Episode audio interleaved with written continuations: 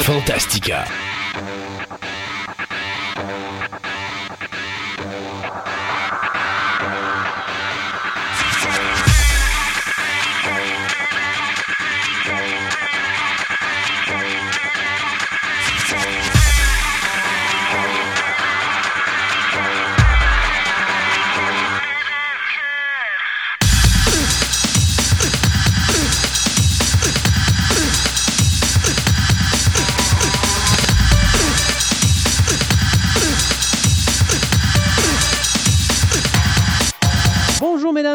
Messieurs, bienvenue à cette nouvelle édition de Fantastica.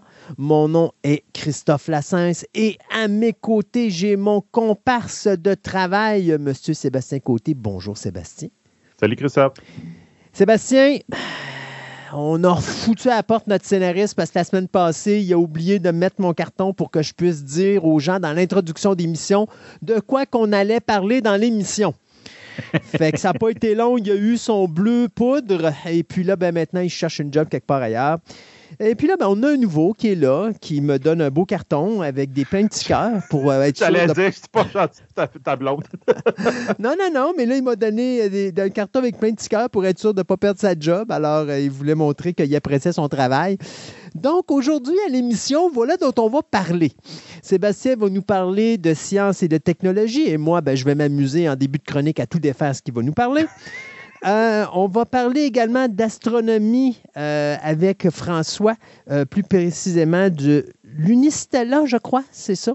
Euh, Ouais. qui, qui est un nouveau euh, type de, de- de- de télescope, je crois. Là, C'est ça, ouais, oui, c'est un télescope plus amateur, vous de même. C'est ça. C'est vraiment intéressant. Et on va euh, également parler avec Julien de Comic Book, plus précisément d'un personnage qui est iconique, soit euh, Vampirella. Donc, euh, c'est ce qu'on va avoir à l'émission d'aujourd'hui. Des petites euh, nouvelles ou ben, des petites annonces que je vais faire. On va bien sûr terminer l'année en beauté en parlant d'exorcisme pour les fêtes de Noël. Mais je veux vous dire que l'année 2024 va être remplie de beaucoup, beaucoup de nouveautés. On a beaucoup de gens qui vont se joindre à l'équipe. Euh, il y a des gens aussi qui vont nous quitter. Donc, il y a un petit peu de remue-ménage qui se fait à l'interne, mais euh, je pense que ça va toujours dans l'intérêt d'améliorer la qualité de l'émission. Donc, euh, on va se ramasser avec des journalistes, on va se ramasser avec plein de choses intéressantes. Donc, il y a des nouveaux produits qui s'en viennent à l'émission, donc soyez très attentifs. Euh, L'année 2024 risque d'être fort intéressant avec des sujets passionnants. On a quand même eu euh, récemment des, euh, des nouvelles acquisitions au niveau de nos chroniqueurs qui étaient super le fun. Je parle à Marie-André Dorval pour au niveau du cinéma que beaucoup de gens me disent des bons commentaires. Et il y a également Maxime qui est avec nous pour l'animé manga. C'est la même chose. J'ai d'excellents commentaires concernant Maxime. Fait on essaie tout simplement euh, d'améliorer la qualité de l'émission avec des chroniqueurs qui sont comme nous, des passionnés malades mentales, qui sont capables d'extérioriser cette passion-là et de vous y intéresser. Donc, euh, on travaille toujours fort.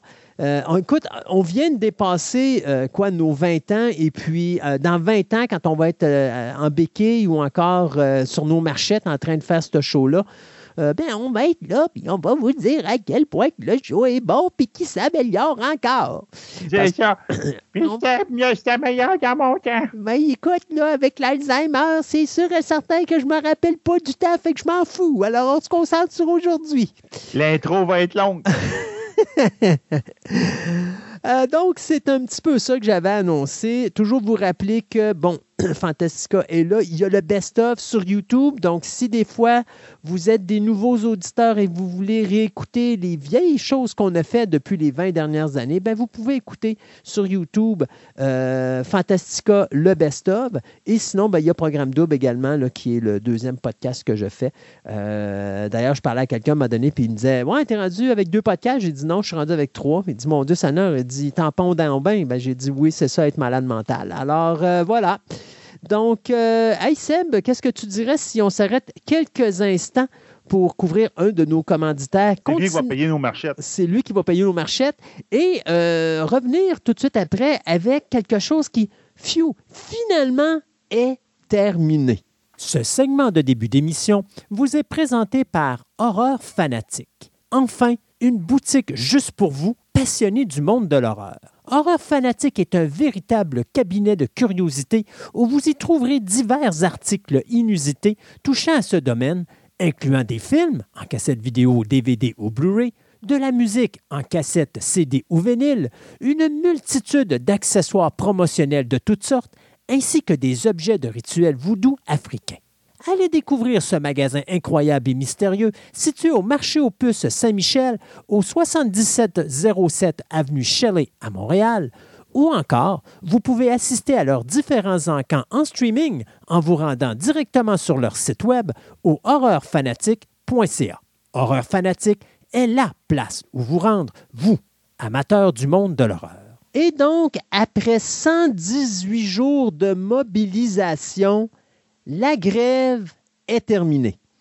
Euh, puis quand on parle de 118 jours de mobilisation, soyons francs, on parle de cette guerre entre l'AMPTP, soit l'Alliance of Motion Pictures and Television Producers, et la SAG AFTRA, soit le Screen Actor Guild American Federation of Television and Radio Artists.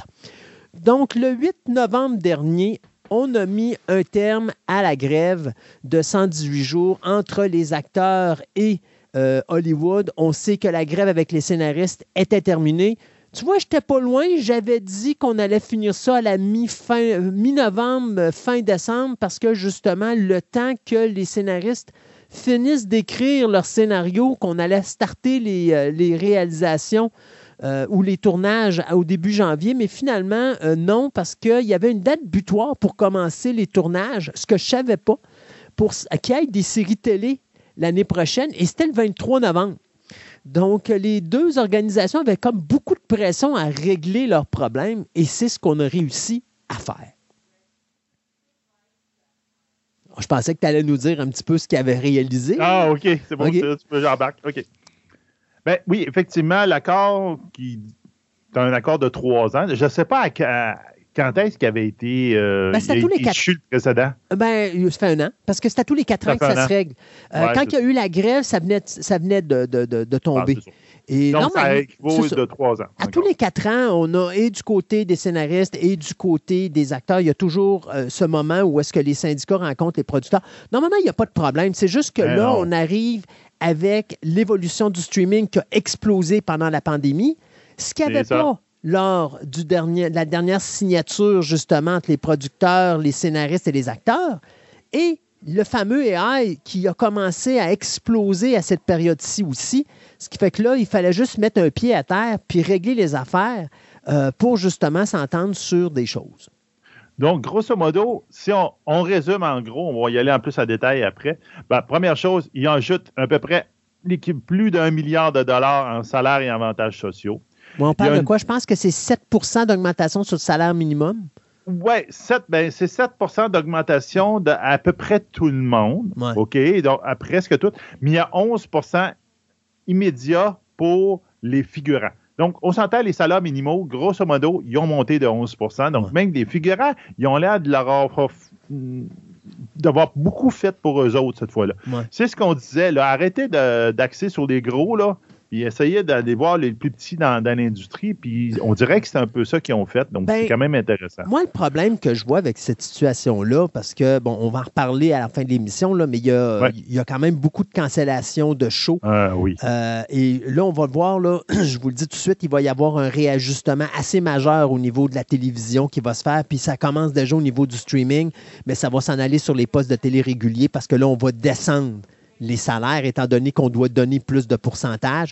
Et ça, ça veut dire qu'au début, je disais, c'est plate parce que c'est les gens, c'est les petits qui vont payer la note pendant les, grèves. Et ce qui a sauvé les petits, là, c'est des gars comme The Rock, Dwayne Johnson, qui donnait, euh, il n'a pas donné le chiffre, mais on sait que c'est un chèque dans les sept chiffres, donc dans les millions de dollars qui ont été donnés, mais pas à l'association des euh, syndicats, mais plus pour que l'argent aille aux jeunes acteurs qui, eux, il n'y avait pas d'argent pour vivre, ils n'étaient pas capables de faire la grève. Et même les gros comédiens, à un moment donné, avaient des problèmes parce qu'eux autres, là, tu sais, quand ta maison, elle te coûte 45 euh, millions, ben ton, tes taxes là, à la fin du mois euh, ou à la fin de l'année, excuse-moi, mais c'est pas 10 piastres. Hein? Euh, fait que, tu sais, à un moment donné, tu vis sur un gros train de vie mais tu as des gros revenus. Et, ça, présentement, moi, je disais, là, c'est les petits qui vont payer la note, mais les gros, ça ne les touchera pas. Mais moi, je pense que ce qui va se faire maintenant, c'est que les gros vont payer la note et les petits vont en profiter. Pourquoi? Parce que des salaires de 20, 30, 40, 50 millions, là, je pense qu'à un moment donné, il y a quelqu'un qui va tirer à plug dessus. Parce que là, je pense qu'Hollywood est en train de se rendre compte, surtout avec la débâcle. La débâcle de The Marvels, qui a fait 43 millions de dollars dans son premier week-end nord-américain. Il en a fait 153 on parle de Captain Marvel avait fait 153 dollars, 153 millions de dollars à son premier week-end aux États-Unis. Là, c'est moins du tiers. Le plus petit euh, box-office jamais atteint par un film de Marvel, et je vous jure que euh, ça, rentre dans le dash parce que là, il faut qu'on se rende compte que le monde s'en va de moins en moins au cinéma et que les films doivent, par le fait même, coûter de moins en moins cher parce que sinon, on n'arrivera pas. On n'arrivera pas. Donc, là, je pense que là, c'est les gros qui vont commencer à manger à claque. Parce que là, les gros, ben, pour se trouver des jobs, ça va devenir de plus en plus difficile, à moins que ton nom égale Big Box. Ah, tu regardes euh, le, Marvel, là, tu, euh, il a commencé avec un vendredi à 21 millions. Ouais. Ah, ça descend le, deuxième, le deuxième vendredi, était à 2 800 000. Non, non, non, c'est ça. Non, non, ça non, non, il n'y a plus personne. Non, puis, euh, tu sais, je, pensais, il y a eu la surprise de Freddy, de, voyons, Five Nights at Freddy's, ouais. qui ça a été vraiment une surprise parce que le film a fait presque 80 millions, alors que tout le monde disait qu'il n'y aurait plus un film autre que de Marvel qui dépasserait les 30-35 millions. Et ce qui est encore plus hallucinant avec Five Nights at Freddy's, c'est que c'est un film qui a été diffusé en streaming le même week-end qui est sorti en salle. Et les gens sont allés au cinéma. Exact. Le monde, ça y tente encore d'aller en salle. Ça dépend quoi. ça dépend quoi. Puis c'est ça l'affaire. Là, le monde, il dit Oh, faut pas taper, arrêter de faire du bashing sur Marvel, puis tout. Il dit Excuse, là, mais bon, il avait couru après. Euh, ben, écoutez, je voudrais dire à ces gens-là euh, savez-vous quoi? Vous avez fait du bashing sur DC. Maintenant que c'est à vous de manger à racler, ben savez-vous quoi? Supportez donc. C'est chaud. Euh, ils vont avoir aussi une prime lors de la participation au streaming par les acteurs. Donc, ça, c'est, on ne sait pas vraiment, je ne sais pas si tu as plus d'infos. Je sais que le syndicat, euh, parlons par des fuites, le syndicat demandait 2% du vent. Donc, environ quelque chose comme 1 milliard, ça va, c'est assez important. Là. Mais probablement, ça serait, terminé autour de 40 millions par an qui seraient donnés au syndicat et que le syndicat distribuait d'une manière euh, pas sûr trop trop encore. Ah, ça c'est ouais, ça c'est louche. Ah, c'est louche. C'est louche. À la fin là, un, je trouve que le montant est ridicule par rapport au ce que streaming. En tout cas, si c'est le montant sont bons là. Parce que, comme je dis, c'est des, fuites, puis on n'a pas d'informations directes.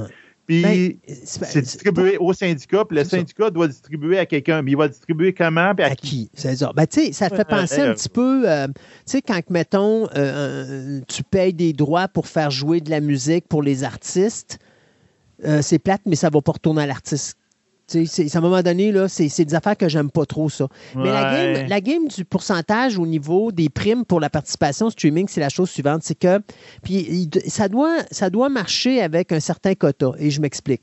Quand vous aviez la télévision régulière, à un moment donné, une série télé était vendue en ce qu'on appelle le syndication. Bon. Pour qu'un acteur ait des redevances sur un syndication, ton show doit avoir plus que 100 émissions de diffusées. Donc, si tu as plus que 100 émissions diffusées, à ce moment-là, tu as un pourcentage des recettes sur le show qui est vendu à d'autres postes de télévision qui revient. Donc, en quelque sorte, l'acteur, il y a un chèque par la malle. Ce pas tous les comédiens, ce sont les acteurs principaux qui sont dans le générique d'introduction.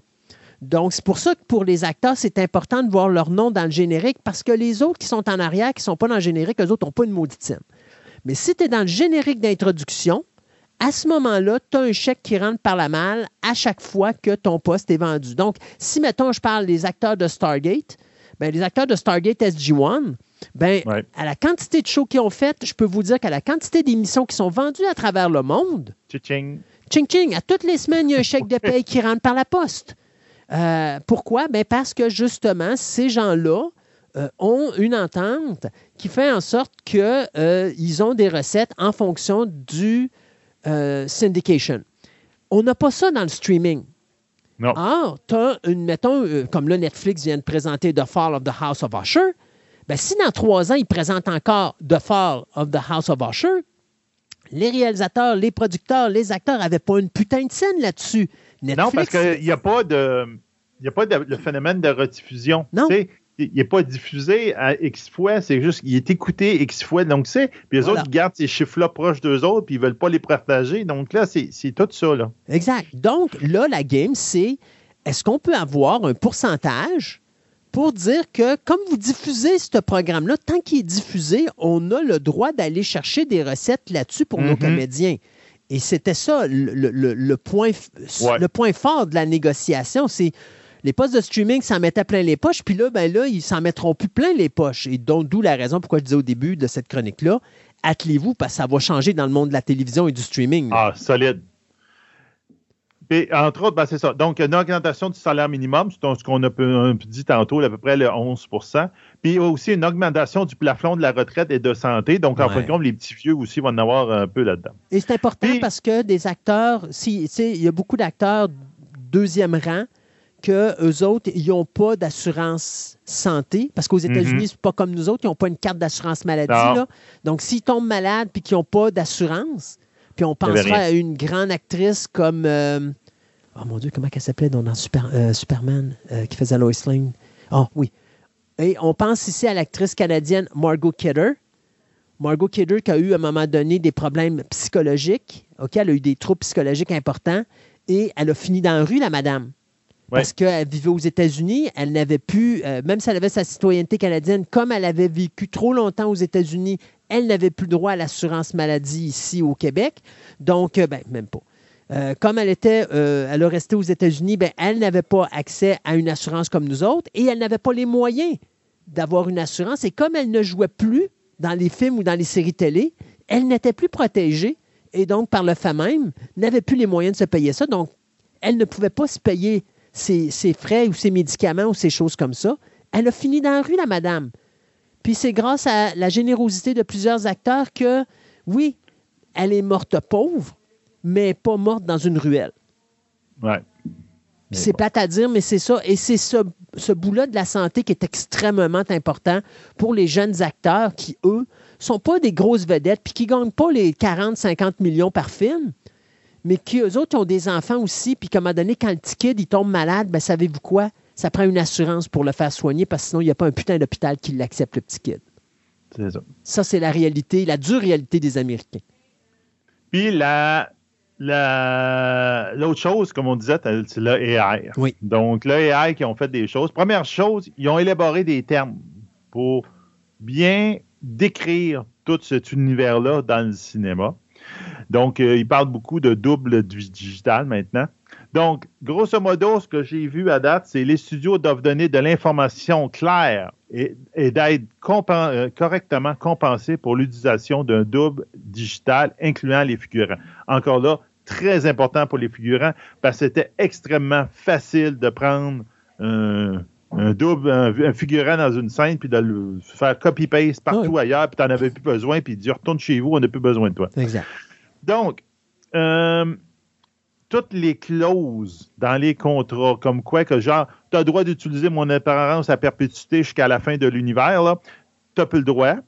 Donc, ça doit être vraiment très bien décrit, très bien décrit dans quel objectif que tu vas l'utiliser. Donc, tu peux l'utiliser, genre, pour le film. Donc, on peut l'utiliser pour éviter des reshoots ou des affaires Il peut peut-être présailler ça, mais tu peux plus donner ton consentement pour euh, jusqu'à la fin des temps, puis j'ai le droit de te faire n'importe quoi, puis euh, je vais l'utiliser dans un autre film par rapport après ça. que Puis, ils doivent être compensés, surtout pour les figurants, ils doivent être compensés de manière équivalente par rapport s'ils avaient fait eux-mêmes le travail versus le double. Donc, tu as le droit de dire ben, je vais utiliser ton double pour faire des figurations dans tel autre film.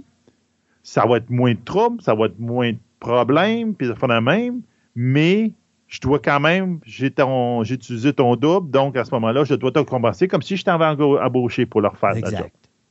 Donc, c'est quand même intéressant. Pour les figurants, j'avoue que ils ont beaucoup pensé à eux autres mhm. là-dedans. je trouve ça bien, bien intéressant.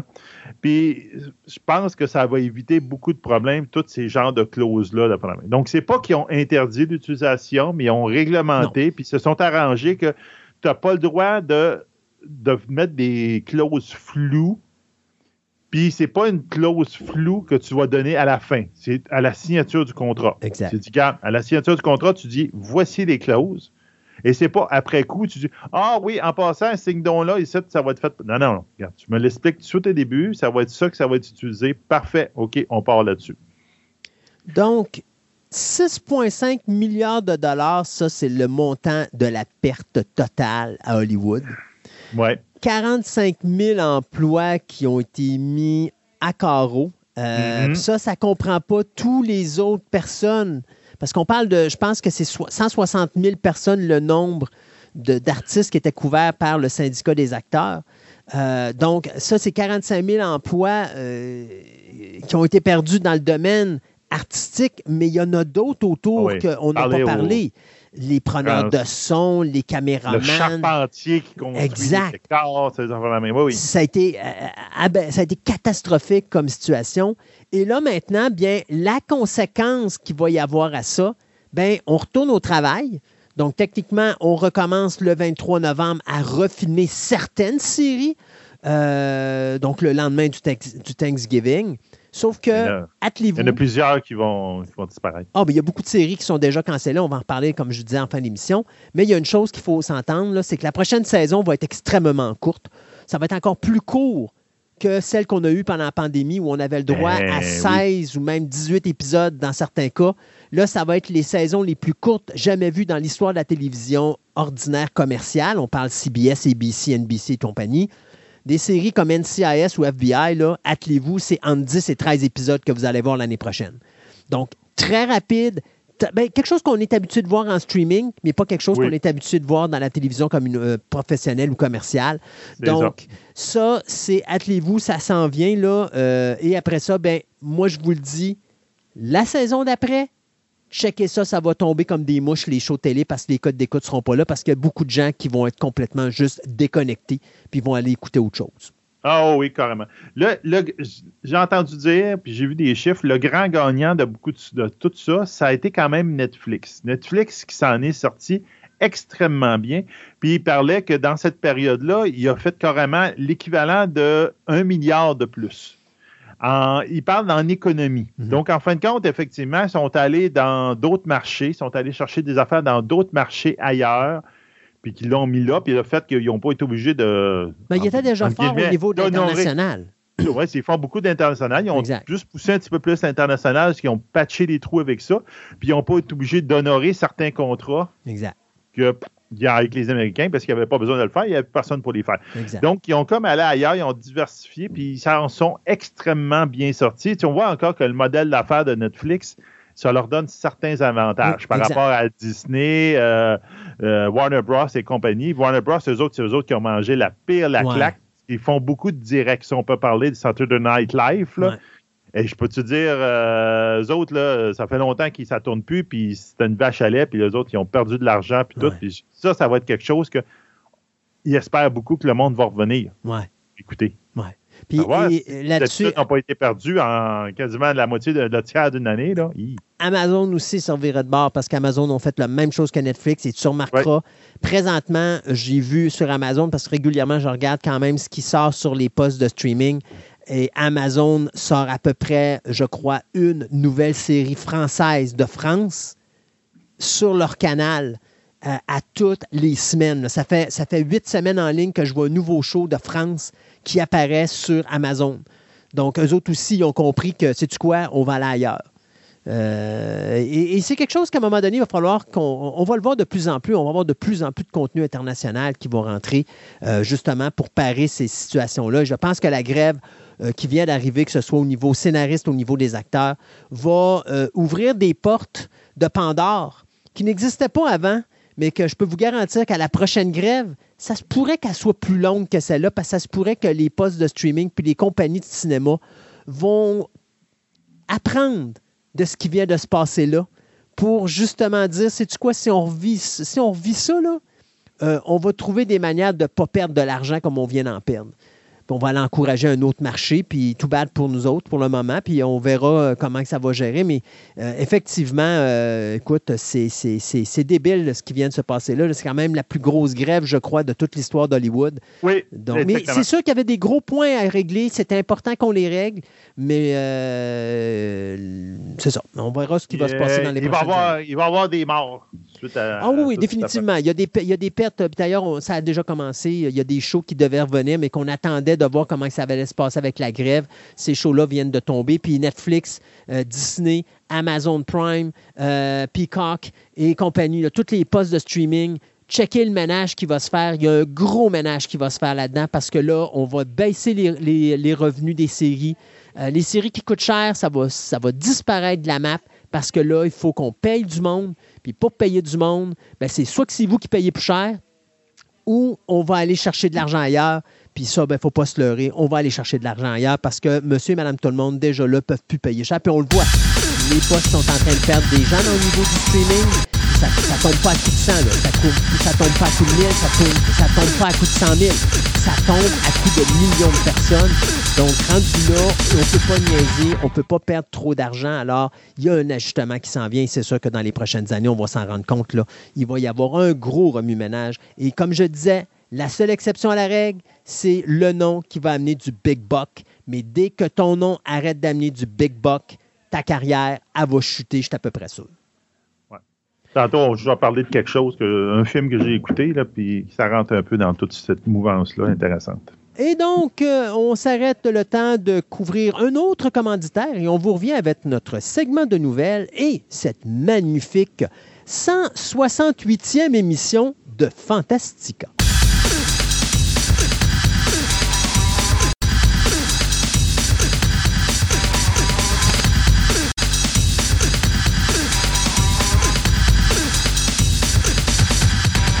Ce segment de nouvelles vous est présenté par Vidéo Centre-Ville, le plus grand club vidéo répertoire de la ville de Québec.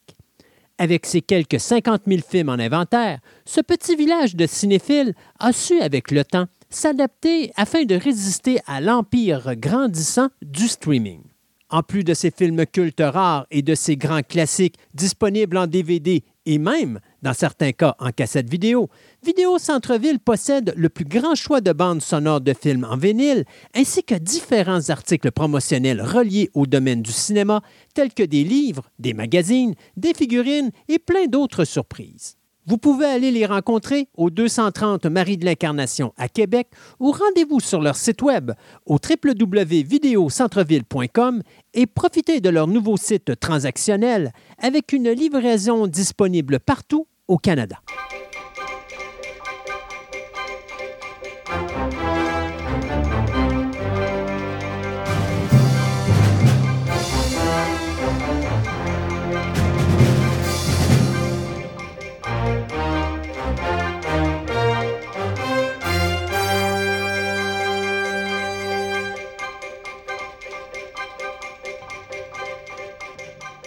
Et on commence ce segment de nouvelles avec un seul décès cette semaine. Et euh, c'est un décès d'un individu que peu de gens connaissaient.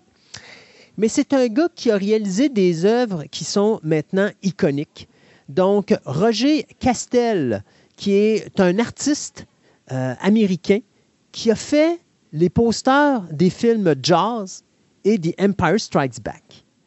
Donc, euh, il est décédé euh, la semaine dernière à l'âge de 92 ans euh, suite à une défaillance cardiaque et il est mort dans un hôpital du Massachusetts. moi, ce qui m'impressionne avec cet individu-là, ça faisait 66 ans qu'il était marié avec son épouse, qui était Grace Castel. C'est elle, d'ailleurs, qui a annoncé le décès de M. Castel. Donc, ce gars-là, on va parler du poster de Jazz c'est qu'à l'origine, Castel avait dessiné, euh, ou peint plutôt, euh, ce fameux, cette fameuse image iconique où tu vois le requin qui est euh, en dessous de la jeune femme qui est en train de mhm. nager. Et c'est un, une affiche qu'il avait dessinée tout spécialement pour la couverture du livre de Jaws de Peter Bankley en 1974. Et Universal ont tellement été impressionnés par l'image qu'ils ont racheté l'image pour en faire un poster de film. Euh, c'est lui qui avait fait, euh, comme je disais tantôt, The Empire Strikes Back. Et sais-tu sur quoi il s'était basé pour faire le poster de The Empire Strikes Back? Non. Gone with the Wind.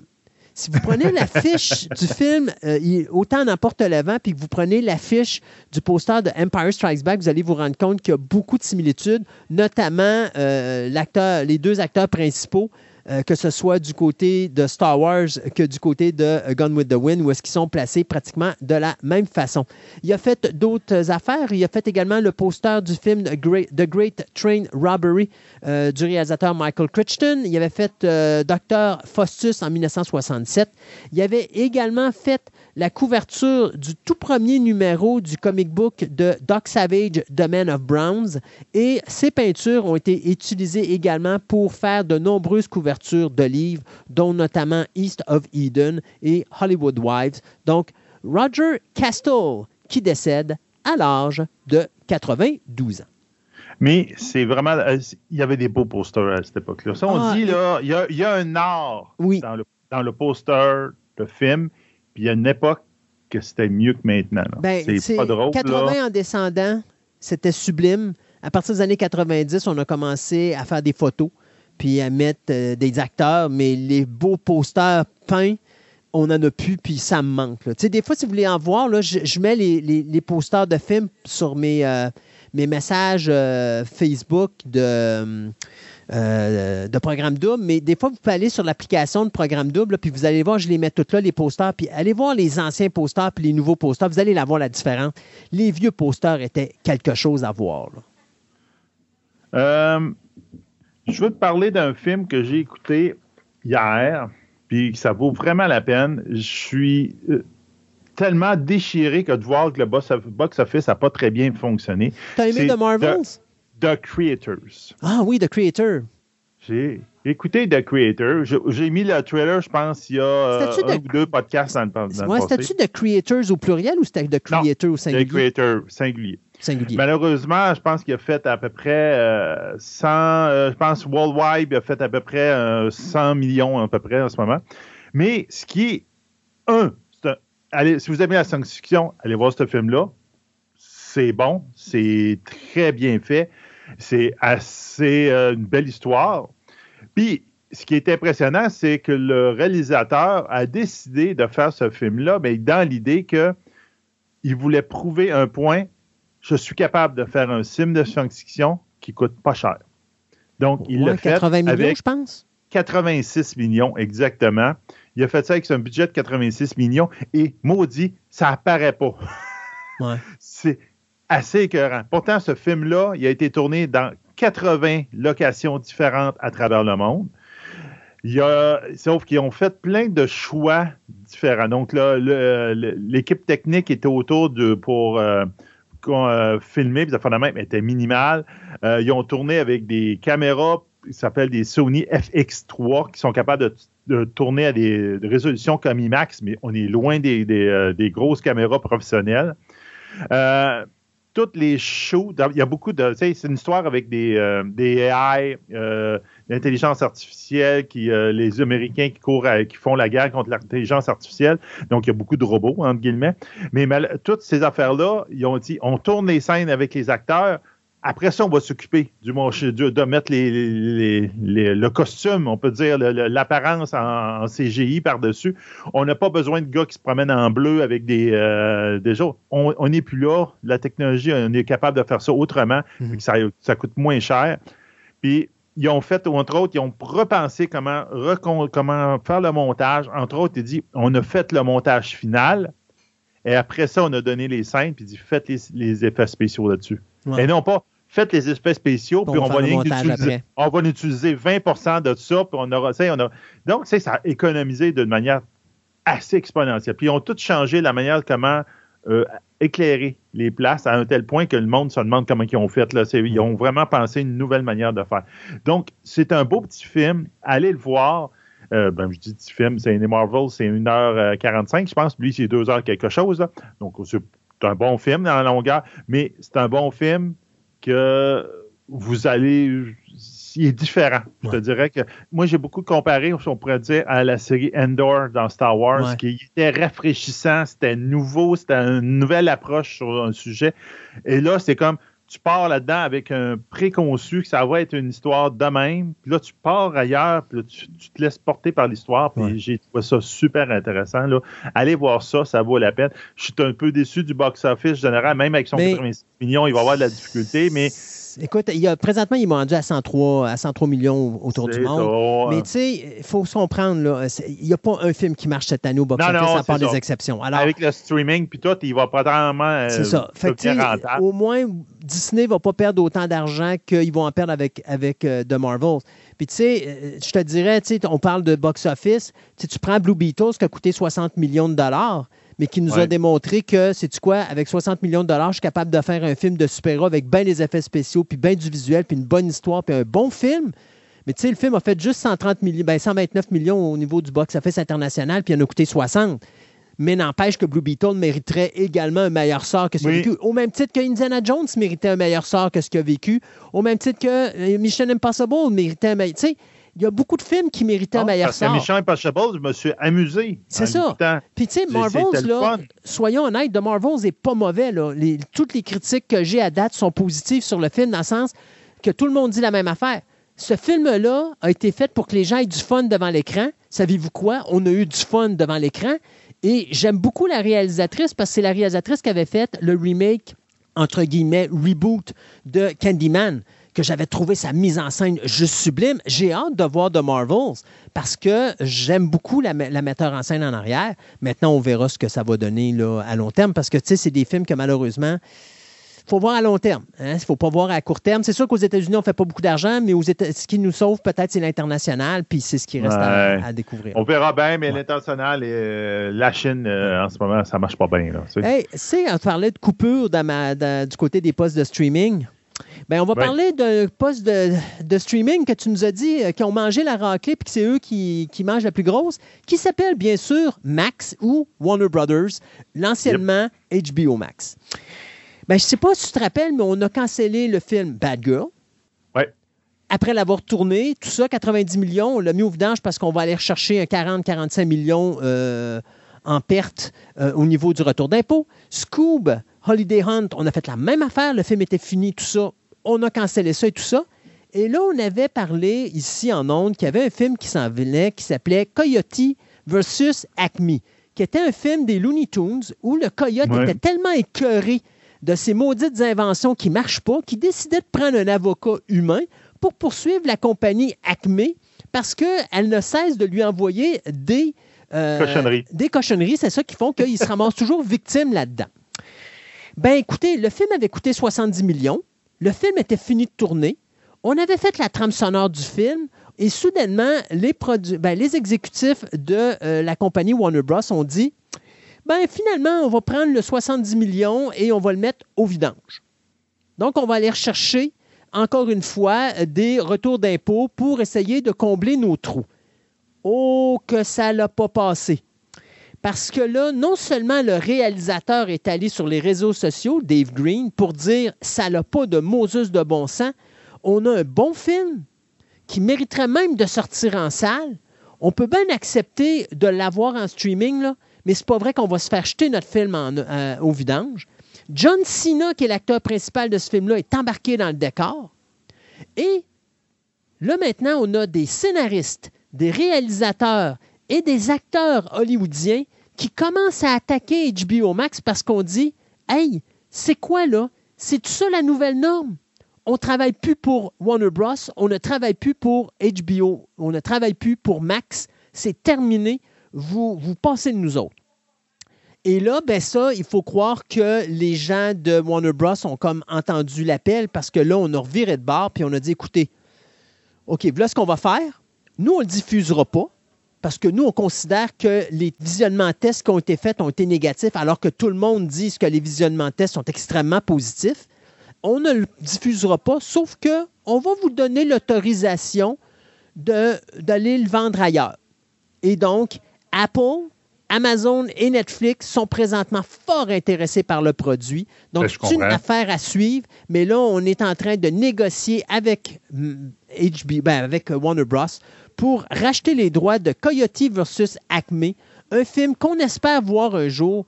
Le Coyote est un personnage que tout le monde adore. Alors, Non, puis rien que ce principe-là qui finisse par poursuivre Acme parce que ses gadgets marchent Ben oui. parce que ça peut être drôle. le concept le est- concept est drôle. ouais, exactement. OK. Donc, Alexandre Astier, le- notre, notre créateur en erreur de Camelot, a participé à- au fameux, on pourrait dire, euh, émission sur Internet qui s'appelle Hot One. Donc, en fin de compte, c'est là où tu manges de- des ailes de poulet de plus en plus épicées, en tout en se faisant poser- des questions et on trouve drôle la face du gars qui, est en train de, torturer et de fondre par l'intérieur par euh, la, la sauce piquante tout en répondant aux questions. Mais ce qui a répondu aux questions, il y a deux affaires intéressantes qui sont sorties là-dedans. Première chose, que probablement la suite du film Camelot va sortir en 2025, mais il parle immédiatement, on dirait, des deux suites. Hmm. Parce qu'on sait que c'était une trilogie qu'il voulait faire. Mhm. Mais là, peut-être qu'il a tourné back-to-back les deux, le, le 2 et le 3, tellement qu'il y a eu un financement, je te dirais, un peu comme il voulait, comme il a été. Le, pendant la pandémie, ça a été le film en France qui a fait le plus d'argent. Donc, ça, c'est une bonne nouvelle un peu pour les fans. Et l'autre chose, il a dit qu'il y avait un autre projet complètement différent qui aimerait ça réaliser. Mais vraiment totalement différent. Il dit, en ce moment, il n'y a rien. J'ai ça dans la tête. Je voudrais faire ce projet-là. Puis je te dirais rien que de l'avoir évoqué vraiment pendant l'émission. Il y a du monde qui ont dû lever la main et dit, je veux financer ce projet-là. Il veut faire un jeu de rôle dans l'univers de Camelot. Donc, euh, et comme il dit, il dit, j'ai un truc, ça me ferait plaisir, c'est de faire une Bible, de faire un, un livre de- du jeu de rôle dans l'univers de. Donc, j'avoue que j'aime beaucoup euh, Astier. euh, c'est beaucoup, euh, c'est pas, ces histoires, c'est pas à, pro- à propos de, héros sans peur et sans reproche qui essaient de faire quelque chose. Bien au contraire, c'est plutôt comment te faire ta quest avec des boulets qui arrêtent pas de tirer par en arrière. Donc, j'avoue qu'un jeu de rôle pensé dans cette idée-là, ça peut être très drôle et ça peut avoir un, peu quelque chose de vraiment intéressant. Un peu ce que je pourrais dire dans un autre ordre d'idée, ce que euh, Pen of Chaos avait fait avec, euh, Dans le journal. avec dans, dans John Nalbuck, où il avait fait un jeu de rôle qui était basé dans son univers avec toutes les affaires rigolotes qu'on pouvait avoir dedans. Donc, je trouve que c'est un beau projet. C'est souvent, c'est un outil promotionnel maintenant de plus en plus de plein de choses, plein de pour faire revivre des shows, revivre justement les, les shows en syndication. Tu sors un jeu de rôle pendant ce temps-là qui est basé sur ton univers, puis le monde font ça a comme revivre un peu une franchise de phénomène. Donc ça peut être très intéressant. Moi, je vous sors trois petites nouvelles rapides. D'abord, on va parler de Fear Street. Ça, c'est quelque chose que j'avais vu sur Netflix euh, il n'y a pas. ben, c'est quoi C'est l'année passée ou il y a deux ans. Euh, c'est une genre de trilogie. Le premier film, c'était Fear Street 1994. Après ça, on avait Fear Street 1978. Et finalement, on terminait la trilogie avec Fear Street qui était euh, 1900 euh, 1666. Pardon. Mhm. C'est excellent comme euh, série de films, qui était basée justement sur une série de livres qui s'appelait justement Fear Street. Il y avait plus de 50 tomes qui avaient été réalisés dans cette série de livres-là. Ça avait été écrit par euh, R.L. Stein, celui qui nous avait donné Goosebump. Donc, euh, là-dedans, bien, Netflix vient d'annoncer qu'on va faire un quatrième film dans la franchise et on va essayer de créer un personnage un petit peu à la Freddy ou à la Jason. Donc, euh, bien hâte de voir ce qu'on va faire avec ça. Si on peut garder la qualité des trois premiers films, je pense qu'on va être en Cadillac ce que je peux vous dire, c'est que présentement, il y a une équipe qui travaille sur le scénario du nouveau film. Je ne sais pas si ce sont la même équipe que euh, les euh, trois films précédents, mais moi, si j'étais Netflix, je garderais la même équipe parce qu'il y avait beaucoup de travail de qualité là-dessus. Alien Legion, euh, ça, c'est un comic book qui avait été réalisé en 1983. Ça avait été produit par Epic Comics.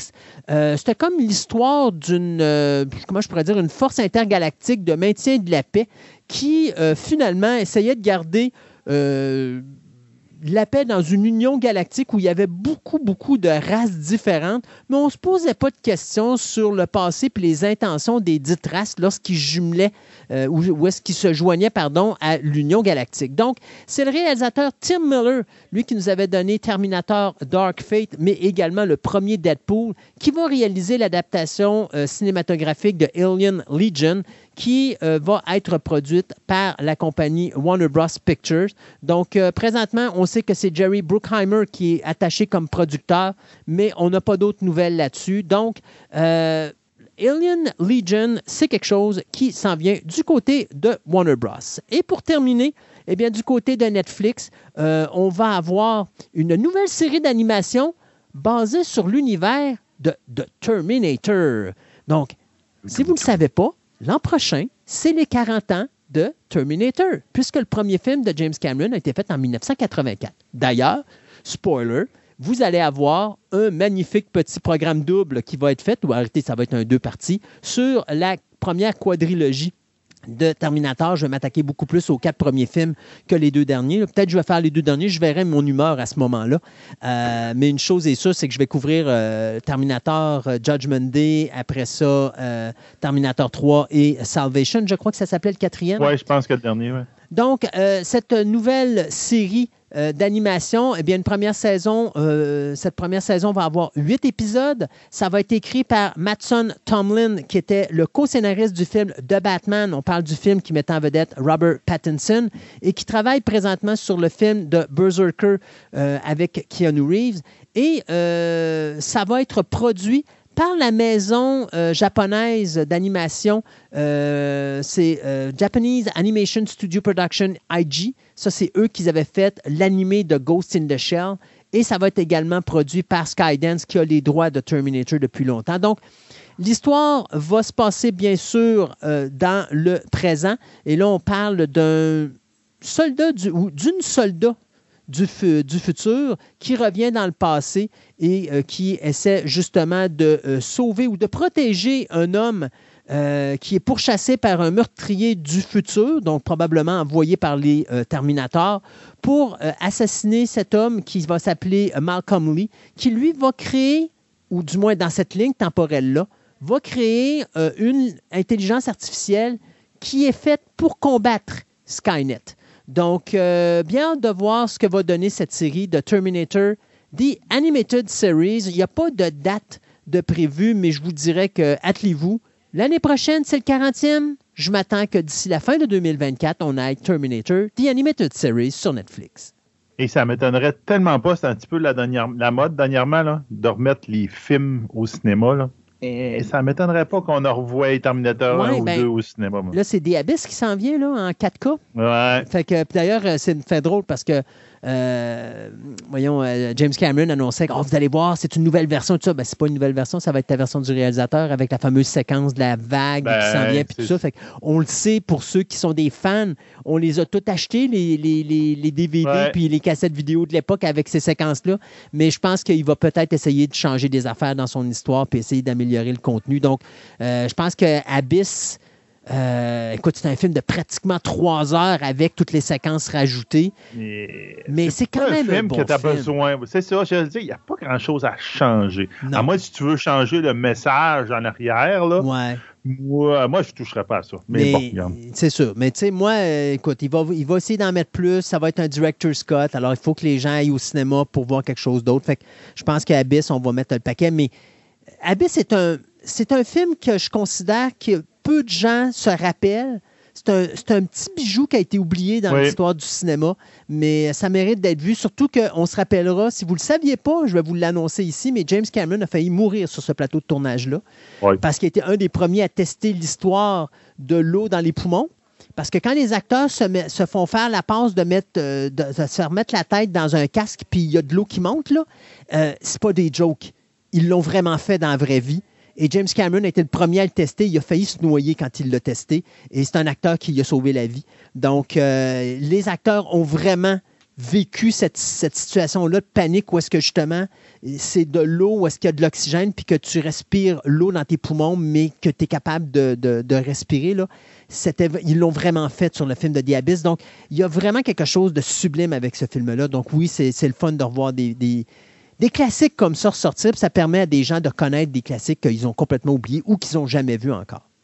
une autre série de films qu'on veut. Ça fait longtemps qu'on parle de reboot, de reboot de ça, Highlander. On s'entend depuis 2008, on en parle. Il y avait eu euh, beaucoup de choses. En 2012, il y avait une autre version qu'on voulait faire avec le, réalisateur en, arrière de 28 euh, Weeks Later, M. Juan Carlos, et avec Connor, McLeod, qui devait être joué par Ryan Reynolds à l'époque. Ben là, on est rendu ailleurs. Puis ça a l'air qu'on est sur la bonne track, qu'on va probablement en avoir un. Puis j'avoue que les personnes qui sont en arrière m'intéressent. Mm. Première chose, on va se baser sur un scénario de Mike Finch, son plus récent scénario. Puis là, il est en train d'être retravaillé avec le duo d'acteurs et de directeurs qui vont être affiliés au futur projet qui devrait normalement commencer en 2024, dépendant de la grève. Puis la grève, vient de finir, donc je pense que ça va commencer en 2024. Donc, le fameux duo, c'est qui? Donc, celui qui va jouer M. McCloud, ça va être Harry Cavill. Mm-hmm. Là, tout de suite là, eh, pour l'avoir vu dans Witcher, puis tout, est-ce qu'il va être le fun à, se voir se promener avec une épée? Ça va être intéressant. Puis l'acteur est bon aussi. Puis le directeur, ben, c'est M. Chad Stahelski. Stahelski. Donc, le gars qui est en arrière des John Wick. Ouais. Ben D'ailleurs, moi, la seule affaire qui me stresse dans cette nouvelle-là, c'est quand il dit que ça va être John Wick avec des épées, c'est comme, ouais.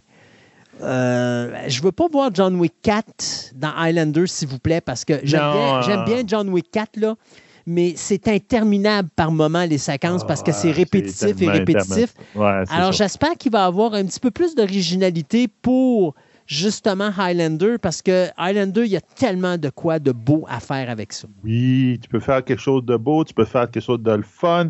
Et Chad, il a dit aussi que, puis euh, Calville aussi, qu'ils vont utiliser tout ce qui est dans l'univers de Highlander. Mhm. dire, oui, ils vont faire un reboot, donc on s'entend que ça va être probablement quelque chose comme le, presque le premier film. Ça dépend s'ils veulent faire une série puis à la place de tomber dans les extraterrestres, puis tout ce que tu voudras après, là, peut-être pas faire le premier film comme tel, mais faire partie de l'histoire à quelque part. Moi, je pense qu'ils vont peut-être tomber euh, un mix entre le film original et la série télé Highlander The Series. Ben, c'est ça. Ils vont mettre la série télé là-dedans, puis ils vont réutiliser des éléments contre les Watchers, ouais. qui était une excellente addition dans l'histoire. Puis donc, je pense qu'ils vont faire quelque chose de bon. J'ai hâte de voir parce qu'ici, ils prennent des bons, des bons éléments de la série, ben. les bons éléments du premier film, oublions les autres. Puis tu t'arranges pour pas que ça finisse comme euh, c'est la fin, ben c'est fini, on passe à d'autres choses. Là. Tu le laisses au peu ouvert pour pouvoir continuer à faire des histoires dans, dans cet univers-là. Là, tu peux te faire du fun, mais sérieux. Là. Mais ce qui est fun dans cette nouvelle-là, surtout, c'était mhm. que euh, Stahelski avait annoncé qu'il allait garder toutes les chansons de Queen qui avaient été utilisées dans le film original. C'est vrai. Euh, mais il ne les mettra pas comme elles étaient dans le film original. Il va les retravailler puis les mettre à d'autres places, mais il disait vous allez trouver ça original de la façon qu'on va les retravailler. Et ayant Harry Cavill en arrière, qui est un fan de Highlander, ça, c'est rassurant. C'est, je pense, la, nouvelle la plus rassurante dans la nouvelle. C'est ça, parce que Aguaville a démontré que quand il aime quelque chose, il l'aime par-dessus tout, mm. puis il veut essayer de stick to the point. C'est comme, quand l'idée est là, je reste là. Il dit, essayez pas de me faire dévier, sinon je chaque mon camp. Donc, puis je pense que le, le, rien que le fait qu'il travaille sur le scénario en même temps que le directeur, ça montre carrément que le directeur respecte ce bout-là, puis il veut travailler avec pour faire quelque chose d'intéressant. Et je pense que ça va être. C'est le, J'avoue, dans, le dans cet univers-là, c'est le projet que j'ai le plus d'espoir. Après le deuxième film qui avait fait poulet que c'est ça. Oui, ben, c'est sûr que c'est dommage. Je te dirais, le directeur Scott faisait passer mieux la pilule. Ouais. Euh, parce que moi, j'avais vu le film original, puis mon Dieu Seigneur, la séquence ah, finale, ça ne matche même pas parce que tu as une séquence. Quand ils ont fait le montage, ils ont pris une séquence qui était au milieu du film, puis une séquence qui était à la fin du film, puis ça saute d'une séquence à l'autre, puis là, tu es comme, wow, qu'est-ce qui vient de se passer? Ouais. Euh, le director Scott est mieux retravaillé, il est mieux travaillé, il est mieux fait, puis personnellement, j'aurais laissé le director Scott parce que je trouve que l'histoire était plus intéressante et plus compréhensive avec la version complète de Russell Mulcahy que la version qu'on avait eue au cinéma. Maintenant, Highlander 3, euh, c'était quelque chose, c'était tiré par les cheveux, mais le concept de dire que tu as un d'arriver à la fin du premier film où est-ce que là, tu as un immortel, puis il n'y en a plus d'autres sur Terre. Et là, tu découvres dans le troisième que le gars, il était euh, dans la glace. Mais là, tu dis, OK, c'est logique que, euh, comme il était en hibernation, qu'il ne l'ait pas, détecté exactement. Ça. ça passait. Puis là, après ça, on s'en va dans Highlander 4, qui, moi, tant qu'à moi, était complètement ridicule parce que là, on amenait Connor, puis il fallait juste mettre une fin à l'univers des films en, en passant la torche avec le personnage de la série télé. Puis tu dis là, ça vient de détruire complètement votre ligne temporelle parce qu'il n'y a plus rien qui matche avec le premier film, étant donné que techniquement, le McCloud qu'on a dans la série télé est même pas supposé exister avec le McCloud qu'on a dans les films. Donc, tu sais, il y, a eu des mauvaises choses, des mauvaises décisions qui ont été prises dans l'univers de Highlander. Je pense que si on start, il faut qu'on fasse de quoi avec une fin, qui, comme tu dis, peut laisser une porte ouverte si c'est un succès, ben puis que ça donne ouverture à d'autres films, puis pas se retrouver dans une situation comme on a eu, c'est-à-dire, wow, on vient de faire un Lander, on s'attendait pas que ça fasse de l'argent, ça a fait de l'argent, fait que là, il faut faire une suite, mais là, on sait pas quoi faire. Parce on ne sait pas. On sait pas quoi faire. Ben on a fermé le film, là, on a tué tous les, tous les, tous les, euh, les immortels, fait que c'est ça. En réalité, Highlander 3, Highlander 3 aurait dû être Highlander 2, euh, tant qu'à moi. Mais euh, ça, une autre histoire. Euh, écoute, euh, vu que le temps passe, je vais finir notre segment de nouvelles avec cette nouvelle-là. Ben, Netflix, écoute, en 2020, il avait sorti un film à petit budget qui s'appelle Code 8. Je dis à petit budget parce qu'en réalité, Netflix, là, ils n'ont pas mis une maudite scène sur la production. tu as un réalisateur qui est Jeff Chan. Et Jeff Chan a l'intention de faire un des films de super-héros les moins dispendieux de toute l'histoire des films de super-héros. Et donc, il prend une campagne de euh, ce qu'on appelle un crowdfunding. Donc, c'est-à-dire que c'est euh, monsieur et madame tout le monde qui paye pour ça. Et il ramasse avec 3000 personnes 2 millions de dollars et il va financer son film qui va s'intituler Code 8. Donc, Code 8, les gens vont tellement triper euh, dans les festivals et tout ça que Netflix regarde ça et ils se disent Hey, on achète les droits puis on va le diffuser sur Netflix, et sans que le film soit l'attraction incroyable sur tous les postes mondiaux, il y a quand même eu une bonne auditoire au niveau international, ce qui fait que là, Netflix vient de récupérer à nouveau les droits pour créer un deuxième volet. Et donc, on a tourné en 2021 un film qui s'appelle Code 8 Part 2. Et le film est tourné, il est monté, il n'est juste pas diffusé. Donc, c'est Robbie Amell et Stephen Amell. Non, ce ne sont pas des frères, mais ce sont plutôt des cousins, qui sont les acteurs principaux de ce film, dans lequel notre histoire se situe dans un monde où seulement 4% de la population est née avec des pouvoirs surnaturels. Le problème, c'est que ces personnes-là, ben, ils sont discriminés et traqués euh, par euh, une genre de police secrète parce qu'on veut justement contrôler. Euh, c'est un peu comme ça a été fait avec les mutants dans les X-Men. Donc là, tu as un ex-malfrat et un trafiquant de drogue qui lui possède un don de télékinésie qui, à ce moment-là, euh, va euh, s'allier avec deux de ces super-héros-là pour mettre fin à un dangereux réseau de criminels. Donc ça, c'était l'histoire de Code 8. Donc là, on a fait une suite euh, qui a déjà été tourné, donc je, je disais tantôt, qui va suivre l'histoire d'une adolescente qui va se battre pour réclamer justice au nom de son frère qui a été assassiné par des policiers euh, corrompus. Il n'y a pas dit si le frère en question était un de ces super-héros-là ou si elle va demander l'aide de nos deux super-héros euh, vedettes. Mais une chose est sûre, les acteurs, justement, Robbie Amell et Stephen Amell seront de retour tout comme le réalisateur Jeff, Jeff Chan. Donc, Code 8 Part 2, euh, on devrait avoir la suite en 2024 sur Netflix, mais on n'a pas encore de date finale pour la diffusion du dit long métrage. On s'arrête euh, le temps d'une euh, ben, de chronique où est-ce qu'on va vous parler de plein de choses passionnantes à l'émission. Et moi et Sébastien, on vous revient en fin d'émission avec des nouvelles express et tout ce que Sébastien a eu le courage de mettre sur le ex-Twitter.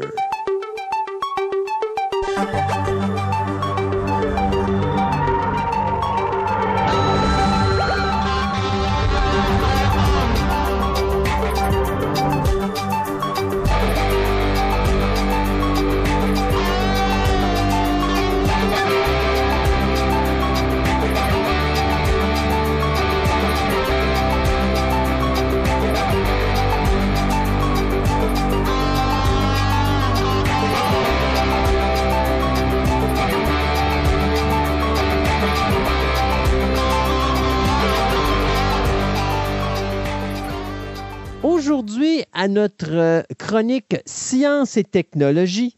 Sébastien va nous parler de l'impact qu'a eu Jik Khan, ce conquérant du 13e siècle, sur les changements climatiques qui ont poussé nos plantes soit à dormir ou à crier quand les effets polluants ont dérangé le sexe des différentes personnes de la génération Z qui, elles, essayent fortement d'employer la technologie et cette conséquence-là, et bien, fait en sorte qu'ils ont de la misère à trouver des bons mots de passe.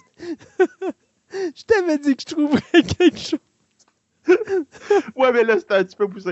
Mais je disais à Christophe, je disais, je disais, t'as oublié mes sujets. Oui, oui, il faut que je fasse ma, ma connerie. Ben, c'est ça. Puis là, je disais les sujets. J'ai dit, ah, tu peux avoir du matériel à dire des niaiseries là-dedans. ce qu'il faut que les gens comprennent, c'est que ce que vous venez d'entendre, c'est vraiment improvisé oui. là. Live. pas 10 secondes que j'ai les thèmes. Et pouf, je vous pitche ça comme ça. Allons. OK. Par chance que j'ai fait du théâtre dans ma jeunesse. Oui, c'est ça. Ah. Ah là là. Bon, OK, ben, euh, on va y aller là-dessus. Mais avant de, partir dans tous ces sujets délirants, euh, je veux juste mentionner un, petit fait historique que j'ai trouvé, euh, qui est en fin de compte la première webcam qui a hmm. vraiment été sur Internet, c'est qui a diffusé le fameux pot de café qu'on se rappelle dans notre jeunesse, a, a fait l'ouvrage pendant 10 ans. OK, ça fait un bout qui est arrêté, pareil, là, mais. T'es en train de me dire que pendant 10 ans, il a filmé un pot de café? Trois images à la seconde, à la ah. minute, excuse. En 1991, ça a été au CERN, c'est un grand centre de, sciences informatiques en, Europe. En 1991, pour le trip, ils ont commencé effectivement, mais ils ont mis une, des premières webcams. Une, une, son but, c'était de prendre la photo du pot à café, trois images à la minute. Euh, en 93, ils l'ont finalement mis online. Puis de 93 jusqu'en 2001, le 21 août 2001, elle a diffusé ces images-là sur le web et tout le monde pouvait voir le fameux pot de café. et je me rappelle effectivement quand j'étais plus jeune, ça, ça, roulait sur Internet, tu vas aller sur l'adresse web aller le voir. En 2001, malheureusement, ils l'ont arrêté parce que tout simplement, l'ordinateur sur lequel il était, puis le petit programme qui permettait de faire ça était rendu trop vieux, puis il fallait qu'ils update l'ordinateur, puis il n'avait pas le choix, ils l'ont mis offline. Ah, c'est de la faute à Windows. Oui, c'est carrément ça. Il aurait dû mettre ça sur Linux, ça aurait eu la paix. En tout cas, au moins, ils ont été compensés de manière euh, quand même intéressante parce que le fameux pot de café s'est vendu à 3350 euros. Donc. Wow! Tout le monde voulait avoir sur au bout de la tasse de café qui a été diffusée pendant 10 ans que tu voyais le petit café qui coulait dedans. Incroyable. Bon, OK. On passe avec nos, euh, notre vraie chronique. Ah, pourquoi? Ah, parce qu'on euh, c'était pas dans la chronique science? Oh oui, ça c'était en chronique science. C'est la première webcam. Là, euh, je voulais dire comment qu'elle s'était retirée puis qu'elle a vécu des jours heureux avec 3350 euros. Sébastien, je n'ai qu'une question à poser à partir de maintenant parce qu'on a parlé de sexe au début de cette chronique et là, je veux savoir, est-ce que c'est une chronique qui va être pour les, les personnes âgées de plus de 18 ans? Non. Ou est-ce que les tout-petits peuvent écouter ce qu'on va dire? Les tout-petits vont pouvoir écouter, ça les concerne. Il n'y aura pas trop de cochonceté là-dedans. De cochonceté, non, il n'y aura pas trop. Euh, donc, euh, en 2023, euh, la compagnie NordPass a dévoilé, c'est une compagnie qui fait du VPN, donc en fait compte qui rend ton, ton adresse anonyme sur Internet, a dévoilé les pires mots de passe, mais en tout cas, les plus populaires mots de passe, qui sont en fin de compte aussi les pires mots de passe. Zéro. ben, un peu. je vais t'en donner quelques-uns. 1, 2, 3, 4. 1, 2, 3, 4, 1, 2, 3, 4, 5, 1, 2, 3, 4, 5, 6. En tout cas, tu peux toutes les faire. Ouais. 0, 0, 0, 0, 0, 1, 1, 1, 1, 7, 7, 7, 7. Bon, tu, tu veux voir un peu la, la et, logique, là? Et le fabuleux 0, 1, 0, 1, 0, 1, 0, 1, qui, pour chaque mathématicien, est la première probablement chose qu'ils vont essayer s'ils savent que l'autre gars au bord, c'est un scientifique. C'est ça. Euh, il y en a une, c'est QWERTY. En fin de compte, c'est la première rangée de lettres sur votre clavier. C'est Q-W-E-R-T-Y. Euh, guess. Mais c'est quoi le premier mot de passe au monde? Euh, Number one. Password. Exact. OK. Donc, euh, il y a quand même des variations selon le. Tu vas voir où est-ce que je vais m'en aller avec tout ça. Là. Il y a quand même des variations dépendant du, pays. Par exemple, en Europe, euh, il y a une très grande prévalence en fonction des équipes de football ou de soccer, si on veut. Donc, euh, Liverpool, Arsenal, Chelsea, Rangers, ils sont tous là. Euh, un, vous prenez une des équipes de, soccer en Europe, si vous allez vraiment arriver dessus. Aux US, le 24e mot de passe le plus après le, plus utilisé est fuck you. Et le 63e, cheese. En Inde, le, quatrième plus populaire, c'est Big Basket. Probablement que c'est une question culturelle à cause des supermarkets là-bas. Le, le 20e plus populaire en Afrique du Sud, c'est Sexy 1, 2, 3, 4. Bon. J'aimerais être méchant. J'aimerais être méchant. Est-ce que je peux? Oui, vas-y. En Chine, COVID-19. Ah ouais, ça, doit être possible, mais je ne l'ai pas, malheureusement. Donc, tout ça pour dire que essayez de, de varier un peu vos mots de passe. quand tu dis que c'est les plus utilisés, là, tout le monde peut le deviner. Là. Ben moi, je prends les 20 là, là puis je suis sûr que je suis capable de débarrer 25% des mots de passe de n'importe quel qui qui nous écoute présentement. Exact. Et, la game là-dedans, c'est toujours la même chose. Quand tu as un mot de passe, puis tu veux trouver le mot de passe, il faut que tu connaisses la personne à l'autre bout, puis normalement, tu es capable de le trouver facilement. Moi, ah je me suis organisé dans mes mots de passe, puis c'est la raison pourquoi que j'ai autant de misère à m'en rappeler. Ça n'a rien à voir avec ma vie. Donc, même moi, il faut que j'y repense à mes mots de passe parce que sinon je peux les oublier parce que c'est pas quelque chose qui fait partie de mon existence routinière. Donc, c'est impossible pour quelqu'un qui me connaît de savoir quel va être le mot de passe que je vais foutre sur mes affaires parce que ils vont, trouver plein d'affaires qui vont se penser. Ils vont nommer le nom de mon chat, tatati, tatata, papa, papa. Il n'y a rien de ça parce que justement, je me suis dit, c'est toujours la même erreur que font les gens. Ils prennent des choses qui eh sont très personnelles, ils les prennent comme mot de passe, puis c'est tellement facile après ça de savoir c'est quoi le mot de passe en question, parce que dès que tu connais la personne, tu as juste à essayer de frapper les trois, quatre affaires que cette personne-là aime le plus, ou le chiffre qu'elle aime le plus, puis tu es sûr que tu vas le pogner. Exactement. Tu vois, tout ça, ça, a des conséquences, hein? Parce ça a des conséquences parce que après ça, tu peux te. Tu sais, quelqu'un qui est intelligent est capable ça, de te faire frauder puis de, très rapidement. Là. Ben, tu vas voir un peu où je m'en vais avec ça. Euh, si vous allez sur Internet, vous tapez enquête, vous allez tomber presque instantanément sur l'émission de télévision de Radio-Canada qui s'appelle Enquête. Euh, allez voir l'épisode du 9 novembre, c'est en ligne. Euh, oui, il parlait justement de, je te dirais, la cybersécurité et comment que nos informations personnelles sont trop open. Mhm. OK? Donc, ça va un peu avec les mots de passe que je viens de vous donner. Donc, par exemple, à l'intérieur de ça, euh, ils ont trouvé un. Ils ont fait, ils ont testé. Ils ont été mis euh, au courant d'un site web qui existe aux États-Unis. Ils l'ont testé, puis ça marche. Et que pour quelques dizaines de dollars par année d'abonnement, tu peux avoir un genre de, de petite application sur ton browser que si tu t'en vas sur un, un Facebook. Maintenant, je m'en vais sur le Facebook de, Christophe. Christophe, il n'y en a pas comme tel, là, mais c'est ça. Je m'en vais sur un Facebook de personnel de quelqu'un. La petite application dans le coin, il va dire Hey, Christophe Lassens, euh, voici son numéro de téléphone personnel et son email. Si tu payes tant, je vais te le donner.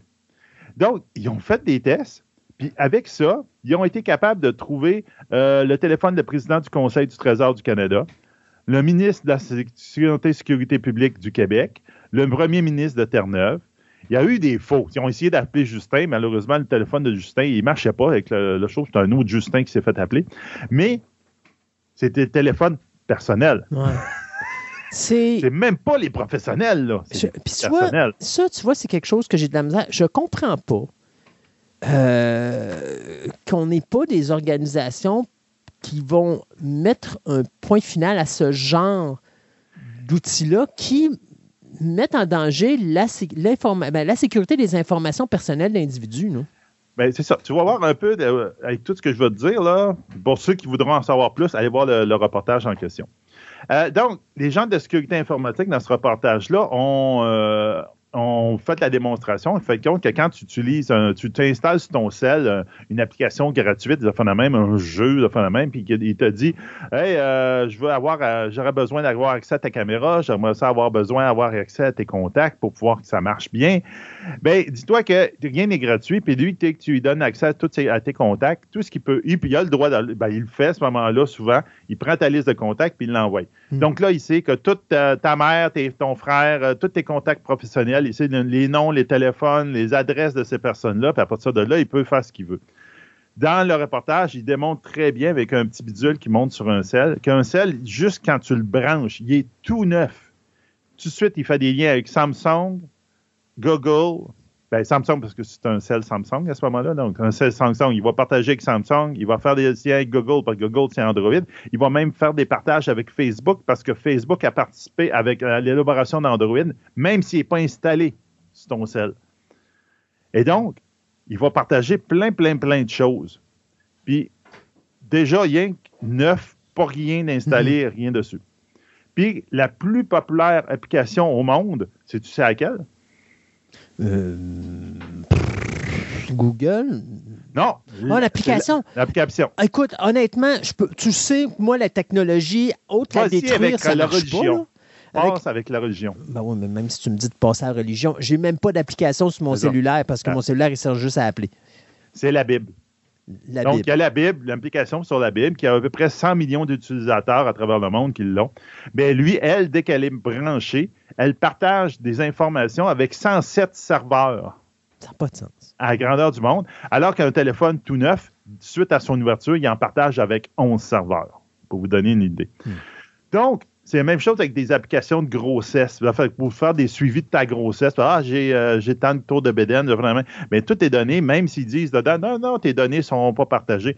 Ils sont partagés, pensez-vous pas, euh, ils vous mentent plein à plein. C'est pas pour rien que ces compagnies-là ont toutes des noms bizarres comme ils disent, euh, il y a quelqu'un qui dit dans le reportage, quand, tu as un nom bizarre, tu caches ton vrai nom en arrière de quelque chose parce que tu sais que ce que tu fais, c'est ça ou ça. Oui, c'est ça. Ben, ça m'amuse parce que, tu sais, je me rappelle quand on a eu la, situation de, la pandémie avec le, confinement et tout ça, puis les fameux conspirationnistes qui ben disaient qu'ils nous mettent des puces dans le vaccin et tout ça. Puis j'en ai un qui est arrivé à un moment donné devant moi puis qui me parlait de ça. ah ouais, ils m'ont mis, ils veulent, ils veulent nous mettre des puces.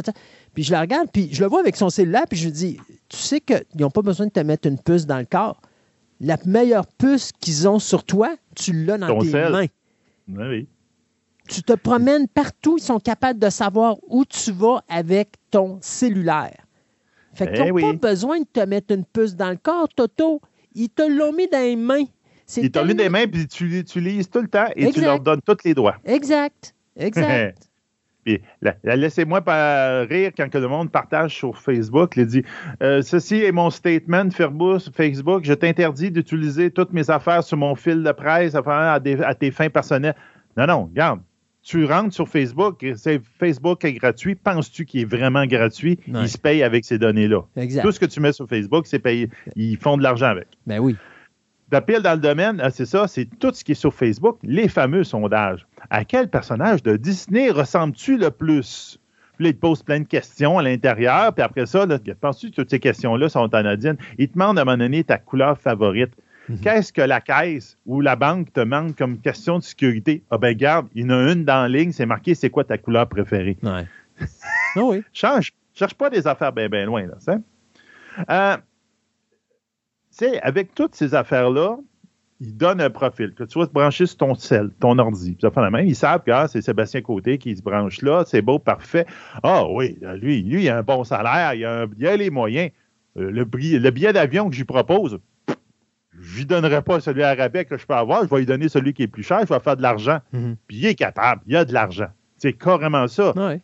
Tu te branches à un autre profil qui n'aurait comme qui, est reconnu par l'algorithme comme ayant des moyens financiers plus bas, il va t'offrir un prix plus bas. Parce que c'est ça. Donc, je, vais avoir le meilleur deal. Pas nécessairement le meilleur deal, c'est le meilleur deal pour ta, ton porte-monnaie. C'est ça.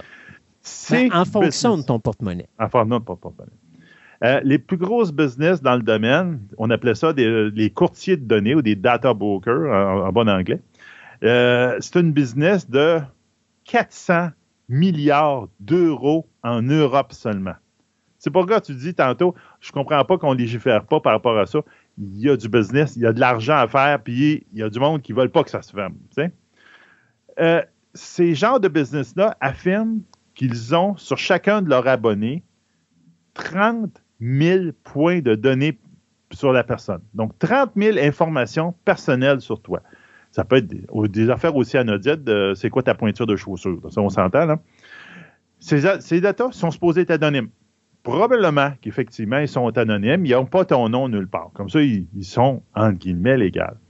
Mais dans le reportage en question, il y a une, genre de, j'allais dire de compagnie, mais ça part une université en Europe, qui fait une démonstration, qui prennent six de ces 30 000 points-là, puis ils font une démonstration que avec une base de données de 66 millions de Français, ils sont capables de pointer la personne. Donc, ils passent de 66 millions, ils, utilisent le pays, la région à laquelle la personne habite, donc, mettons, la Loire ou quelque chose de même, la date de naissance, est-ce qu'il est-tu marié ou il est, tout seul? Est-ce qu'il est à l'université? Est-ce que cette personne travaille présentement? Avec ça, sur les 66 millions, il y avait le nom et l'adresse de la personne précise. Hmm. Il était capable de pinpointer la personne. La prochaine étape, qui sont en train et qui, marchent présentement, c'est ce qu'ils appellent le profilage prédictif. C'est avec leur algorithme, avec leur intelligence artificielle en ayant de ça, de prédire qu'est-ce que tu vas faire. Donc, de faire du, euh, Minority Report, pour ceux qui l'ont vu l'émission. Donc, ils montrent très bien. Ils prennent une journaliste qui répond à un test questionnaire de 240 questions. C'est le test des psychologiques pour voir tes profils psychologiques. En fin de compte, la classe sur ouverture d'esprit, la conscience professionnelle, le névrosisme. En fin de compte, c'est quelqu'un de nerveux, de stressé, de Euh, l'extraversion, est-ce que tu es quelqu'un d'extraverti ou plutôt renfermé? Puis l'agréabilité, donc en fin de compte, es-tu quelqu'un qui est le fun à travailler avec ou encore euh, t'es bête comme tes pieds? Donc, ça, ils font 240 questions. Puis après ça, ils lui donnent une Fitbit. Donc, une montre intelligence de qui s'appelle la Fitbit. Puis il dit que tu apportes pendant trois mois. C'est tout ce qu'on a besoin. Tu apportes pendant trois mois. Puis après trois mois, il revient. Il prend les datas de la, de la montre il est chaud dans un algorithme qui est utilisé présentement euh, par bien du monde. Puis, sur ces cinq traits de caractère-là, je vous ai donné, il y en a quatre qui sont parfaits. Ils sont les mêmes qu'un test psychologique de 240 questions. Donc, avec ça, ils sont capables de prédire un peu ce que tu vas faire, qu'est-ce qui te va arriver dans telle situation. Puis, il y a même un logiciel online, je ne vous donnerai pas l'adresse, mais si vous allez voir le reportage, vous voyez très bien l'adresse, là, euh, où la personne prend son profil Facebook, la dompe sur ce logiciel-là, puis il donne un, profil psychologique au complet de toi par, à cause de tes posts sur Facebook. Où est-ce que tu fais des likes ou tu fais des pas likes, puis ça hmm. C'est assez épeurant, mais c'est quand même intéressant. Moi, ce qui me stresse le plus dans tout ça, c'est, tu sais, mettons un exemple comme ma banque. Ouais. Je sais pertinemment bien que ma banque a mis mes informations personnelles sur Internet. Mm-hmm. Mais je leur ai carrément dit à plusieurs reprises, je refuse que vous mettiez mes informations sur le web. Mais ils vont le faire pareil. Puis je ne comprends pas encore aujourd'hui pourquoi que le gouvernement ne fait pas une loi ou est-ce que les institutions bancaires sont obligées de faire signer un papier aux gens pour dire, genre, j'autorise de mettre mes, affaires sur l'Internet, puis si je veux pas, ben c'est tout bad pour vous autres, mais il va falloir que vous trouviez une autre manière de faire de la business avec moi. Parce que je ne veux pas avoir mes informations. Et tu sais, moi, je ne suis pas le genre de gars qui va utiliser son téléphone pour payer ses cartes de crédit ou payer ci ou payer ça. Je ne suis pas le genre de gars qui va dire Hey, sais-tu quoi, je vais aller avec mon Internet pour aller voir mon compte en banque j'ai mon carnet de caisse encore, puis je m'en vais voir la madame derrière le comptoir. Puis là, tu as une madame qui s'approche de moi, puis elle dit Venez, je vais vous montrer comment utiliser le guichet automatique. Puis moi, je la regarde, puis j'ai dit ben écoutez, attendez deux secondes, je vais aller chercher la masse dans ma voiture, puis je vais vous montrer ce que je pense de votre guichet automatique. Normalement, il me laisse tranquille, puis je suis capable de parler à la petite madame derrière le comptoir. Mais c'est ça, La clique est là. C'est moi, je veux rien savoir. Quand c'est mes affaires personnelles, je veux rien savoir de l'Internet. Je veux rien. Je sais, je comprends. on va en parler de la génération Z, là, euh, à quel point ça a un impact sur leur vie. Puis tout ça. Puis oui, ça a des facilités. Puis oui, c'est incroyable. Mais savez-vous quoi? Il y a un prix à payer avec de la facilité. Et c'est quelque chose que j'ai appris très tôt dans ma vie. Plus c'est facile, euh, plus il y a des mauvais côtés à la chose. L'histoire de la génération Z, en fin de compte, c'est pour montrer un double discours, puis en même temps l'impact que ça peut avoir. On s'entend que si vous avez euh, des enfants à l'école, vous faites la même, vous le savez pertinemment. Moi, j'ai été confronté à ça assez rapidement quand mon gars est arrivé au, secondaire.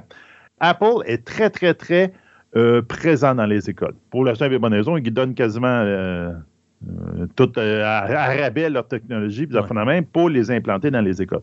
C'est pas pour rien, c'est que c'est pour introduire une jeune génération à leurs produits pour que la jeune génération l'utilise.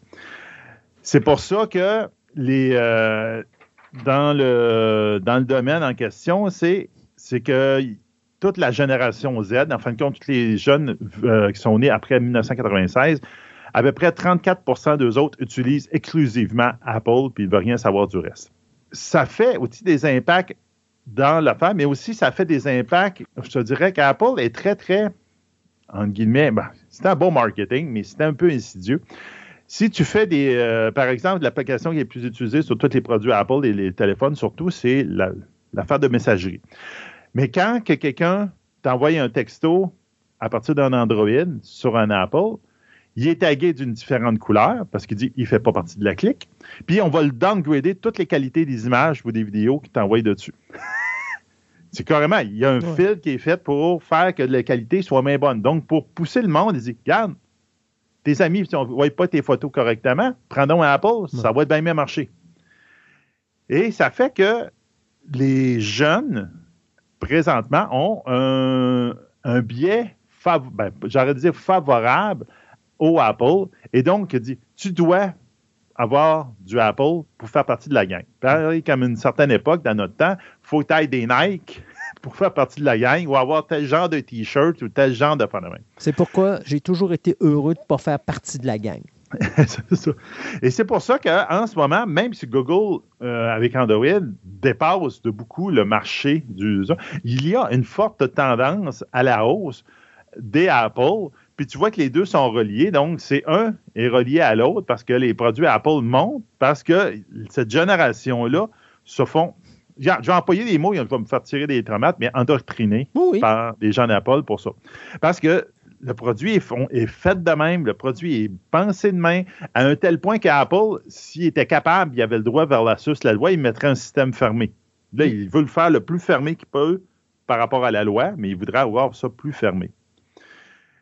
Ça fait que, effectivement, dans une génération Z qui se veut de, on veut pas être genré, tu faut euh, faut pas parler de couleur, faut même plus parler de sexe, de les hommes, les femmes, c'est plus, on n'a plus le droit. Mais tu as le droit de parler que mon sel est un Apple, puis toi, c'est un Android, tu es un méchant.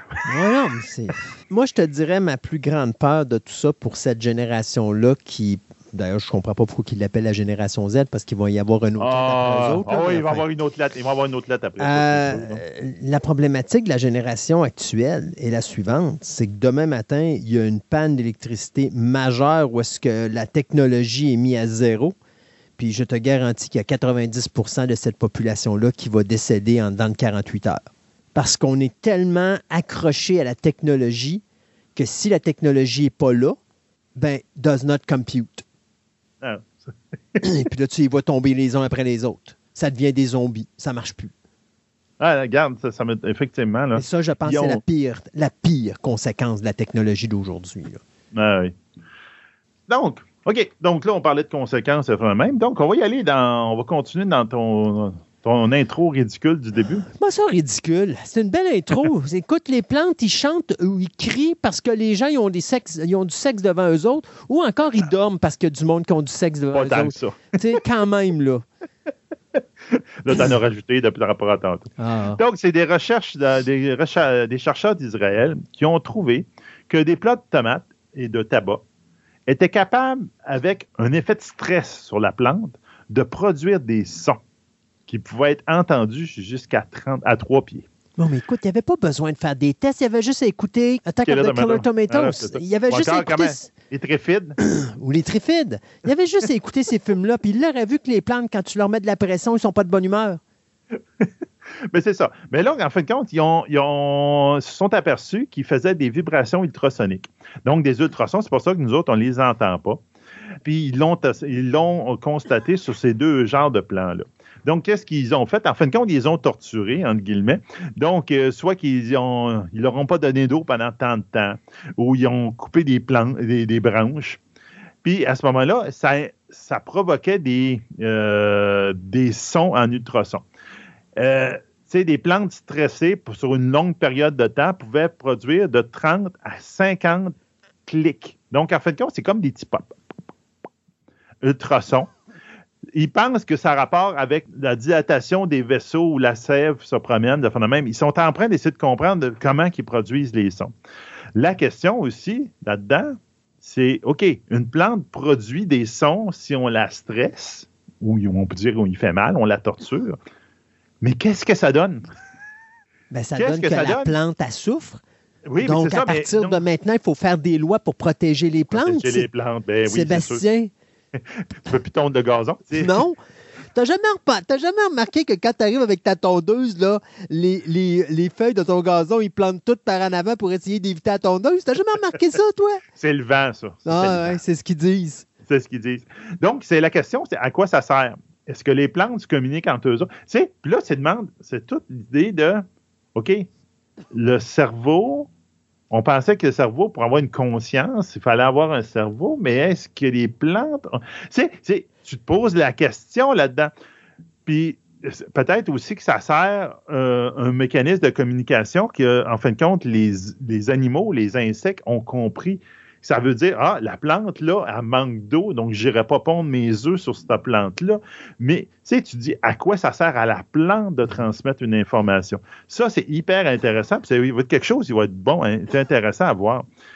Puis, dans la, dans la même optique, il y a d'autres personnes qui ont fait des tests sur les plantes, puis euh, ils se sont déterminés que les plantes dorment. OK? Ils ne dorment pas comme nous autres. On s'entend, mais ils ont un cycle durant la nuit, généralement, beaucoup plus bas que durant le jour. Puis même la NASA, sur la station internationale, ils ont fait des, euh, scans avec un, radiomètre thermique sur la Terre, puis ils regardaient. Puis autour des Grands Lacs, ont été capables de voir avec le lever du soleil que l'activité des plantes changeait. Puis c'était pas nécessairement juste à cause du soleil, parce qu'ils voyaient que les plantes qui étaient sur le bord de l'eau, quand le soleil les atteignait, ils se réveillaient presque immédiatement. Mais des plantes qui étaient plus loin de l'eau, ça leur prenait un petit peu plus de temps. Donc, il y en a qui dorment, euh, euh, oh ils dormaient un petit peu plus tard. Ils dormaient un petit peu plus tard que l'autre. Et donc, c'est toute l'histoire de ça. C'est avec ça, tu mélanges ça avec l'autre. Puis, ils comprennent aussi qu'une plante, on voit des plantes qui sont capables d'éviter des objets quand ils poussent, ils, se déplacent. Comme ils disent, tout le monde dit, les plantes se déplacent. on ben. s'entend qu'ils se déplacent à une vitesse que nous autres, on ne voit pas. là. Plus bel exemple, moi j'ai un arbre ici, puis il pousse d'un bord, plus d'un bord que de l'autre. Puis quand on regarde d'où est-ce que le soleil passe, ben on se rend compte que l'arbre suit le soleil. Donc, il pousse plus en direction du soleil pour aller chercher sa luminosité. C'est ça. Euh, c'est ça. Mais des fois aussi que c'est une plante, il y en a qui aiment ça, des plantes grimpantes, ils vont aller chercher un mur, ils vont aller vers le mur pour voir ce qui grimper. Mais il y en a aussi qui vont l'éviter parce que ça, carrément, ça leur fait de l'ombre. Mm-hmm. Mais ils n'ont pas besoin de toucher au mur pour savoir que le, mur, est, là. Ils vont l'éviter par défaut. Mm-hmm. Donc, il y a comme une sensation, il y a comme une conscience, entre guillemets, de le mur est là et je dois l'éviter. Et c'est tout ce mécanisme-là que ces recherches-là mettent un peu de l'avant en se disant Ouais, mais c'est étrange. Protégeons, nos plantes, ce sont des êtres conscients, vivants, plus intelligents que les dauphins. S'il vous plaît, plus de tondeuse. Peut-être pas à ce point-là, mais pas. Euh, au travail, moi, il y, a, beaucoup de classes de contaminants qu'on regarde dans l'eau, puis la même, puis il y a des classes qu'on appelle souvent des perturbateurs endocriniens. Les perturbateurs endocriniens, c'est des contaminants qui vont perturber notre système endocrinien à l'intérieur de notre corps.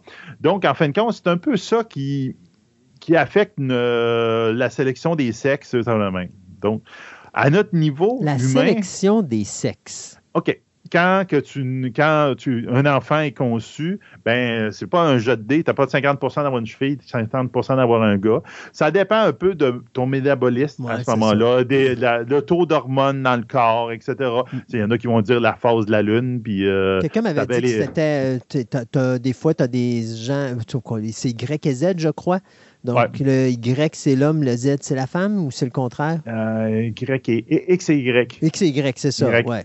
Je me rappelle pas lequel est lequel. Là. Mais en tout cas, fait que, mettons, l'homme, c'est X, puis la femme, c'est Y. Ben, si le Y est plus fort que le X, ça va être une fille, mais si le X est plus fort que le Y, ça va être un gars. C'est ça. C'est des affaires de même un peu, tu sais. Mais ça peut être influencé par justement, effectivement, l'état d'esprit à ce moment-là, ça fait de même avec ça. Mais il y a des produits, des contaminants qui peuvent affecter cette balance-là dans le corps et comme favoriser un sexe par rapport à l'autre. On le voit euh, à, à une échelle plus de, de vie qui, se reproduit plus rapidement, les poissons, phénomène. Donc, il y a une recherche en ce moment qui, on, que les tortues vertes qui sont, euh, sont en population qui sont en danger présentement, sont sur le bord de l'extinction. Euh, les risques d'extinction de base, c'est fait à cause des collisions avec les bateaux, euh, la pêche, qu'on tu ramasses une tortue par, par défaut dedans, la destruction des habitats, etc., etc. Mais il y a aussi un problème à cause qu'il y a beaucoup trop de tortues femelles par rapport à des tortues mâles. Une des raisons qu'on connaissait depuis quelques années là-dessus, c'est la température de l'eau une température plus chaude va faire que l'œuf va développer plus de femelles que de, que de, que mâles. Donc, avec le réchauffement climatique, la balance est en train de, de, déstabiliser à un point tel que tu peux avoir pour plusieurs centaines de tortues femelles, tu vas avoir très peu de mâles. Mais on s'aperçoit de plus en plus présentement que le ratio peut être effectivement affecté par des polluants. Hmm. On parle de, dans ce cas-là, dans le cas des tortues et de leurs œufs, euh, c'est de l'antimoine et du cadmium, qui est deux métaux lourds qui sont retrouvés euh, en abondance dans les rejets des grandes villes, principalement, qui vont affecter le niveau d'estrogène dans les, femelles euh, tortues et qui vont, quand ils vont pondre des œufs, ils vont plus avoir tendance à pondre des œufs femelles que des œufs mâles, tout simplement. Donc, la pollution est en train d'accroître le problème qui existait déjà avec les tortues. Euh. Euh. Donc, on est en train, avec notre pollution, pas de tuer les tortues, mais de faire une solution. Ah, comment ça s'appelait le show de science-fiction dans le temps de Cosmos 1959 avec une société de femmes dans l'espace? Puis il arrivait sur Terre. Ah, je ne m'en pas. Le Space Maiden. En réalité, ce que tu es en train de dire, c'est que la race humaine est en danger parce qu'on risque d'avoir pas mal de blondes sur la Terre, c'est ça? C'est ça. OK. Puis eux autres, nous, autres, nous autres, on va avoir le choix, mais eux autres, ils n'auront pas le choix. Donc, Et laisse-moi euh, Mesdames, si vous voulez avoir du choix, arrangez-vous pour qu'il y ait moins de pollution. C'est ça.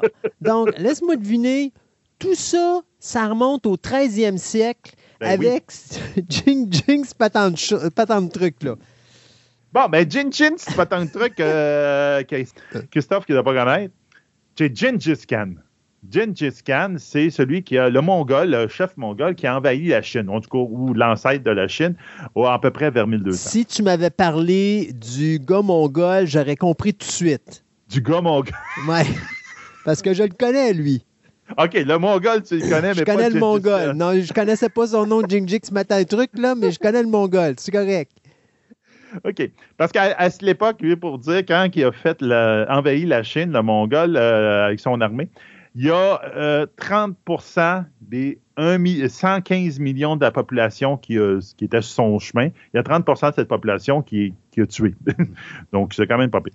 C'est qu'en fin de compte, on a euh, dans la glace de l'Arctique, on a fait des, euh, on a fait des études. ce qu'ils font, ils font une grande, grande, grande carotte dans, la glace. Pendant qu'il y en a encore, autant en profiter parce qu'ils en font pas mal. Puis ils regardent un peu, puis ils regardent un peu le taux de carbone à différentes époques. Puis ils se sont rendus compte qu'il y avait des trous. Il y avait des trous à peu près vers 1200, 1400, puis un autre trou à peu près entre 1560 1600, 1680. Là, ils ont essayé de, de relier ça à quelque chose. OK? Donc, ils ont fait plein de calculs. Ils ont vu que l'activité humaine là-dessus avait presque pas d'impact. Donc, les activités humaines, c'était pas assez significatif qu'on le voie dans la glace. Probablement que c'était plus des, affaires naturelles, comme des, volcans, etc., etc., qui ont affecté le, taux de carbone dans, l'effet de serre au niveau de la planète. Mais ils ont trouvé quand même des similitudes très intéressantes avec leurs calculs, ils ont été capables de calculer. Donc, M. Gengis Khan, avec justement quand il a tué 30% de la population euh, de 1 million, euh, de 115 millions de personnes quand, il a avancé son armée, a fait qu'il y a à peu près 142 euh, kilomètres carrés de, de forêt qui a repoussé. C'est à peu près à la même époque que la fameuse peste bubonique en Europe, qui a eu un effet très marqué aussi sur la, population européenne. La population européenne a beaucoup droppé à ce moment-là. J'avais déjà vu un reportage qui disait qu'il y avait une très grosse déforestation avant la, venue de, la peste bubonique.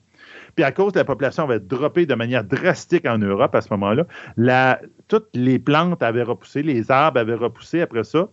Puis c'est ça qui avait permis de faire les grandes conquêtes de l'Amérique. Parce que s'il avait fallu qu'il fasse des bateaux avec du bois à cette époque-là, avant la grande euh, peste bubonique, il ne se serait jamais rendu de l'autre bord de l'océan. Oublie ça, il n'y avait même plus les armes pour faire des bateaux. Donc, ça, ça fait un effet. Ce qu'ils ont remarqué, c'est que la fameuse pollution dans, l'air, au niveau de l'air, ce qu'ils ont, calculé, ça a eu un impact de 0.100, 0.183 ppm. Donc, des ppm, c'est parties par million. Donc, des, particules de carbone par million de particules d'air, on pourrait dire, comme ça, on pourrait dire ça de même, pour Gengis Khan. La, la peste noire aurait eu un effet de 0.026 par rapport à 0.083. Puis, L'autre big que je vous avais parlé en 1600, 1560 euh, et 1680, c'est la conquête de l'Amérique, ainsi aussi la tombée de l'Empire Ming en Chine. Eux autres, il y avait des effets de 0.013 et de 0.048 sur l'atmosphère. Donc, c'est très insignifiant. Mais ça montre une chose, que Gengis Khan, même si son effet global sur la pollution atmosphérique a été quand même négligeable. ça n'explique pas la petite discordance qu'ils ont vue dans, la glace. Par rapport à tous les autres événements historiques qu'on a eus, il est quand même le grand gagnant et de beaucoup. et donc, son effet, même pour une personne, dont Gengis Khan, a été très, très, très, très notable sur tout le, notre, pollution atmosphérique et les, changements climatiques à cette époque-là. Ben, je, trouvais tellement que mon intro était plus intéressante que tous les sujets que tu as abordés aujourd'hui, mais ça, c'est une histoire. bon, moi, je savais c'était qui Gengis euh, Khan. Oui, ben c'est ça. Ben, moi aussi, je le savais. Je savais juste pas son nom. Je savais juste que c'était le Mongol. C'est tout. Seb, un gros merci. Puis, euh, écoute, toujours un plaisir d'entendre parler de science avec toi. Puis, on se dit à une prochaine chronique science. Bye bye.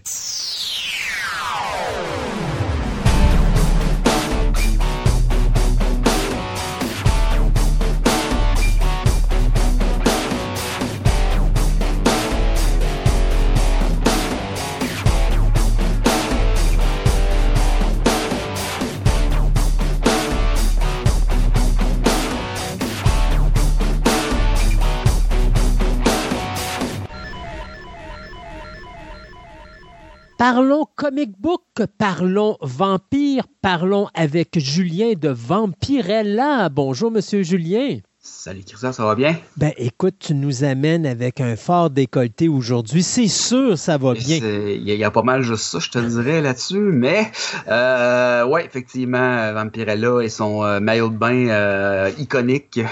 Ben écoute, euh, Vampirella, euh, je dirais pas qu'elle est aussi vieille que Dracula, mais dans le comic book, est-ce que c'est pas l'un des personnages de vampires les plus euh, anciens du monde du comic ça, book? Ça date quand même pas du début, parce qu'on sait que le comic date d'un peu des années 30, là, comme on le connaît, là, date des années 30. OK.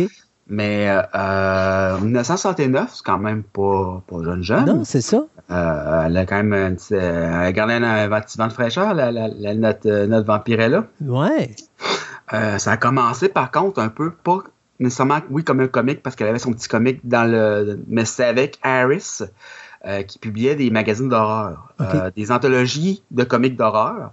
Donc, c'était des petites histoires. Puis Vampirella, ouais, était un peu, un peu comme, je dirais. Elvira. Elvira, qui était l'hôtesse de ces histoires-là. Elle était comme le personnage qui fait la transition entre chaque histoire. Puis elle avait toujours une petite histoire à elle là-dedans.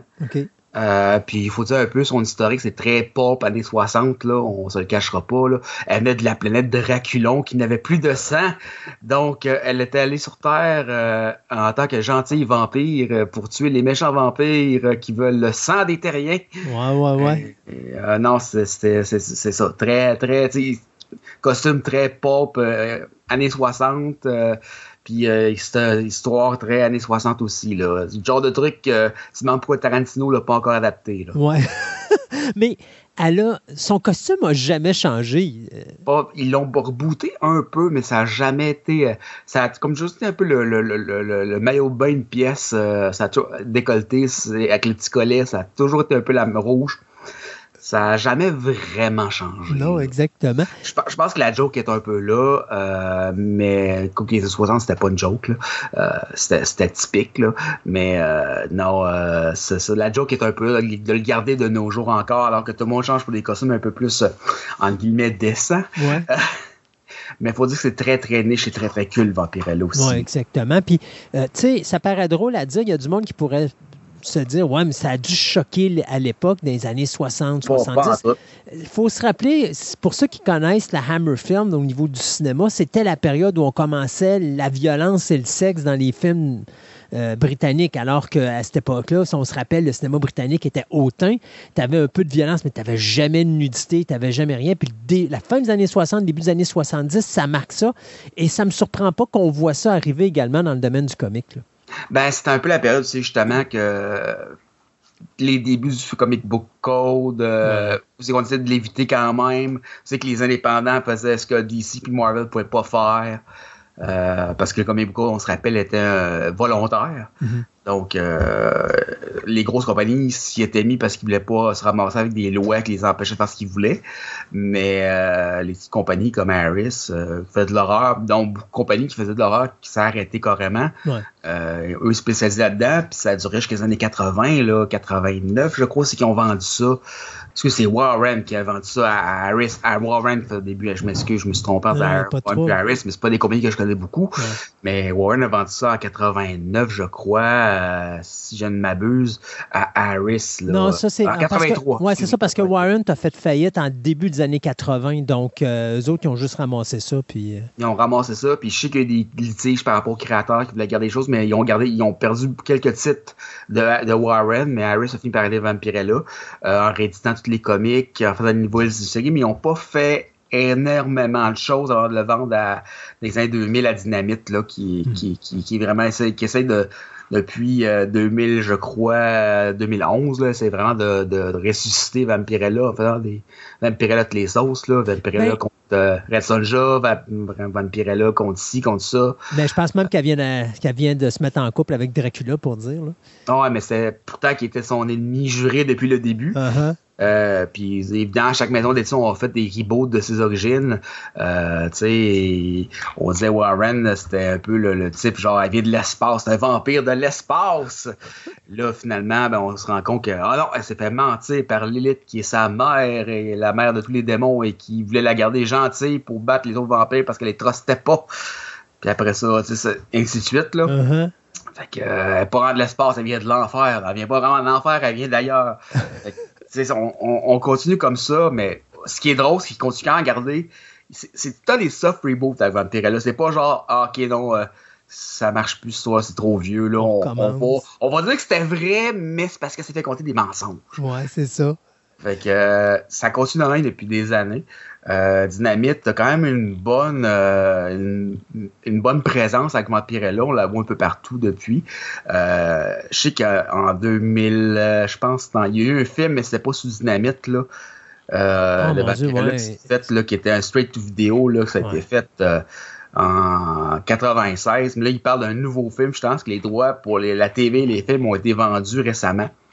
une petite compagnie, là parle de Mike et de Pike Production. Là. Ouais, non, non, c'est pas, c'est pas, c'est pas rien d'extraordinaire. C'est du, série, c'est du série Z à son pire. Ça, ça va finir sur Sci-Fi probablement. Euh, une série d'une saison sur Sci-Fi, puis on n'en parlera plus. Là. Ouais, c'est ça.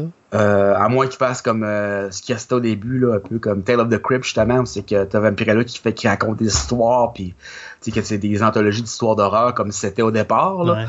Mais ça m'étonne. Mais c'était pas, c'était pas, c'était pas, c'était Vampira qui faisait ça, c'était pas Vampirella. Euh, non, non, Vampirella l'a fait sous forme de comique. Oui, c'est ça, ok. C'était c'est un peu Elvara du comique. même si Elvara est rendu dans le comique. sa retraite là, récemment, d'ailleurs. Euh, mais c'est ça. Uh-huh. C'est un peu l'équivalent aussi du, du, Tale of the Crypt, c'est que tu avais le, le, le, le, Crypt Keeper. Oui. Euh, c'est Vampirella, c'est ça, mais en pas mal moins laid. Exact. elle a toute une famille, mais moi, ce que j'ai, ce que j'ai trouvé drôle, c'est qu'à un moment donné, j'ai vu apparaître justement dans le Dynamite, euh, euh, les comics, la compagnie comique, un personnage qui s'appelait euh, Draculina. Et Draculina, à l'origine, je me suis dit, bon, OK, qu'est-ce qui sont passés? Vampirella a fait des kiddy avec Dracula, puis ça a donné Draculina, mais non, c'est la sœur de Vampirella. puis là, tu te rends compte que Vampirella a toute une famille autour d'elle. Ah oui, mais ça vient pas de l'espace. Ben c'est ça. Lilith est à la mère de tous les démons, c'est tous ses frères et ses sœurs. Ah ah! Euh, donc, euh, non, c'est ça. On, a beaucoup de personnages euh, secondaires autour. Dracula revient souvent. Mm-hmm. tous les personnages de Dynamite, évidemment, ont eu des crossovers avec elle récemment. Même la série Hack and Slash, qui n'est pas dans Dynamite, je crois qu'il est sous euh, qui est une série qui suit genre des, des, des, des deux personnages. Qui Slash, c'est pas, pas Image? C'est Image, c'est ça. Ils ont eu un crossover avec Vampirella. Euh, mais c'est pas étonnant de d'image parce que c'est très euh, ils sont très très libres sur ce qu'ils font un peu avec leurs auteurs là ça a été un peu le but dans le fond de McFarlane et compagnie qui ont créé ça là euh, dans le fond c'est ça c'est il y a des crossovers avec tout le monde qui est dans le domaine de l'horreur en guillemets là et poisson à l'horreur parce que Red Sol Jones s'entend on est dans Conan, on n'est pas, on est dans le fantastique, là. Ce que Vampirella fait avec Red Sonja, j'en ai aucune idée. Éventuellement, je vais peut-être le lire parce que je trouve ça vraiment juste drôle. Mais je suis pas sûr que je vais être euh, hmm, euh, agréablement surpris, on va dire. Euh, mais, euh, tu sais, Vampirella a quand même attiré beaucoup de gros auteurs là, au fil des années, là, euh, ce qui est quand même pas étrange vu le fait que c'est très, très culte. Euh, mais tu sais, on a quand même eu des Kurt Busiek, des Grant Morrison, Mark Miller. Mark Miller moins étonnant, étant donné sa, sa, tendance à faire des comics d'horreur ou ultra-violents. Euh, mais Grant Morrison quand même. Lord Morrison, excusez-moi maintenant. Ouais. Euh, ah oui, c'est un Lord maintenant. Il trouve ça vraiment juste drôle, je pense, parce que je l'ai vu en panel à, à New York Comic Con, puis le gars, il, il dit ça, mais tu sais, euh, la quantité de drogue qu'il prend, je pense pas tellement très bien. En plus, il est très tôt là-dessus. Là. Mais euh. C'est ça, c'est Lord Morrison a mm. fait du Vampirella. OK. Euh, sais, on a eu euh, Gail Simon, la très féministe Gail Simon qui a fait du Vampirella aussi. Wow. Euh, Jess Robinson, euh, pas mal de monde là, qui ont, qui ont fait. Warren Ellis, je pense aussi, si je me trompe pas, qu'elle avait fait. Oui, il me semble que oui. Euh, de mémoire, là. Euh, on a quand même une bonne brochette d'auteurs solides, là, Puis Graham Morrison, on parle d'un gars qui fait des affaires de longue haleine, là. C'est pas le genre de gars qui va te donner un punch au bout de deux volumes, là. C'est mm-hmm. lire le mot du comique avant de tomber sur le punch, là. Ouais. Puis il va te le mettre d'en face une fois qu'il va l'avoir sorti. Là. Ça va prendre deux, trois ans, mais tu vas l'avoir. Là. La, la claque s'en vient, là. Pas de suite. Donne-y un an, donne-y deux ans, ça s'en vient. je me souviens des séries de X-Men euh, aussi que euh, ça avait pris euh, comme d'années avant d'avoir le punch que ça, le, gros méchant, ça restait Magneto, même si c'était pas Magneto. Là. Mm-hmm.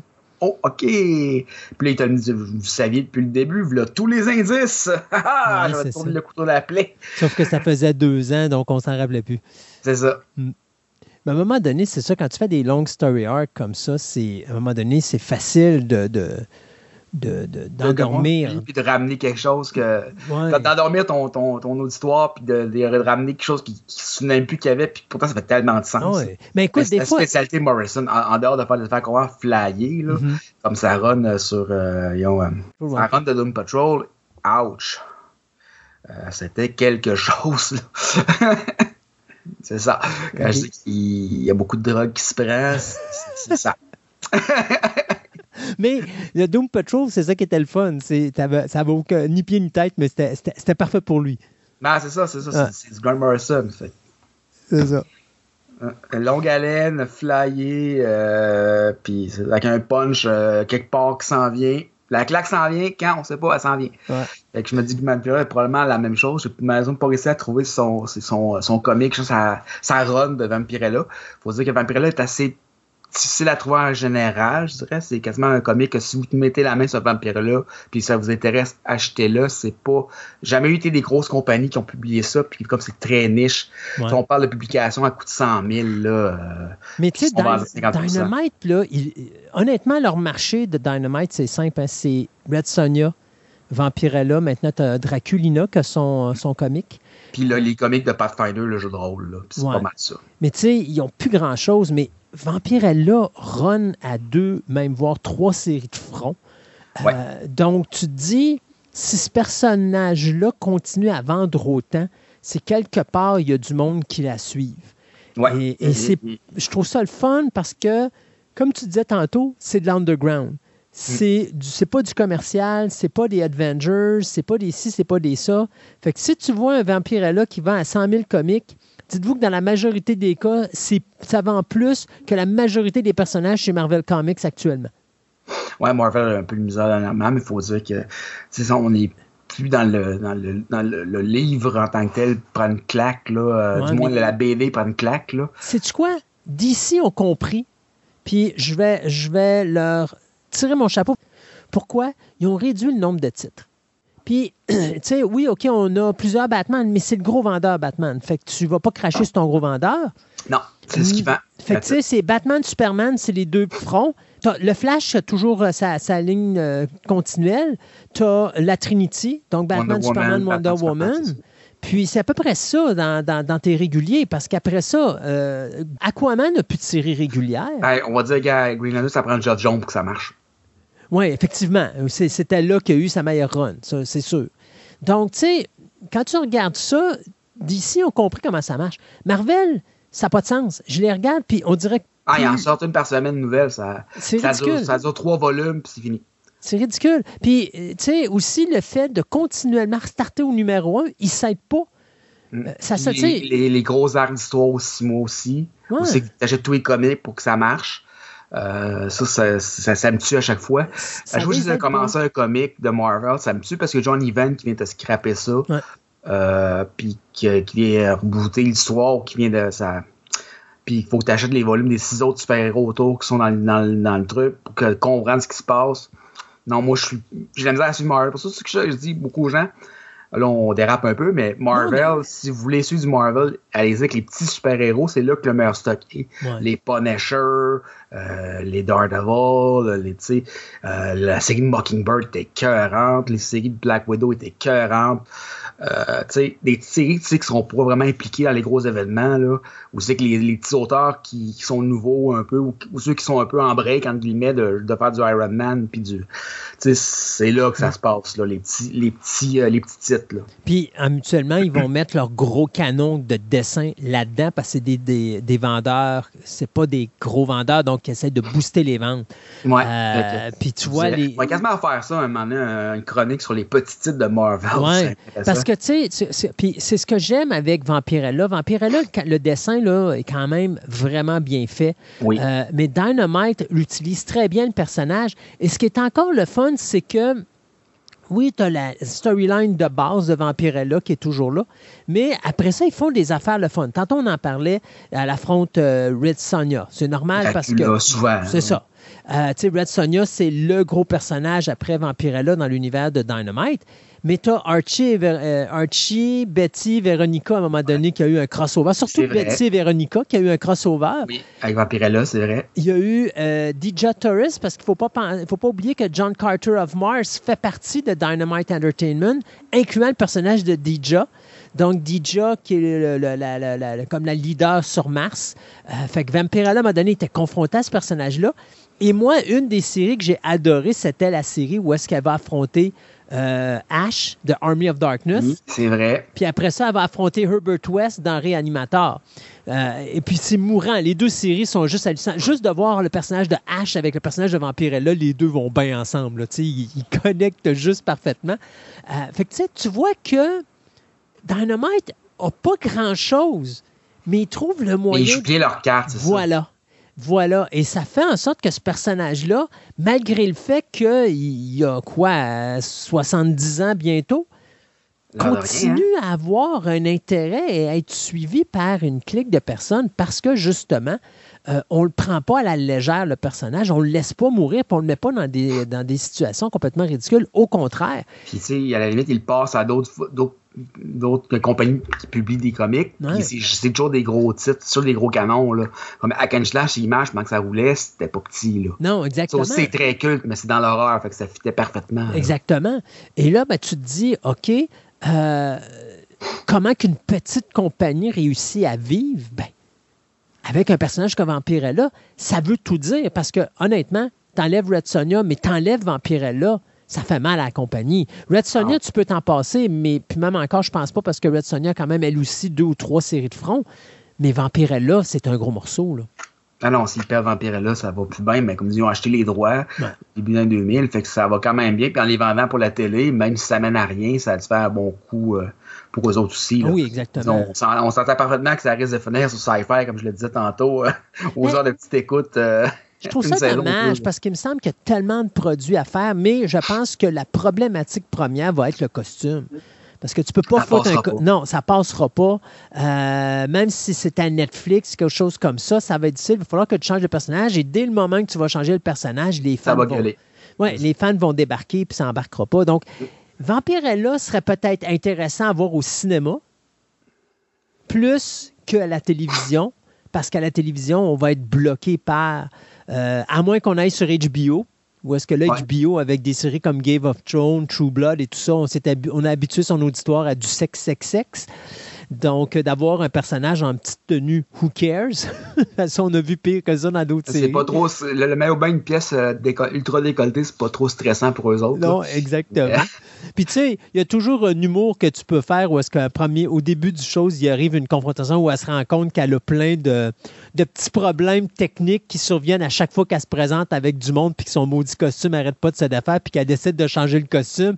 Mais au moins, tu l'auras vu puis euh, ça va permettre. Ben, c'est un peu ce qu'il a fait avec euh, Supergirl. Je pense que c'est CW qui s'est fait avec Supergirl. Ben au début, il change son costume, puis comment il arrive au costume de la série, c'est parce qu'il passe après tous les costumes de comic book qu'elle a eu depuis le, depuis le début, là, parce que ça, ah, mini-jeu, ça marche pas, ça. Petite affaire, ça marche pas, ça.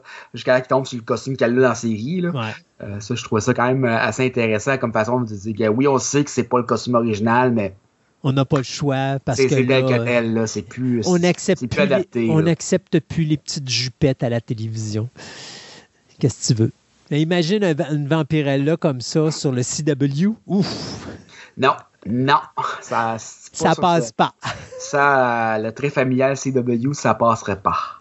Hey, on parle de combien d'œuvres littéraires pour Vampirella faire ça? Eh, boy, gars, tu vois, dans ses premiers temps, euh, chez Warren, on parle de facilement 15 volumes combinés, euh, une vingtaine de volumes combinés. Fait que, Quand tu parles des, volumes combinés, si on parle de, de, de recueils. Les recueils, là. Euh, fait que euh, Puis actuellement, les recueils, c'est quoi? C'est 4-5 euh, ensemble, une centaine. Ouais, c'est ça. Fait, on parle Encore là, t'es dans les magazines, c'est toutes des short dans des magazines. Ouais.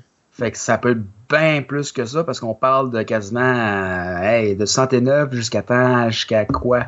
83 qu'on dit tantôt? 83, ouais, 82. Warren? Il y en a un bout là, de Vampirella chez Warren. Puis euh, Harris, eux autres, ont-tu fait du nouveau stock avec elle? Harris, oui, on fait beaucoup de rééditions. Euh, parce que vous savez, il y a des combats légaux, là-dessus. Parce que euh, Warren a fait faillite. ben, les auteurs ont voulu récupérer Vampirella puis les autres trucs autour. Ils ont récupéré les autres trucs, mais pas Vampirella. fait que oui, il y a eu du stock, surtout vers la fin. Mais on parle de quoi? Harris, là, gars, je te dirais, là, vite de même, à bout de nez, là, j'en compte. Ah, quand même. Euh, ils ont été là quasiment 20 ans, là.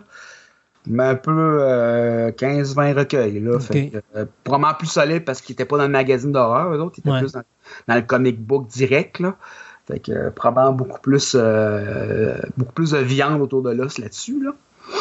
Euh, mais tu sais, là, qu'on tombe chez, euh, chez Dynamite, là, ça explose carrément. depuis euh, moins de 20 ans, là, on, on est dans la centaine de titres là, faciles. Là. Fait que quelqu'un qui veut tout lire de Vampirella, c'est un petit peu compliqué. Non, non, non. Je dirais, je, vais, je vais me fier un peu. J'ai pas lu beaucoup de Vampirella, voire pratiquement pas. Là.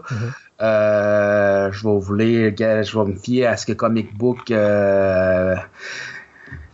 ce que CBR euh, me dit, là, puis euh, je suis d'accord là-dessus à cause des noms des horreurs, des, des horreurs, des auteurs, excusez-moi, euh, mais une coupe d'auteurs là-dedans, c'est des horreurs, là, il, y a, une coupe d'auteurs que tu, ok, incluant bien sûr, il n'y a pas de nom, non, il y a une raison, là, mais incluant bien sûr Lord Morrison. Ah, mais Lord Morrison, c'est, moi, c'est un, un, génie ce gars-là, mais je veux dire, c'est un génie fou, un peu, c'est un, un peu savant fou du comic book, oui, c'est ça c'est un génie ce gars-là, mais il se rend tellement pas au sérieux. C'est tellement drôle de le voir aller, là, avec son gros accent scottish.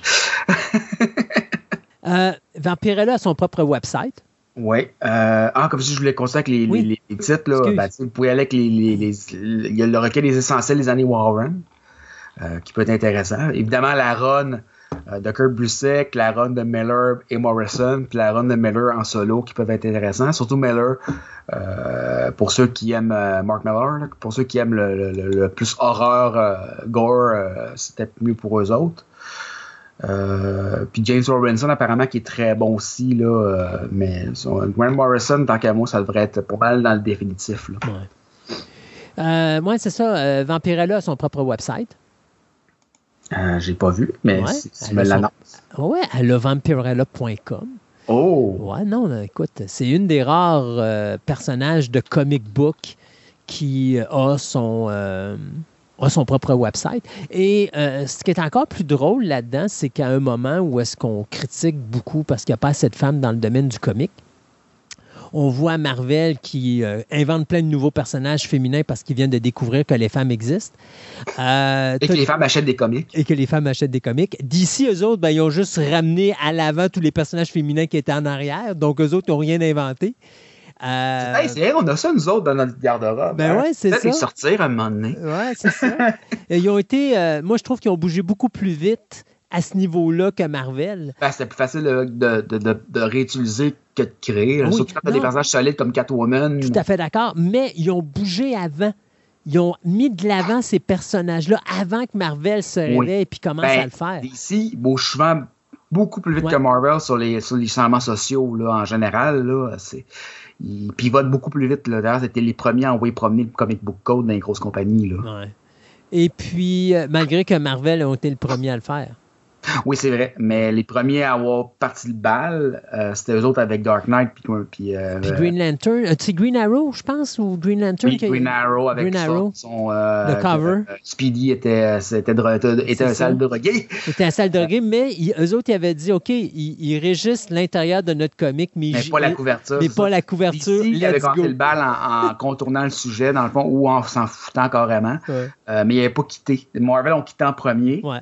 Mais d'ici, c'est comme on n'a pas quitté, mais on ne l'écoutera pas plus. c'est ça. on, paye, on paye notre cote, mais non. fait que si des fois les gens veulent savoir un petit peu plus, euh, un peu, savoir un peu plus sur Vampirella, ben c'est ça.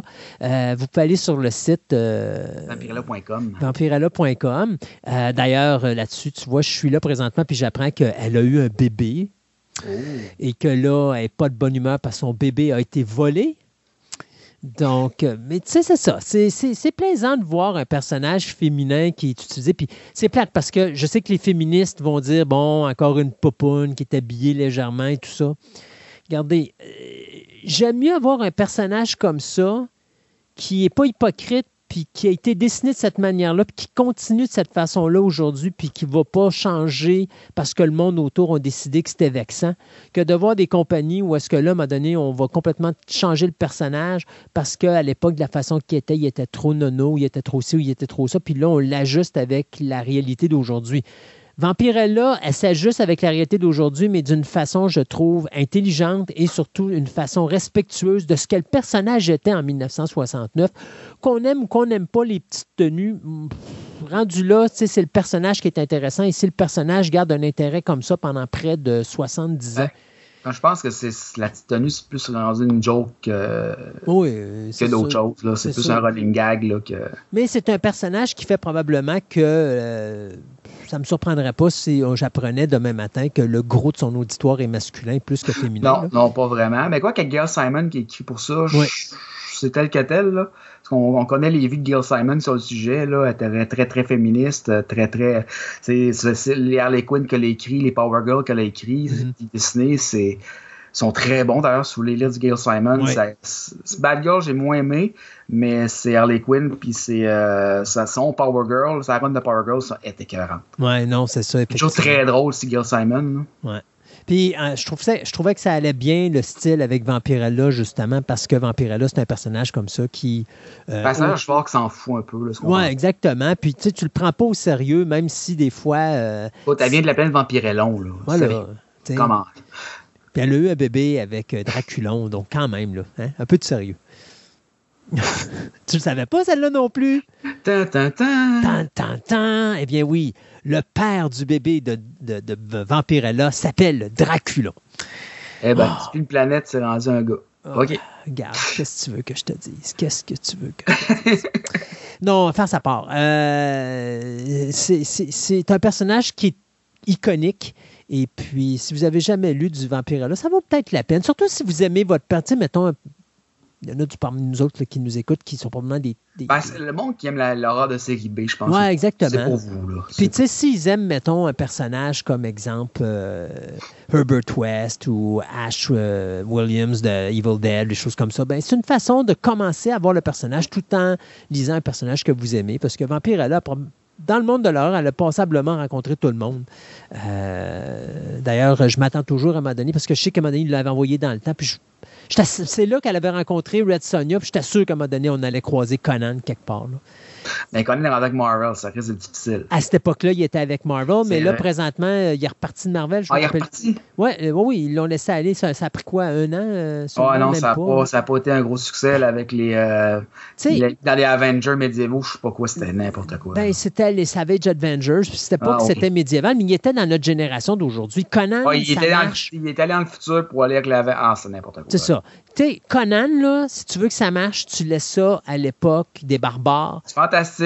Voilà. Sword and Sorcery, puis c'est that's Exact. Moi, j'aurais ramené The Savage Sword of Conan, j'aurais fait une série là-dessus, puis tu restes à quelque chose de différent. Mais on dirait que Marvel sont pas capables de faire ben, quelque ils chose. Fait, ils sont gardés les gens avec Star Wars pourtant.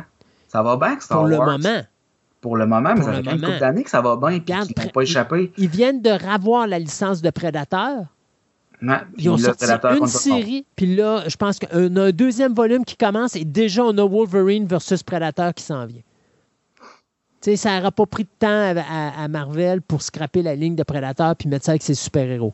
À quand Captain America versus Predator? À ils n'ont pas Alien aussi dernièrement qui ont ramassé. Mais Alien adore, il est à part. À, date, il est à part. À date, ça va bien encore, Alien. Ils l'ont pas mélangé. Pur, fait que ce serait dur pour eux autres de. Mais check bien, ça va arriver à un moment donné. Ah, Alien contre les X-Men, je suis certain. Oh, ouais, X-Men versus Alien, Avengers versus Alien. C'est sûr ça va arriver à un moment donné. Puis ça va être Alien versus Predator versus Avengers et ainsi de suite. Regarde. C'est, c'est... Ainsi de suite, on n'en sortira pas. Non, Mais Star Wars, ça, ça, ça oh, date, Mais il n'y a rien qui dit pas qu'à un moment donné, on n'aura pas un Alien ou un Predator quelque part dans l'univers de Star Wars. Ah non, stop le pitié.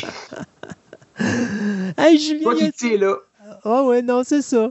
Y a-tu de quoi rajouter sur Vampirella? Non, pas vraiment. comme on disait tantôt, si vous aimez la série là de Seki B, et les trucs comme uh, Tale of the Crypt, ça fait comme ça, sur Vampirella, je crois que c'est pour vous. Alors, euh, on s'en va à nos comics les plus, ou à notre comic store le plus proche de la maison, chercher du Vampirella. Ça, c'est si on réussit à en trouver ici à Québec parce qu'il n'y a pas beaucoup de boutiques cantines. Et puis, euh, sinon, ben nous, on se dit à une autre prochaine chronique de comic book avec Julien. Merci à la prochaine. Julien. Bye. Bye.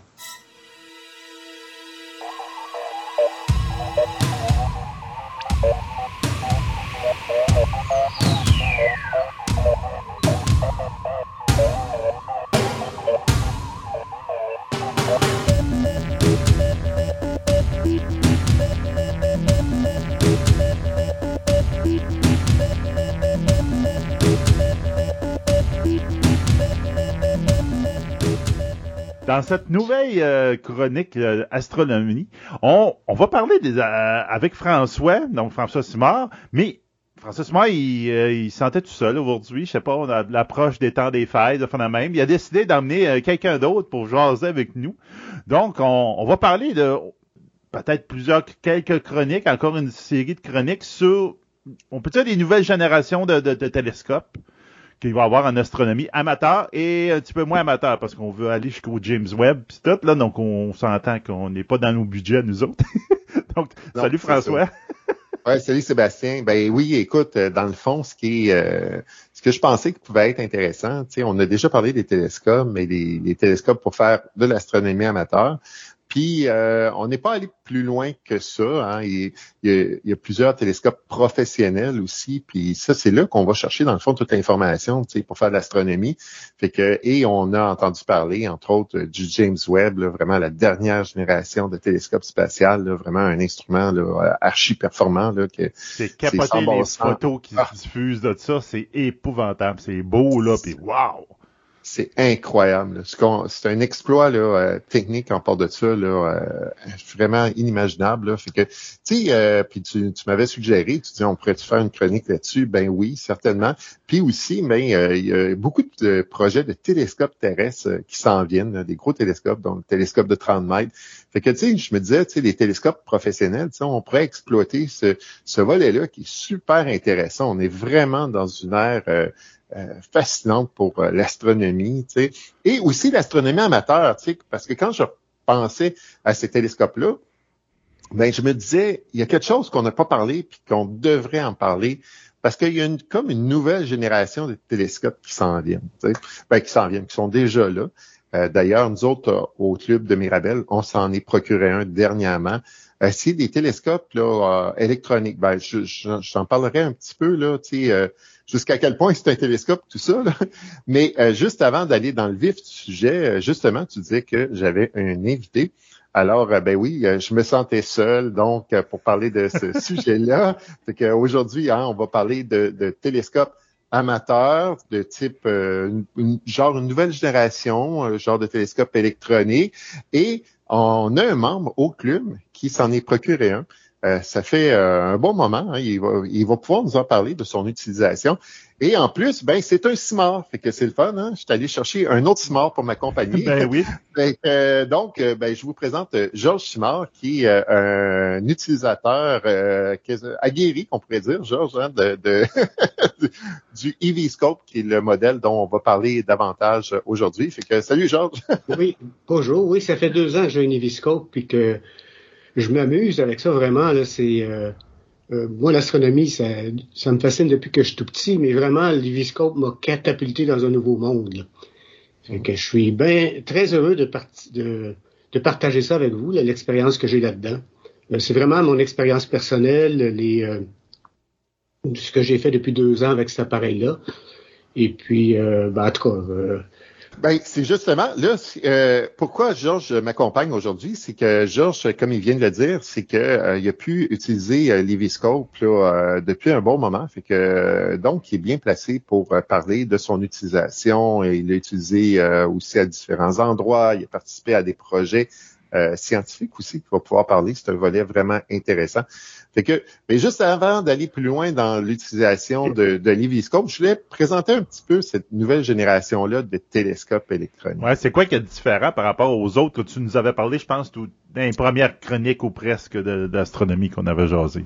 Oui, tout à fait, parce que, tu sais, à la base, quand on fait de l'astronomie amateur, ben c'est ça, tu sais, ça nous prend, tu sais, des, des outils d'observation. Ben, c'est sûr qu'on fait de l'astronomie d'abord avec nos yeux, il y a plein de choses euh, qui est fascinante à voir avec nos yeux, par exemple des aurores boréales, des étoiles filantes, euh, même observer seulement les constellations. Bref, le ciel nocturne, il reste euh, vraiment plein de, de, merveilles à voir juste avec nos yeux. Mais quand on veut voir un petit peu plus loin, ben là, on a besoin d'instruments d'observation. On avait parlé de euh, d'utiliser, par exemple, des jumelles ou encore ce qu'on appelle une lunette astronomique. Fait que souvent, ce que les gens vont appeler télescope, c'est-à-dire, tu sais, on, on comme le long tube qu'on voit là, euh, dans les, les, même les, les, comics, les représentations quelconques, le long tube noir et blanc, puis on regarde à un bout, puis un peu si on peut penser à un, pirate qui regarde au loin, là, il sort sa petite lunette de poche, ben c'est ça, une lunette astronomique. Les gens appellent ça euh, parfois un télescope, mais ça n'en est pas un. C'est vraiment une lunette, fait que ça fonctionne avec les lentilles.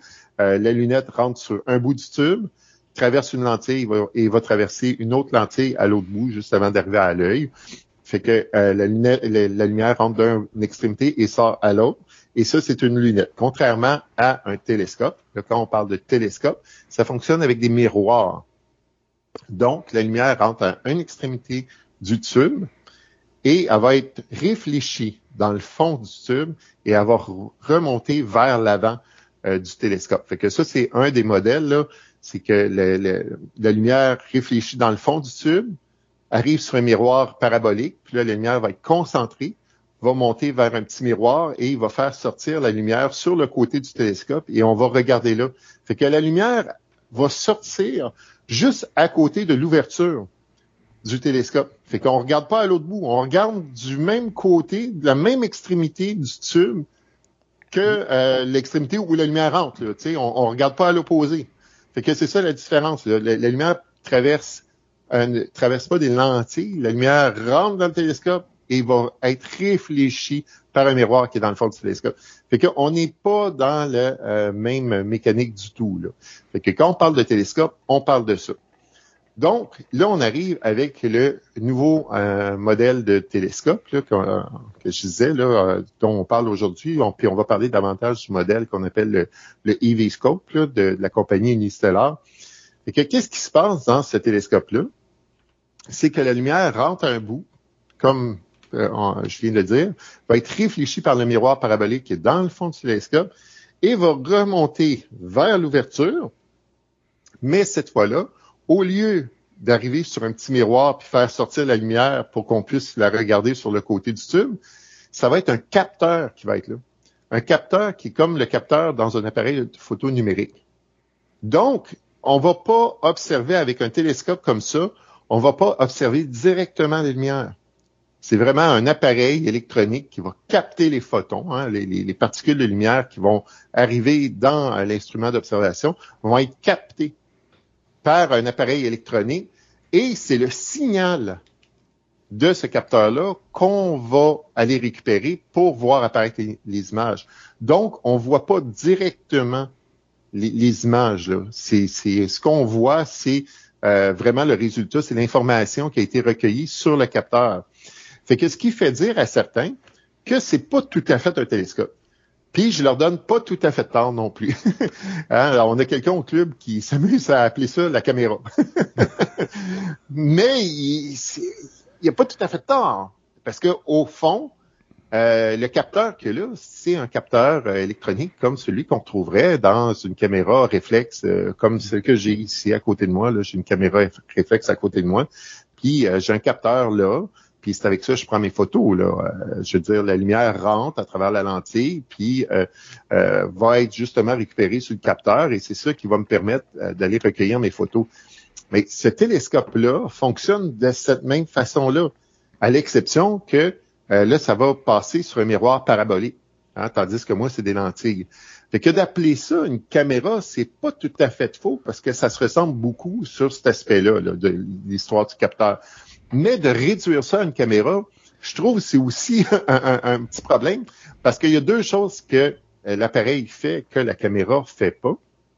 C'est que euh, d'une part, ben c'est vraiment fait pour euh, voir des, des, des, portions de ciel de façon plus ben, dégrossir. Dans le fond, une caméra, c'est pas fait pour garder un, point précis puis de le grossir énormément. Là. Puis ça va chercher dans le ciel exactement ce qu'on cherche à voir.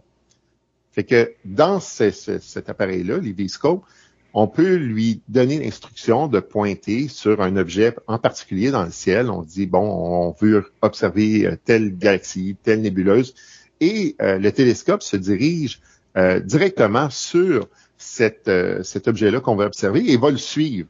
Fait qu'une caméra fait pas ça. tu sais, on s'entend, là. Fait que de réduire ça à, simplement dire que c'est une caméra, ben, je trouve que c'est ça, c'est réducteur. Fait que dans le fond, moi, je ne sais pas s'il y, a un nouveau terme qui va sortir ben, ou si on va appeler ça un télescope, mais moi j'appellerais bien ça euh, une caméra astronomique, tu sais. Fait que qui viendrait chercher les, les, deux volets de l'appareil, le fait que c'est un capteur et c'est pas la lumière qu'on observe directement, mais que c'est vraiment dédié à l'observation du ciel. Puis c'est drôle parce que, tu sais, la petite vidéo que tu m'avais envoyée justement pour m'introduire un peu à, cette, technologie-là, puis la personne disait justement, il a dit, il y a beaucoup de monde, des astronomes amateurs qui disent, c'est pas vraiment de l'astronomie de travailler avec une lunette de ce style-là, mm-hmm. parce que tu te fais pas chier à trouver les objets dans le ciel. ben, dans le fond, c'est ça, ça qui arrive. Tu vois ça bizarre, là. Je dis, ouais, mais ben, ouais, on n'est plus obligé de faire de travailler avec les caméras comme dans le temps, là, comme on, dans le bon vieux temps, puis tout, là, tu vas là, juste toutes tes focales, c'est sûr, tu peux t'amuser à faire ça. Mais maintenant, on est on n'est plus rendu là. C'est tout simplement la technologie suit, là? Ouais, ben c'est ça. Ça, j'aime moins ce discours-là aussi parce que c'est comme dire il y a un type de bonne astronomie. Ça, c'est de la bonne astronomie et ça, c'est pas de l'astronomie. Puis là, on commence à, faire un peu son capricieux, son difficile, je sais pas trop, à, qualifier qu'est-ce qui fait partie de l'astronomie, qu'est-ce qui fait pas partie de l'astronomie. Non, non. Moi, c'est tous des volets de l'astronomie. C'est chacun trouve sa façon de pratiquer l'astronomie. Et qu'est-ce qui est merveilleux d'un instrument comme celui-là, c'est qu'il est extrêmement simple. J'ai jamais vu un télescope aussi simple que ça. Ben, écoute, c'est deux pièces à installer. Tu as le trépied, tu mets le télescope dessus, tu fais juste le visser pour que le venir en place. Et dans l'espace de quelques une minute, deux maximum, le télescope, il est prêt à opérer et il va trouver tout ce que tu veux dans le ciel. Et ce qui est merveilleux par-dessus le marché, c'est compte tenu que c'est un capteur euh, électronique qui est là, mais il peut accumuler de la lumière. Ce qui fait que des objets très pâles, on va pouvoir les voir, contrairement à un télescope optique. Par exemple, celui qu'on a au parc, c'est un télescope de 14 pouces. c'est tout un miroir. C'est vraiment une belle pièce d'équipement. Seulement que les objets qu'on cherche à voir, quand ils sont loin comme des galaxies, sont tellement pâles que même avec un, miroir de 14 pouces, on, arrive à peine à voir le centre, l'aspect, la, portion la plus lumineuse de la galaxie. On voit juste des petites taches floues. C'est tout ce qu'on voit. Fait qu'on voit pas les bras spiraux, par exemple. C'est toute la beauté d'une galaxie, c'est de voir c'est les bras spiraux, tout ça. Et avec un appareil comme celui-là, ben on a juste à laisser la lumière s'accumuler sur le capteur et avec notre cellulaire, parce que le télescope retransmet directement le signal à, notre cellulaire ou à notre tablette, notre ordinateur, en tout cas via Wi-Fi, il crée son propre réseau. Euh, fait qu'on voit l'image apparaître au fur et à mesure que les photons sont accumulés. Donc, ça nous permet de voir des objets qui, normalement, on ne le voit pas. Fait que non seulement il est simple, mais il nous permet de voir des choses qu'on pourra pas voir, des choses que les gens aussi aiment voir. Fait que pour quelqu'un qui commence en astronomie, c'est vraiment merveilleux d'avoir accès à ça parce que ça demande aucune connaissance préalable du ciel. L'application te suggère déjà les cibles qui sont accessibles au moment où tu l'utilises. Fait que tu as juste à sélectionner la cible. Le télescope s'en va tout seul vers la cible et là, tu as juste à attendre et la cible apparaît sur ton téléphone. Puis là, tu aimes ce que tu vois, tu pèses sur un bouton et tu enregistres la photo dans euh, ton logiciel, ton application photo de ton téléphone. Fait que c'est, vraiment d'une simplicité incroyable. Fait que donc, pour quelqu'un qui commence en astronomie, la seule frein, c'est le prix. Hein. On, parle d'un, euh, d'un équipement qui commence dans les environs de 3000 dollars. Fait que c'est, c'est un peu dispendieux, mais wow, quelqu'un qui veut commencer avec quelque chose de simple, là, il n'existe pas d'instrument de, d'observation plus simple que ça. Là. Ben, moi, je trouve ça merveilleux dans ce sens-là. C'est que, c'est euh, autant c'est en, en, chimie, euh, de montrer la science au monde, d'intéresser les jeunes, d'intéresser, c'est...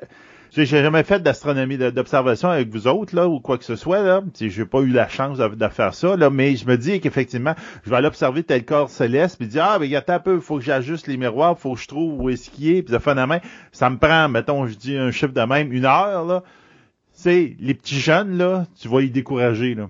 C'est mieux d'avoir quelque chose à côté que tu vas y montrer la lune là, pendant que tu cherches quelque chose, un astre un peu plus rare, là, parce que tu vas le perdre totalement. Alors que ça, des affaires de même, tu fais clic, clic, clic. Regarde, c'est là, là. Ah, tout à fait. Là, tu retiens l'attention des jeunes, puis tu viens les accrocher à la science, puis après ça, ils vont, être, ils vont être intéressés pour continuer plus tard, là. Tu fais bien le souligner. Plutôt que de commencer à, à, à faire son difficile, puis à commencer à dire qu'est-ce qui appartient à l'astronomie, qu'est-ce qui l'est pas, ça, ça devient une façon justement de les accrocher euh, aisément. Nous autres, on le voit, on fait des, présentations. Georges en a fait aussi avec les scouts. Euh, on accroche tout de suite autant les, plus petits et les plus grands. Les, gens sont fascinés de voir les images apparaître. Fait que justement, on, c'est simple là, ce télescope-là, mais il permet aussi de faire plein de choses et il est assez performant. Fait que justement, c'est pour ça que je voulais que Georges soit là parce que c'est le bout qui va pouvoir nous, euh, nous parler davantage, compte tenu qu'il l'a utilisé beaucoup. Fait qu'il va pouvoir nous expliquer euh, qu'est-ce qu'il a pu faire avec, qu'est-ce qu'il a pu euh, voir avec, et qu'est-ce qu'il fait maintenant avec, là, comme tout le volet scientifique que je trouve assez intéressant. Fait que là-dessus, Georges, je ne sais pas si tu pouvais nous parler justement de ton expérience de Liviscope, déjà au, au départ, qu'est-ce que tu as euh, essayer avec les viscopes, comment euh, comment ça s'est passé, même la prise en main, comment c'est simple, jusqu'à maintenant euh, que tu es rendu à, participer à toutes sortes de projets. Bon, évidemment, quand on a le premier soir où tu as un appareil comme ça, là, t'espères qu'il fasse, qu'il fasse beau, qu'il n'y ait pas de nuages. ça, c'est sûr, c'est le but, là. Dans votre, dans votre hobby, là, c'est donne-moi un ciel, pas de nuages. C'est idéal. C'est ça. C'est ça. Et puis, bon, au Québec, malheureusement, c'est pas toujours possible, là, mais la première fois qu'on installe ça, veut, veut pas, à un moment donné, il sort un wow. Parce que, euh, comme dit François, on installe ça, il y a deux pièces à assembler, là, le télescope qu'on met sur un trépied, on le met à niveau, quelques petites manœuvres bien fondamentales, deux minutes. Puis là, je me souviens, moi, c'était euh, l'objet Messier 27, la, la la nébuleuse de l'altère, la dumbbell en anglais, et puis quand j'ai vu apparaître ça vraiment avec les couleurs, parce que souvent en, astronomie optique, c'est le manque de couleurs. On a vu des photos de, James, euh, pardon, à l'époque on parlait du Hubble, mais peu importe des, télescopes euh, puissants où on voit des couleurs. Évidemment, c'est des photos qui sont euh, exposées longtemps, traitées par des professionnels, puis c'est vraiment un excellent rendu. Mais veut, veut pas, on s'attend un petit peu à voir ça, mais avec un télescope optique, ça prend un peu plus d'imagination. Mais avec euh, les télescopes électroniques comme euh, les Viscope, il y en a d'autres modèles en passant, il y a d'autres compagnies qui en font, mais aujourd'hui on va parler plus euh, d'Unistellar, parce que c'est celui qu'on connaît. Là. Et puis euh, c'est vraiment un wow. Et puis, puis après ça, c'est pas long, là. On peut en regarder un deuxième objet, un troisième, puis ça, ça se fait dans une soirée, on regarde 10, 15, 20 objets. Bon, fait que c'est bien, puis euh, c'est fantastique au niveau photo. Pour introduire à, des jeunes, euh, moi j'ai des petits-fils, euh, je l'ai fait au scout, tout le monde est, fasciné. Même les enfants vont chercher leurs parents, puis ils vont dire à, leur mère, maman, viens voir ça, viens voir ça. Fait que c'est vraiment une atmosphère de découverte avec ce genre de télescope. Et puis, François faisait référence aussi qu'il n'y a pas de mauvaise puis de bonne astronomie. Là. C'est vraiment comme ça qu'il faut voir ça. Euh, c'est un peu l'analogie avec la photo, la, photo chimique puis la photo numérique. Il n'y a pas de la bonne puis la mauvaise photo. À un moment donné, si la technologie est là, on en profite. L'évolution de la technologie nous, amène dans des chemins qu'on n'avait pas espérés. Euh, les télescopes intelligents, ce qu'ils font finalement, ils combinent l'historique de l'astronomie avec le miroir parabolique avec la technologie numérique de capture d'images, et puis aussi euh, les communications avec euh, le Wi-Fi qui communique avec la tablette. Donc, c'est un amalgame de technologies modernes qui nous permet d'en faire plus simplement. C'est on appelle ça dans, dans le domaine, il y en a plusieurs qui appellent ça la nouvelle astronomie. Puis moi, je trouve que ça convient très bien. C'est une nouvelle astronomie. Et, peut-être meilleure que l'ancienne, et peut-être pas meilleure dans certains cas, mais en tout cas, elle est nouvelle. Elle est nouvelle, c'est ça. Quand il y a des choses de nouveau, ça veut pas dire nécessairement que c'est mieux que l'ancien puis euh, ou, moins pire. C'est quelque chose de différent. Puis je trouve effectivement, comme on disait, là, c'est c'est facile d'introduire tout le monde avec ça quand c'est rapide puis euh, que puis on est on faut se rendre compte qu'on est dans une époque que les jeunes là euh, sais, quand tu es professeur, François, tu le sais, il faut que tes accroches rapides. Les autres sont habitués, ils, cliquent sur le, le, YouTube, puis ils voient l'information, puis donc des intéressés, puis les mettre. Euh, c'est plus beaucoup plus difficile à, cette, notre époque. Puis quand on tombe avec un outil comme ça, je trouve ça merveilleux là d'être capable de faire une introduction à la science avec des jeunes, puis des moins jeunes aussi. Puis parlant d'introduction à la science, c'est que Bon, on a parlé beaucoup de photos. C'est intéressant de prendre des photos. Moi-même, j'en prends avec l'appareil. J'en ai pris beaucoup. Mais veut, veut pas. À un moment donné, ben, tu sais, à chaque année, le cycle revient. T'as la saison des galaxies, la saison des nébuleuses. là, tu prends des photos que tu as déjà prises. Puis bon, mais le, la beauté du télescope, c'est qu'il y a une fonction euh, de, de, de recherche scientifique. Moi, je suis un ingénieur électrotechnique euh, de formation, je suis retraité, je suis un scientifique, et puis euh, j'ai fait de la recherche en, électrotechnique, mais forcément, un, télescope qui me permet de contribuer à la recherche, ça m'a attiré. Puis là, ben, je vais vous, vous dire un peu ce que j'ai fait avec ça. Puis, euh, puis c'est pas parce que c'est moi, là, à peu près n'importe qui peut faire la même chose. C'est vraiment très simple.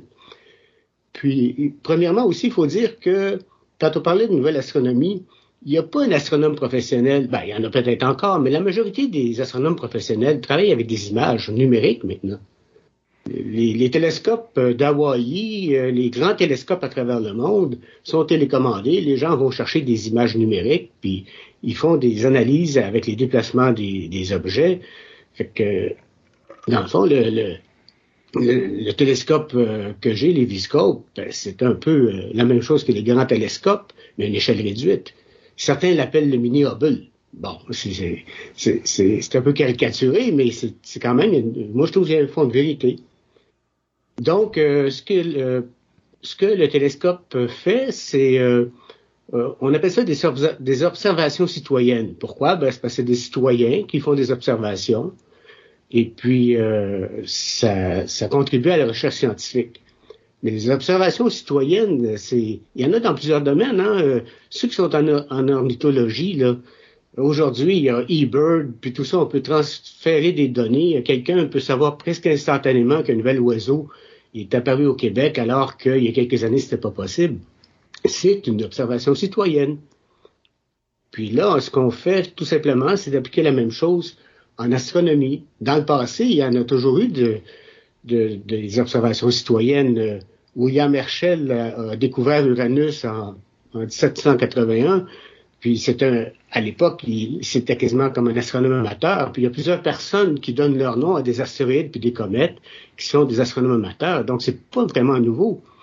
Mais aujourd'hui, on a des technologies beaucoup plus sophistiquées qui nous permettent d'en faire beaucoup plus avec beaucoup moins d'efforts. D'ailleurs, le, télescope a été développé par euh, des astronomes professionnels d'Unistellar qui font de la recherche. Certains sont euh, membres de SETI, de Search for Extraterrestrial euh, Intelligence. Mm-hmm. Donc, ce sont des gens qui, euh, qui voulaient se faire des télescopes pour aller chercher de l'information, pour aider à faire des recherches scientifiques. Ces gens-là sont, ils connaissent ça l'astronomie, puis sont associés avec des organisations. On a parlé de SETI, mais aussi avec euh, l'association qui analyse les, étoiles variables, en anglais la AAVSO. Et puis ils sont associés, maintenant ils sont aussi, associés avec la NASA. Donc c'est un groupe d'astronomes professionnels qui pilotent une stellar. Et puis ils ont euh, ils ont fait un appareil qui est relativement simple. C'est un, tout petit appareil là. Il, il, pèse à peu près une vingtaine de livres ou 9,5 kilos si on veut. C'est un miroir de 4,5 pouces ou 114 mm. Euh, il y a une interface numérique euh, avec le Wi-Fi. On peut commander tout le téléphone avec un téléphone ou euh, une tablette Apple ou Android. Euh, il y a des filtres de pollution lumineuse intégrés, ça c'est assez remarquable. Moi, je demeure dans une banlieue de Montréal. On installe le télescope, puis il voit les objets, alors qu'avec un télescope optique, tu pourrais pas le voir. Fait que c'est vraiment renversant, là. C'est vraiment, c'est exceptionnel. L'installation en moins de 2-3 minutes. Alors, c'est un, appareil qui est tout à fait portable, avec 20 livres. Là.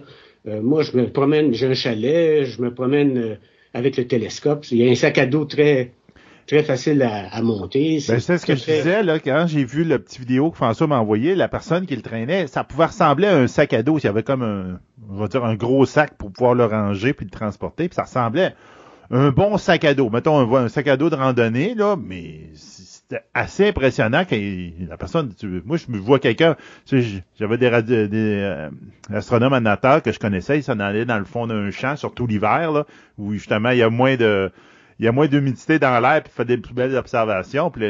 Mais je les voyais, je me disais, avec ça, ça serait fait du fun, là, d'installer ça dans un champ, bing bang, mais dis, tu t'observes tes affaires, puis c'est assez, c'est assez portable, je te dirais, pour ce genre d'instrument-là. C'est impressionnant. Ben D'ailleurs, c'était un des buts de, de la conception du télescope, parce que quand on parle de, généralement, un astronome amateur de miroir de 4,5 pouces, ben c'est pas gros, hein, c'est tu t'imagines pas que ça peut faire quelque chose aussi performant avec un, petit miroir comme ça. Tu voudrais avoir un miroir plus gros, mais je pense que l'électronique qu'ils ont mis autour, l'analyse informatique, le fil de pollution lumineuse, compense pour les, paradigmes qu'on a de vouloir avoir un télescope avec un gros miroir. Et puis, euh, euh, c'est un appareil qui, euh, qui se doit d'être portable aussi pour faire les observations citoyennes, parce que les astres, on va en parler, les, programmes qu'ils ont développés. En fait, il y a comme cinq programmes d'observation citoyenne. Euh, le premier, c'est l'occultation euh, d'étoiles par des astéroïdes. Autrement dit, il y a une étoile quelque part, puis il y a un astéroïde qui va passer devant, donc l'étoile va disparaître pour un certain temps. Ça, généralement, c'est pas très long. Ça va durer de 5 à 10 minutes peut-être. Et puis, ben, avec les données, selon le temps que, que ça va euh, être occulté, on va être capable de déterminer la vitesse, on va être capable de, déterminer aussi la grosseur et même des fois la forme de l'astéroïde.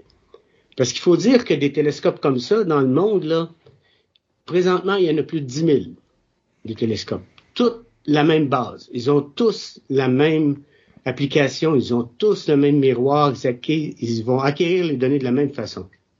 Alors, quand il y a une occultation d'astéroïdes qui arrive, ou les autres euh, phénomènes dont on va parler, il y a une possibilité d'avoir 10 000 observations. Bon, dans les faits, euh, il y a à peu près 10% Présentement, il y a 1000 personnes qui vont rapporter des informations, mais c'est quand même énorme comme information, compte tenu que c'est de différents points de vue de la Terre. Mais d'une façon générale, ça permet d'avoir des différents points de vue. Puis on va en parler tantôt avec des, exemples plus concrets. Là. Donc, euh, l'occultation d'astéroïdes, c'est un exemple. C'est très, très localisé, ça. Par exemple, c'est un corridor qui peut avoir, je sais pas moi, 10, 20, 30 kilomètres. Fait que s'il faut euh, aller l'observer ben, avec un télescope portatif comme euh, les, les on va avec notre sac à dos, puis on va s'installer, puis on va aller le, regarder. Si tu dois le faire avec un, un télescope conventionnel, et puis à traîner ton ordinateur, ta batterie, puis tout le matériel, ben ça peut se faire, mais c'est plus laborieux. C'était un des buts de, de, faire un appareil mobile par Unistellar, puis dans, dans ce cas-là, ils l'ont vraiment atteint mon, à mon point de vue, en tout cas. Le deuxième programme qu'ils ont de, d'observation citoyenne, c'est la défense planétaire. Ça, c'est tout simplement des objets, des astéroïdes qui vont être, qui vont passer proche de l'orbite terrestre. Donc, qui seraient potentiellement dangereux pour la Terre. C'est pour ça qu'on l'appelle défense planétaire. Mais inquiétez-vous pas, il n'y en a pas qui sont prévus dans les, dans les, même peut-être même dans les décennies à venir. Mais c'est important quand même de cumuler des données là-dessus. Alors, ce qu'on fait avec le Léviscope, c'est qu'on regarde ces astéroïdes. Puis là, généralement, ben, comme c'est pas une occultation, on, regarde vraiment l'astéroïde. Et puis, on a plusieurs semaines, même plusieurs mois pour les regarder. Et puis, euh, on a les coordonnées, on s'installe, on regarde euh, l'astéroïde pendant 20, 30 minutes, et puis on va envoyer les données, ça on va en parler tantôt. Euh, on envoie les données à Unistellar pour qu'eux puissent cumuler ces données-là de tous les points de vue et tirer des conclusions, aider à planifier aussi des, des missions de la NASA. Ils sont associés avec la NASA. Euh, entre autres avec la sonde Lucie là, qui va aller explorer des astéroïdes. Déjà, Unistellar a commencé à regarder certains astéroïdes ciblés par la NASA. L'autre phénomène qui est intéressant, puis qui nous touche aussi, je pense plus euh, au Québec, c'est euh, les, les, transits d'exoplanètes. Les exoplanètes, ce sont des planètes qui tournent autour d'étoiles éloignées. Ça fait pas tellement longtemps qu'on connaît des exoplanètes. C'est en 1995 que la première a été euh, formellement identifiée. Puis aujourd'hui, on identifie à peu près, il y a à peu près 5000 exoplanètes connues, et ce nombre n'arrête pas de croître grâce à des télescopes qui ont été placés en orbite par la NASA, comme le TESS, le TESS, et d'autres télescopes. Et puisque notre petit télescope peut faire, c'est tout simplement regarder euh, quand l'exoplanète passe devant son étoile, la luminosité de l'étoile va diminuer un petit peu. Pas beaucoup, là, quelques pourcents. Mais le télescope est assez sensible pour capter la baisse de luminosité. Et puis, avec ces données-là, on peut, euh, on peut facilement tirer des, des, conclusions sur la taille de l'exoplanète, la période de l'exoplanète, puis des choses comme ça. Je trouve que c'est intéressant pour l'observation des exoplanètes, surtout pour le Québec, qui euh, on a l'Institut de recherche en exoplanètes qui s'appelle maintenant l'Institut Trottier de recherche en exoplanètes, c'est que il y a moyen de, contribuer euh, à l'observation des transits des exoplanètes devant les étoiles et que ça peut, comme, je dis, comme on disait tantôt, avec tous les jeunes qui pourraient être intéressés avec des appareils comme les Viscopes, ça pourrait générer une nouvelle euh, euh, une, nouvelle cohorte d'astrophysiciens ou d'astronomes parce que c'est tellement facile de, de, faire des observations de cette nature-là. Euh, la particularité de, l'observation des, des, exoplanètes, c'est que c'est très long, contrairement aux, aux occultations d'astéroïdes qui sont quelques minutes.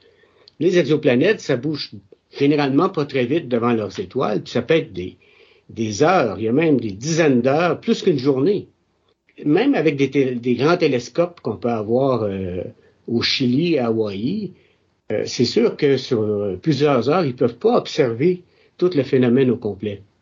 Alors qu'avec le réseau d'Unistellar qui est mondial, les, les 10 000 télescopes, chaque petit télescope va capter un petit moment de, du transit de l'exoplanète.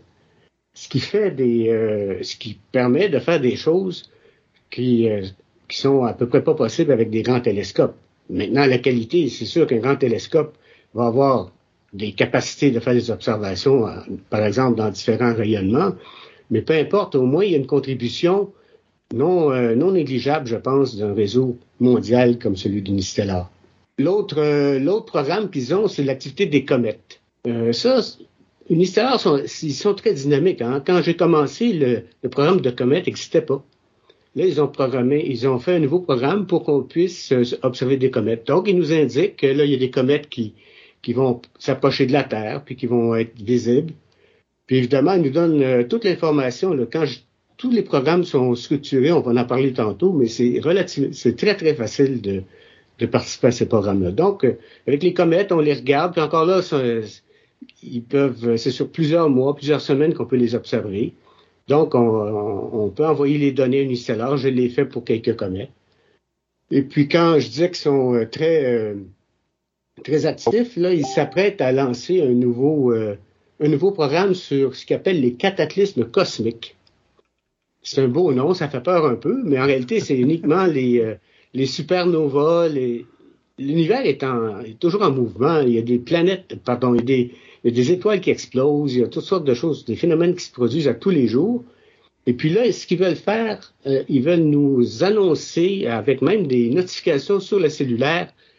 Ce soir, on vient de détecter une supernova dans telle constellation. Tu peux l'avoir avec ton télescope parce que tu es dans l'hémisphère nord. Donc, programme ton télescope pour regarder la supernova qui a éclaté. Alors, c'est vraiment spectaculaire comme, euh, euh, comme initiative. Et puis, euh, dans le passé, ils nous ont déjà signalé des supernovas, que moi, en tout cas, j'ai pu en observer quelques-unes, puis il y en a toujours à observer. Mais là, au moins, il y avait un moyen ultra rapide de nous en aviser. Fait que ça, c'est pas mal intéressant. Puis également, ils, ont un autre, euh, je sais pas si on peut appeler ça un programme, mais c'est comme pour pouvoir observer des, événements temporaires. Par exemple, la, fusée Artemis 1 qui a été lancée, ben, on peut, euh, avec le télescope, pointer le, le, télescope vers Artemis 1. Mais là, ça donne qu'au Québec, on peut pas. Mais quand même, il y a des personnes sur les 10 000 euh, télescopes qui ont pu le faire. Puis là, il y a, justement, ça a été publié dans des sites de Facebook, puis il y a des sites euh, spécialisés aussi que Nistellar entretient. La même chose pour le, télescope James Webb.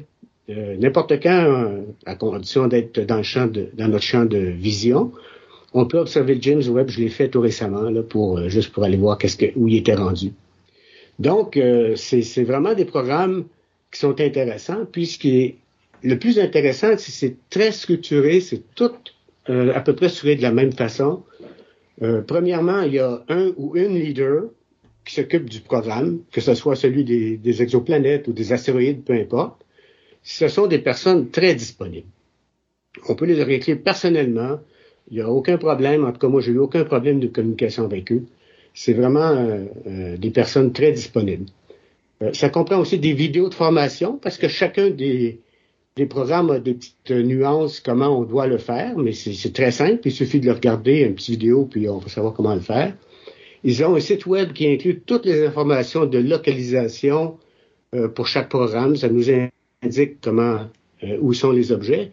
Et même mieux que ça, il y a des, euh, on appelle ça en anglais un deep link, mais c'est comme une espèce de macro Excel, si on veut dire, là, qui, en appuyant là-dessus, ben, l'information est envoyée au, télescope. Tu n'as même pas besoin de, de, le rentrer manuellement.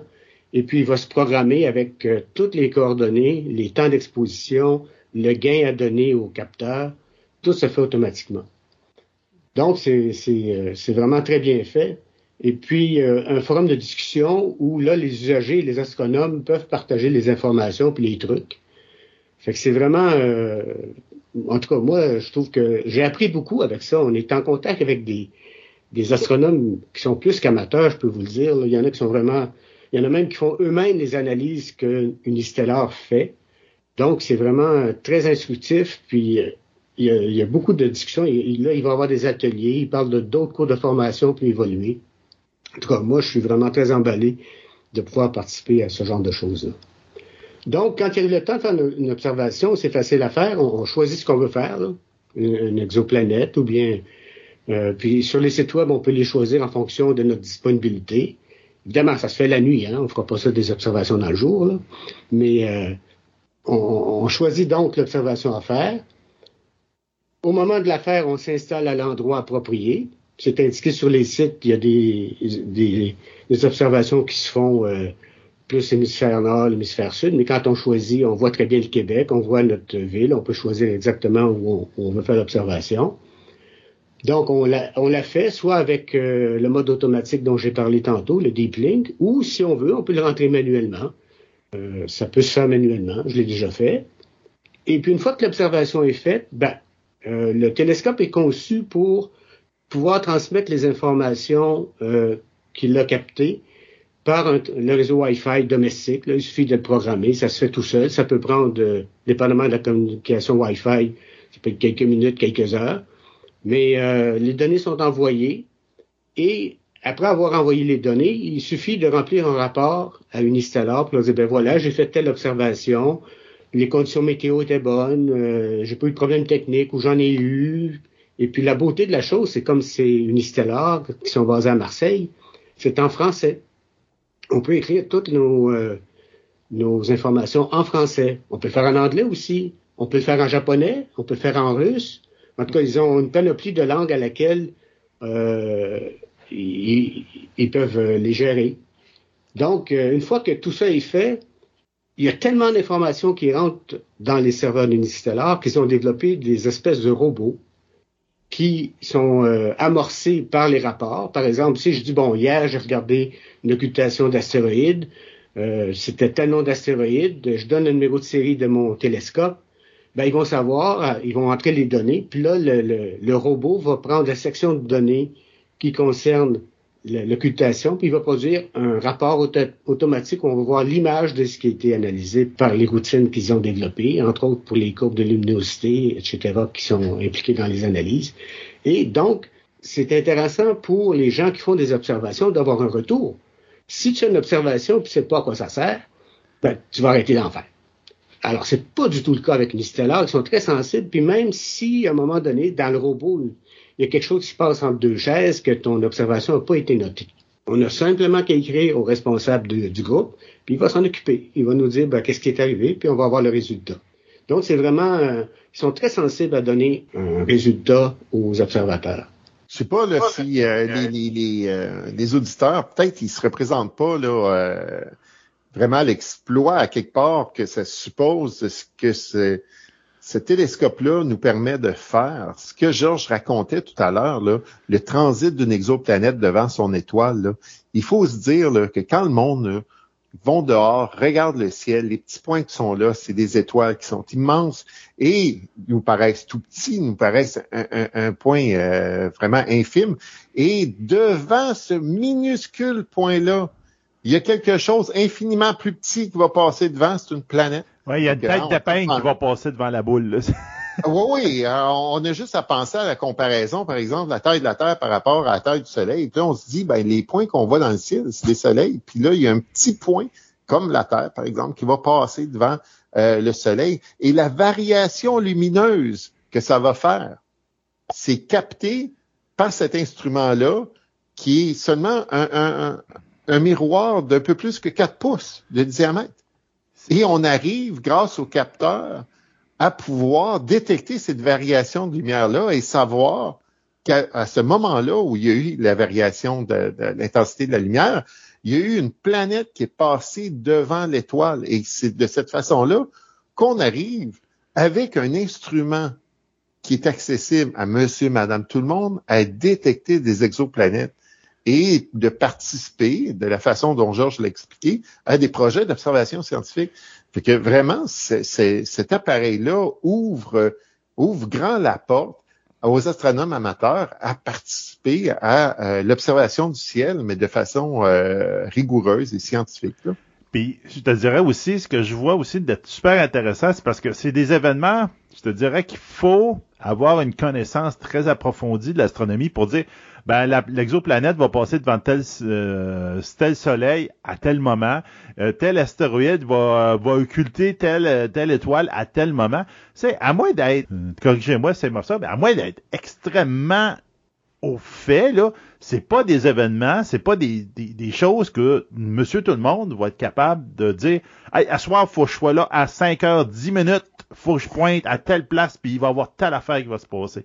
Donc, c'est une belle banque de données, je pense, qui vous donne que même, en plus, ça va servir pour faire de la science, peut-être, mais c'est une belle banque de données de, pour voir des phénomènes que tu n'aurais pas vus autrement. Ben, Sébastien a absolument raison parce que dans les plateformes de, des forums de discussion, j'ai découvert qu'il y a beaucoup de sites qui existent qui donnent toutes les, exoplanètes, qu'il y a des milliers de transits d'exoplanètes. Mais comme tu dis, nous, on n'est pas des experts là-dedans. On n'a pas le temps de savoir lesquels vont être profitables, intéressantes. Unistellar, au contraire, ils ont des équipes d'astronomes qui ne font que ça. C'est leur job. Ils ont étudié là-dedans. C'est des experts là-dedans, fait qu'ils nous guident. Même qu'à un moment donné, on a eu une, demande, il y avait eu euh, une étoile variable qui, était qu'il fallait regarder dans la constellation du Scorpion. Ils nous ont demandé, euh, ils nous ont envoyé un site web qu'on allait voir là, quelle était la luminosité, puis après ça, on calculait le gain, puis mais ils nous ont guidés là-dedans, là, puis n'importe qui qui a un petit peu de volonté peut faire ça. Alors que si tu es un astronome amateur optique, tu peux avoir du plaisir à regarder des étoiles, puis des planètes, puis tout ça, mais c'est une autre dimension qui est maintenant possible grâce à, l'appareil, oui, mais aussi à toute l'équipe qui entoure l'appareil. C'est fondamental, c'est la communauté qui fait la richesse aussi de, des observations citoyennes. Puis pour aller dans le même sens, tu vois, euh, j'ai participé à quelques-unes, moi, le, transit de l'exoplanète qu'on appelle la Kepler 167e. Mais là-dedans, il y a eu 43 observations de 31 astronomes amateurs de moi, euh, dont moi, sur 32 heures. Pendant 32 heures, il y a eu des observations qui sont faites par des héliscopes sur la planète. C'est un record d'observation en termes de, longueur d'observation. Ça s'était jamais fait. Puis c'est même, c'est même très difficile à faire avec les grands télescopes. Puis avec ça, les, euh, euh, les scientifiques d'Unistellar, ils ont publié un papier technique, puis ils ont reconnu la contribution de tous les astronomes les 31. Donc, on est 31 astronomes où ils ont marqué notre nom sur le papier, puis ils ont tracé les courbes de luminosité, puis ils ont tout expliqué qu'est-ce qu'ils ont fait avec ça.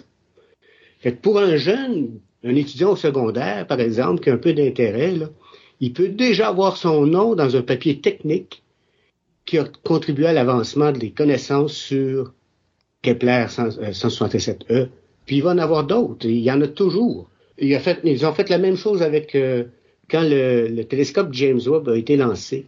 Ils ont mis le réseau à contribution pour observer la variation de luminosité du James Webb tout au long de son trajet, depuis la Terre jusqu'au point de stable, là, où il doit être le, la, Lagrange 2. Et puis j'ai participé à ça aussi. Et puis encore une fois, ils ont fait un papier technique où on voit la luminosité qui décroît. Ils ont publié le nom. Dans ce cas-là, il y avait eu 139 observations par 50 astronomes amateurs. Et que ça a été vraiment, euh, c'est une reconnaissance, puis ça stimule les gens. C'est absolument, je trouve, moi, quand dans, ma, dans mon travail, j'en ai publié des papiers techniques euh, en électrotechnique, mais là, de voir que ça peut se faire facilement comme ça, on fournit des données, ils les analysent, puis nous, ils reconnaissent le travail qu'on fait. Moi, je trouve que c'est euh, gagnant, gagnant, gagnant. Ça pas de. C'est impressionnant d'être capable de faire ça. Je sais pas, j'essaie de trouver un terme. La seule chose qui me vient à l'idée, ben, vous êtes ben, François est à peu près de mon âge, puis euh, vous avez sûrement vu ça, mais Georges aussi. C'est quand il nous faisait des fameux screensavers là qui traitaient des données de radiotélescope pour voir en fin de mm-hmm. compte s'il y avait un signal caché en arrière, en fin de compte de la recherche mm-hmm. CETI là. Tu sais, c'était ça, c'était partager le temps d'ordinateur de tout le monde, puis on transférait les données.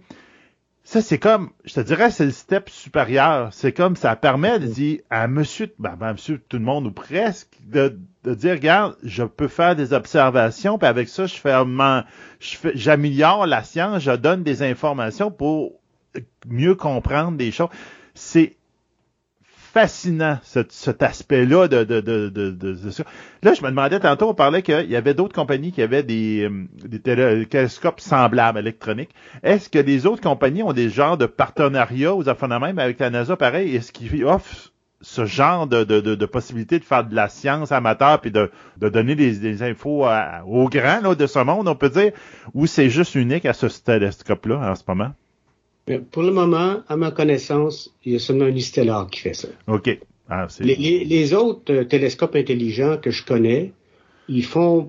Euh, objectivement, je pense qu'ils font des plus belles photos. OK. Que Unistellar. Mm-hmm. Mais les photos sont quand même très bonnes avec Unistellar et ils s'améliorent tout le temps. Euh, on vient d'avoir une nouvelle application où maintenant on peut prendre des photos de planètes. Avant ça, les planètes, c'est un petit point blanc. Là, maintenant, sur Jupiter, on voit les strates. En tout cas, comme c'est informatique, il y a des évolutions constantes, on ben voit ça.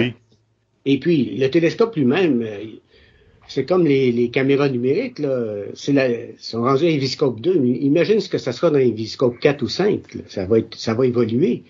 Et puis, il y aura sans doute des compétiteurs, il y aura sans doute d'autres qui vont faire des, euh, des observations citoyennes. Mais en partant, je trouve que Unistellar a vraiment, en tout cas pour mon intérêt à moi, frappé dans le mille. Ah oui, totalement. Avoir fait un réseau mondial comme ça, qui contribue déjà significativement, pour moi, c'est vraiment euh, très intéressant. Euh, même je trouve que le mot intéressant colle pas à ce que. Non, effectivement, c'est fascinant, c'est quasiment innovateur. Là, c'est comme, il n'y a pas beaucoup de domaines que tu peux faire faire ça. Là, euh, euh, pour un monsieur citoyen pour pouvoir aider la, la, la, grande science, les, les, les grands de ce monde qui font de la science, c'est vraiment impressionnant. Et, eh, le, temps passe vite, on a beaucoup dépassé notre temps, on a fait une grosse chronique, mais c'est correct.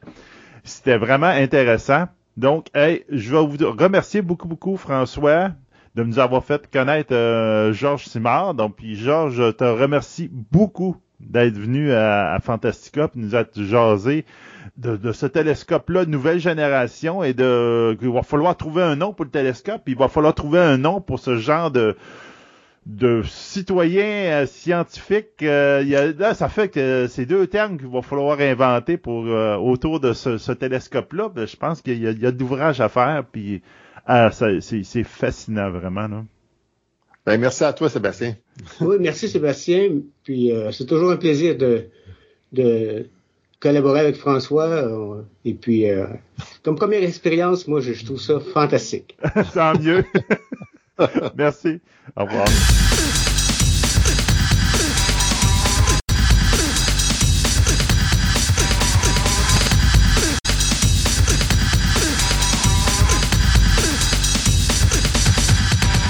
Cette table ronde vous est présentée par TPM OB Collection, la boutique idéale pour nourrir toutes vos passions. Vous cherchez des timbres, de la monnaie, des cartes de sport, du casse-tête, des jeux de société, du comic book, du diecast, de la figurine, des cartes Magic, voire même des cartes Pokémon. Voici la place rêvée pour vous, collectionneurs aguerris. TPM Hobby Collection a doublé son espace de vente afin de vous donner encore plus de choix avec le même service personnalisé, le tout à des prix des plus compétitifs. Allez donc les visiter dans leur nouveau local au centre commercial de Fleur de Lys au 550 boulevard Wilfrid Amel à Québec ou rendez-vous sur leur site web au www.boutique-tpm.com.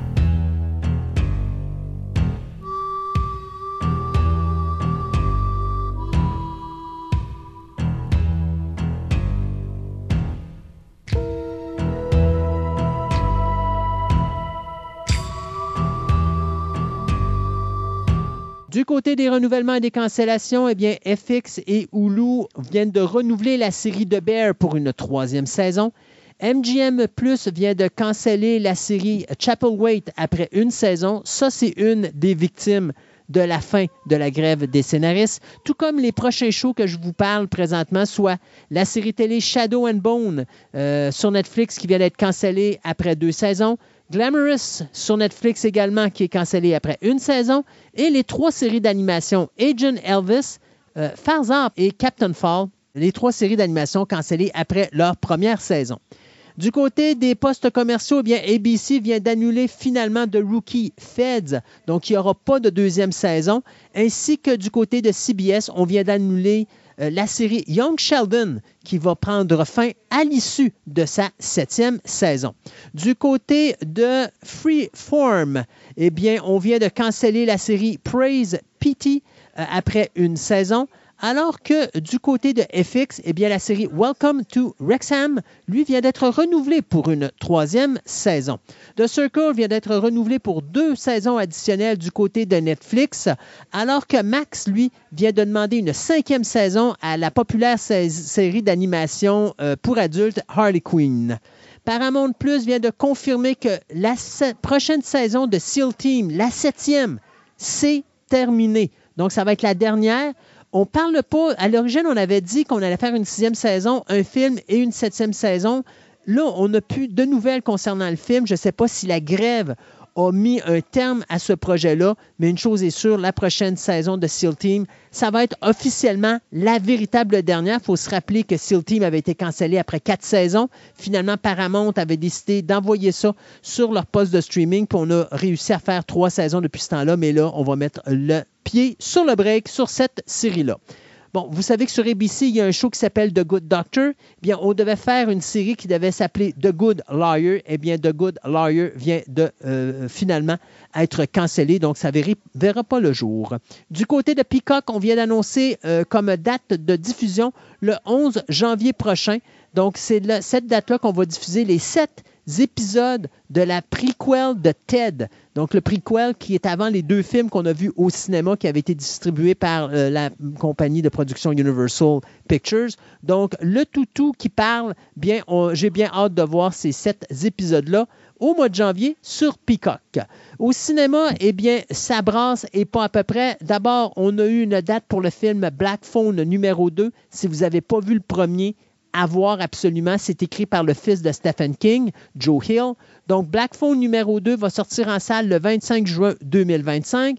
Et là, attelez-vous parce que du côté de Disney, on a fait du brasse camarade. Deadpool passe du 3 mai 2024 au 26 juillet 2024. Mufasa, qui est comme, euh, je pense que c'est un prequel à The Lion King, si je ne me trompe pas, qui va passer du 5 juillet 2024 au 20 décembre 2024. Captain America, qui lui devait être diffusé le 26 juillet 2024. Et là, ben, vous savez que maintenant, c'est Deadpool 3 qui va être diffusé à cette date-là. Eh bien, lui est reporté au 14 février 2025. Du côté de Thunderbolts, eh bien, le film passe du 20 décembre 2024, qui est la date où on va présenter Mufasa, et on va le reporter au 25 juillet 2025. Blade va passer du 14 février 2025 au 7 novembre 2025, alors que Fantastic Four demeure au 30 avril 2025. Les projets qui devaient être diffusés les 25 juillet 2025 et, et le 7 novembre 2025 à l'origine sont retirés du planning de la sortie. Si vous ne savez pas c'était quoi, là, ça, c'était les deux films des Avengers. Donc, les deux films des Avengers, on les met sur la glace à cause de ce qui se passe présentement au box-office et surtout à cause de ce qu'est-ce qui se passe avec l'acteur principal du, euh, ben, qui interprète le personnage de Kang. Parce que là, il faut savoir si l'acteur va être accusé ou pas. S'il est accusé, son personnage saute. S'il n'est pas accusé, ben là, euh, on va continuer, mais on va attendre de voir ce qui va se passer. Donc, on a reporté les films de Marvel au niveau des Avengers. Donc, mm. attelez-vous. D'autant plus que Avengers euh, de Kang Dynasty, ben, le réalisateur Destin Daniel Cretton vient de quitter le projet. Donc, il n'y a même plus de réalisateur pour les films. Fait que même au moment où on se parle, il n'y a même plus de films des Avengers qui est cédulé. Alors, euh, ça, ça risque d'arriver en 2026, euh, pas avant. Euh, Toy Story 5, oui, il y aura un Toy Story 5. Ça va être soit diffusé le 4 mars 2026 ou le 17 juin 2026. Moi, personnellement, j'y vais avec le 17 juin 2026. C'est Toy Story. On ne foutra pas ça au mois de mars. On va foutre ça durant l'été. Euh, de toute façon, il faut que Pixar revienne avec un, titre choc parce que là, euh, là aussi, du côté de, Pixar, là, on mange la raclée et pas à peu près. Et finalement, eh bien, si vous euh, vous attendiez à voir Dune partie 2 à la mi-mars, ben non, vous allez le voir plus tôt, puisque Warner Bros. vient de prendre la décision d'avancer de deux semaines le film Dune, donc ça sera diffusé en salle le 1er mars. Du côté de Thunderbolts, eh bien oui, il y aura un film Thunderbolts du côté de Marvel Studios. Euh, sauf qu'on vient d'annoncer que c'est quoi les personnages qui vont, qui vont faire l'histoire de Thunderbolts. Donc on a euh, David Harbour qui va jouer le Red Guardian. On a Anna John Kamen qui va faire le personnage de Ghost. On va avoir Wyatt Russell qui va faire le US Agent. On a Olga Kerlenko qui va s'occuper du Taskmaster. On a bien sûr Florence Pugh qui va s'occuper de la nouvelle Black Widow et Sebastian Stan qui va faire le Winter Soldier. Maintenant, la nouvelle cette semaine, c'était quoi? Bien, on vient de rajouter un acteur qui va interpréter le personnage du Sentry. Oui, le Sentry va être dans les Thunderbolts. Le Sentry qui est considéré comme l'un, sinon le plus puissant euh, super-héros de l'univers de Marvel. Et ce sera Stephen Young euh, Stephen Young, c'est le gars qui faisait Glenn dans Walking Dead, qui va interpréter le personnage du Sentry? Deux autres acteurs qui vont se jumeler à la distribution, Julia Louis-Dreyfus qui va être là, qui va reprendre son, son personnage de la comtesse Valentina, et Harrison Ford qui va remplacer William Hurt euh, pour le rôle de euh, General Ross. Donc là-dedans, moi je m'attends à ce qu'on voit le Red Hawk. Si on le voit pas là, on va le voir à la fin, mais euh, je pense que si on amène le, Général Ross là-dedans, le Red Hawk est pas loin et le Red Hawk fait partie des Thunderbolts. Donc c'est Jake Schreier qui nous a donné la série télé Beef qui est derrière la réalisation de Thunderbolts, d'où la raison pour laquelle Stephen Young a été tout simplement embauché puisqu'ils ont travaillé ensemble sur Beef. Et le scénario va être écrit par Lee Sung-jin et également Eric euh, Pearson. Pardon. Donc, le film devrait sortir en salle, comme je vous disais euh, tantôt, le 25 juillet 2025.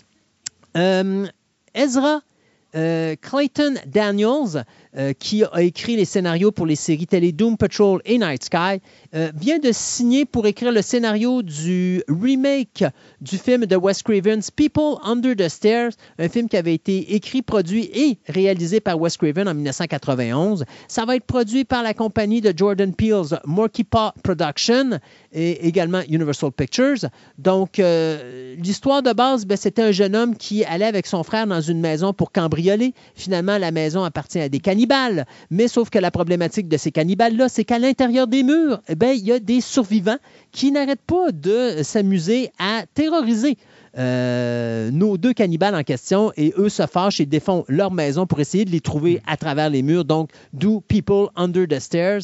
Donc, euh, Peel devrait pas réaliser, mais j'aimerais beaucoup qu'il le fasse, malgré qu'il euh, est pris sur d'autres projets, mais il va être quand même à la production. Donc, People Under the Stairs, le remake, c'est quelque chose qu'on devrait voir d'ici les cinq prochaines années. Pour ceux qui avaient détesté les deux derniers films de Thor parce que vous n'aimiez pas le style de Taika Waititi, ben vous allez être heureux de savoir qu'il sac son cap et qu'il ne fera pas Thor numéro 5. Bonne nouvelle, tant qu'à moi. Euh, écoute, mais tu sais, c'est drôle parce que le troisième Thor, euh, avait été reçu. Euh, écoute, les gens adoraient le style, l'humour, tatati tatata. Il fait ah. exactement la même affaire pour Thor Love and Thunder, qui est le quatrième film. Puis là, tout le monde bitch dessus. Donc, comme quoi les gens savent pas ce qu'ils veulent. Alors, euh, même que suite à la déception du dernier Thor, même Chris Hemsworth avait dit Je suis pas sûr que je vais revenir dans le personnage. Mais attelez-vous, c'est juste une question de temps. Il y aura un Thor numéro 5. C'est juste que M. Waititi ne fera pas partie du concept. Masters of the Universe, euh, je pense que c'était en juillet dernier quand vous avez annoncé que Netflix avait cancellé le projet de Masters of the Universe parce que ça coûtait beaucoup trop cher. Je pense qu'on parlait d'un film de plus de 200 millions. Euh, là, on avait déjà investi 30 millions là-dessus pour le développement et tout ça. Et puis, donc, on a dit, on le fait pas. Bien, il faut croire que du côté d'Amazon, nous autres, on est prêt à mettre le cash parce qu'Amazon vont tout simplement mettre présentement 170 millions de dollars sur le projet.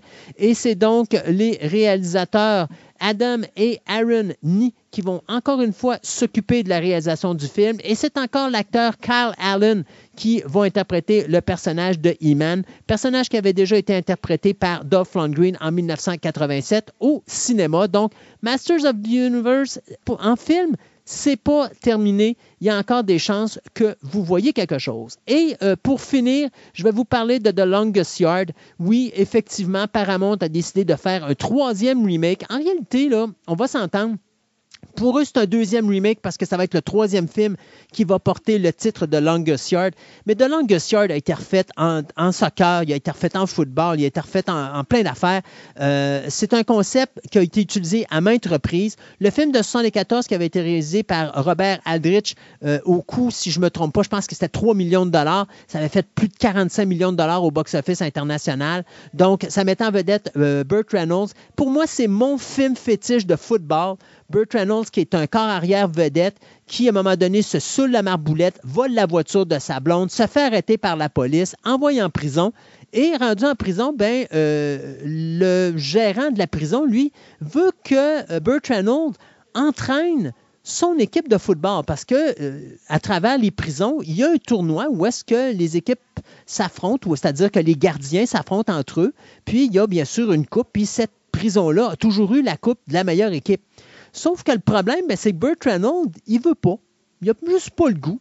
Et là, il se fait ramasser. Puis là, à un moment donné, il est tanné se faire ramasser. Fait qu'il va voir le boss, puis il dit Écoute, on va faire un deal. Tu me laisses tranquille, mais je vais faire une équipe pour entraîner tes joueurs. Ça va être les prisonniers contre les gardiens. Et ça joue en bas de la ceinture pour les 45 dernières minutes du film où est-ce que vous avez du football? Ça sent le football, ça goûte le football, vous regardez du football, vous êtes un fan de football, Longest Yard était le film à voir. En 2005, on avait fait un remake euh, fait par euh, Peter Seagal, ça mettait en vedette Adam Sandler. Et d'ailleurs, Burt Reynolds avait un caméo, euh, un caméo pardon, dans ce rôle-là. Le film qui avait coûté 90 millions, mais qui avait juste fait 190 millions au box-office international. Donc, ça avait été une déception. Alors, du côté de Paramount, on va réessayer. la mauvaise nouvelle là-dedans, ben, c'est juste vous dire que Burt Reynolds ne sera pas là encore une fois parce qu'on sait que Burt Reynolds est décédé. Mais quand même, si on est capable de faire de quoi de bien avec The Longest Yard, c'est quelque chose qu'il faut écouter. Sinon, s'il vous plaît, si vous ne l'avez pas vu, retapez-vous le film de 74 ou écoutez le film de 74. Ça vaut vraiment la peine. Du côté de Twitter, je vous ai mis quand même plusieurs petites choses. Donc, première chose, le premier trailer qu'on a de What If saison 2. Donc, le, le qu'est-ce qui pourrait arriver dans l'univers de Marvel en dessin animé. Donc, ça va sortir le 22 décembre à Disney+. Ce qui est intéressant, première chose, c'est neuf épisodes en neuf jours. Donc, 23, 22, 23, 24, 25, etc. Donc, vous allez tous les avoir d'une shot. Vous direz que ce fois-là, c'est pas parce qu'ils ne croient pas à leurs produits comme on a l'impression avec d'autres, un autre projet dernièrement. C'est plus le fait que c'est un concept pour Noël. C'est comme ah, ben vous direz, parce que le premier épisode, c'est Dimula Train de Nova Corp. Le deuxième épisode, c'est Peter Quill Attack the Earth Mighty, euh, Mightiest Heroes. Donc, c'est si Peter Quill, en fin de compte, son père était livré à son père puis il devenait un méchant. Le troisième qui va jouer à Noël, ou plutôt la veille de Noël, Happy Hogan Save Christmas. Donc, ça ressemble à être un hommage, je vous dirais, à euh, Die Hard, où tu vois Happy qui se promène dans les tubes, là, dans la tour des Avengers, ça fait même. Après How ça, can the same shit happen to the same guy twice? Twice. Iron Man crash into the Grandmaster. Donc, en fait, comme si Iron Man s'est écrasé au-dessus de Hulk dans la planète du Grandmaster. Et en fin de compte, c'est, c'est pas une arène avec des gladiateurs, ça va être plus être un, un derby euh, de rallye avec des autos futuristes. Qui, euh, c'est une course à fin de compte où tu défais ton, ton, opposant qui va être. Ça va être le fun. Captain Carter Fight de euh, Hydra Stomper. Donc, en fin de compte, c'est la suite de l'année passée. qu'on a vu dans l'année passée, où on va encore, avec, à place de l'histoire de Bucky, on va avoir de l'histoire de de Captain America, mais en fin de compte, le personnage du Captain America qui, qui est devenu avec comme un peu Iron Man dans, dans la Deuxième Guerre mondiale, donc ça peut être intéressant. De, le sixième, c'est The Avenger Assemble en 1602. Donc, on va voir de Cap et d'épée avec Iron Man et compagnie. Euh, le 7, c'est Ella Found the Ten Ring. Donc, en fin de compte, c'est la sœur de Thor qui c'est elle qui trouve les Ten Rings. Donc, ça va changer l'histoire. Euh, le 8, il est étrange. Kaori Reshape the World. En fin de compte, c'est si le Tesseract serait écrasé plus en Amérique et ce serait les Indiens qui l'auraient trouvé puis qui l'auraient fait quelque chose avec. Donc, ça a l'air d'être intriguant. Et le dernier qui est une suite directe avec le premier, euh, euh, Strange Supreme Intervene. Donc, si le euh, Strange Supreme qu'on a vu dans un épisode dans la première saison intervenait dans certains événements, qu'on avait vu dans les films. Donc, on verra bien ce que ça va donner. Moi, je pense qu'on va se faire un, un petit fun là-dessus à temps de Noël, un épisode par jour. Ça va être intéressant ben, pour le temps de Noël. ça va compétitionner à Ciné Cadeau. Ouais, puis What If est une super de bonne série. Puis ce qui est le fun, j'aime le concept parce qu'on a retrouvé les acteurs, c'est tous les acteurs d'origine qui jouent leur propre rôle au mm-hmm. niveau vocal. Et ça, euh, c'est quelque chose que justement James Gunn va reprendre pour le DC Universe, mais je trouvais que c'était tellement un bon concept du côté de Marvel, surtout pour ramener des acteurs comme Robert Downey Jr. ou encore euh, justement Chris Evans ou ainsi de suite, euh, parce que justement, ça permet à ces acteurs-là qui ont disparu de l'univers de Marvel de revenir dans l'univers de Marvel. Fait que, moi, j'ai vraiment hâte. J'ai pas vu la première saison, je vais être honnête avec toi parce que j'attendais de voir toute finale, mais je pense que je vais me laisser tenter parce que le What If, c'est un What If. Alors, tu peux l'écouter quand tu veux. C'est ça. C'est ça. Moi, je te dirais, écoute, là, regarde, euh, commence ça une coupelle de jour avant le 22, comme ça, tu continueras après le 22. Exactement.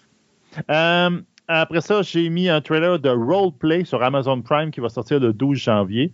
C'est l'histoire de Emma, euh, qui a merveilleusement euh, mariée un très, un très bon et très beau marié, avec deux enfants, etc. Mais elle a une vie secrète, elle est assassin pour engager. Et durant un, séjour coquin, je vous dirais, dans, où ils vont jouer un petit jeu de rôle pour essayer de pimenter leur vie de mariage, ben, son mari apprend que sa femme est un assassin et ça déboule. Euh, on a un trailer un petit peu plus intéressant de Percy Jackson et des Olympians qui va sortir le 20 décembre à Disney+. Donc, ça donne une bonne idée de ce que ça va être la série avec plein de scènes d'un petit peu partout dans la saison 1. Je pense que ça va être intéressant. On a le final trailer de Dune Part 2 qui va sortir ben, le 1er mars 2024 au cinéma. C'est drôle, le trailer ne donne aucune date de sortie. Ouais, ben, il juste, euh, il va sortir à un moment donné. Ça ressemble à ça, là. Regarde, je pense que il y a un certain euh, réalisateur qui était écœuré de se faire tirer d'un bord puis de l'autre sa date, puis qui était encore en maudit qui sort pas Noël. Et euh, puis, je ne veux pas y faire de peine, M. Villeneuve, mais votre film va être un flop commercial. Ben, c'est ça qui est plate. C'est plate, là, mais c'est ce qui va se passer. Il y a trop de films au moins. Puis je pense que c'est la raison pourquoi ils l'ont amené au 1er mars, pour essayer de prendre de l'avance sur la compétition, mais... Il y a ah, tous les gros canons. Euh, écoute, moi, je viens de voir la bande-annonce. Je sais pas si tu as, vu, as mis la bande-annonce de Ghostbusters euh, Frozen oh, Kingdom. je l'ai oublié. Je l'ai oublié complètement. Je vais le mettre là. Euh, à voir, parce que honnêtement, moi, mon film à date, ça va être Ghostbusters.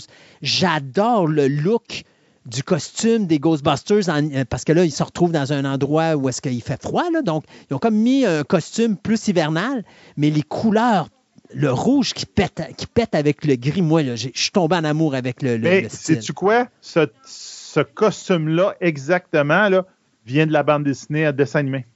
Ah oui, Il y avait un épisode où il était dans. Il y avait comme un, un, froid qui s'installait à New York à cause des fantômes de la main, puis il avait exactement le même costume. Tout le monde a remarqué ça. Il dit, regarde, c'est un, c'est un, d'œil. C'est un clin d'œil. C'est Jason Redman qui est encore en arrière. Même s'il ne réalise pas, il est encore à production. Puis c'est une histoire d'amour entre les Redman et les Ghostbusters. Et tant qu'un Redman va être en arrière des Ghostbusters, moi, je suis en arrière des Ghostbusters.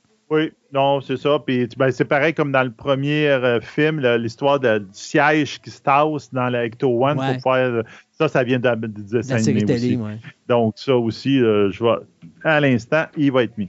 Après ça, on a un trailer. il va sortir au cinéma soon de Madame Web. Oui.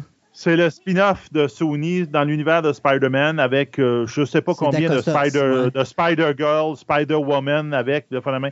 J'avoue que le trailer, je l'ai vu, puis c'est tout ce que ça me tente de voir. Donc, j'avoue que ça met ah. Ben là, tu viens de me dire, c'est tout ce que ça me tente de voir, puis là, tu me dis que tu n'as pas d'intérêt? Non, j'ai aucun nom. C'est tout ce que ça me tente de voir. Je vois le trailer, puis je fais, non, j'ai pas d'intérêt. Passe non, mais tu viens... OK, je recommence.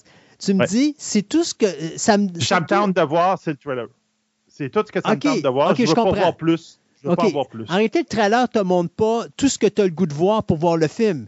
C'est tout ce que tu as le goût de voir, c'est le trailer. Après ça, le film, tu n'as pas besoin de l'écouter. Non. Euh, Pauvre Dakota Johnson, t'es donc bien pas fin avec elle. Je le sais pas, mais je l'aime pas. Je garde, euh, j'ai vu ça, puis j'ai pas d'intérêt. D'accord. Écoute, soyons honnêtes, Mrs. Madame Webb, ça va. je, je, comprends encore pas le concept de faire un film sur elle.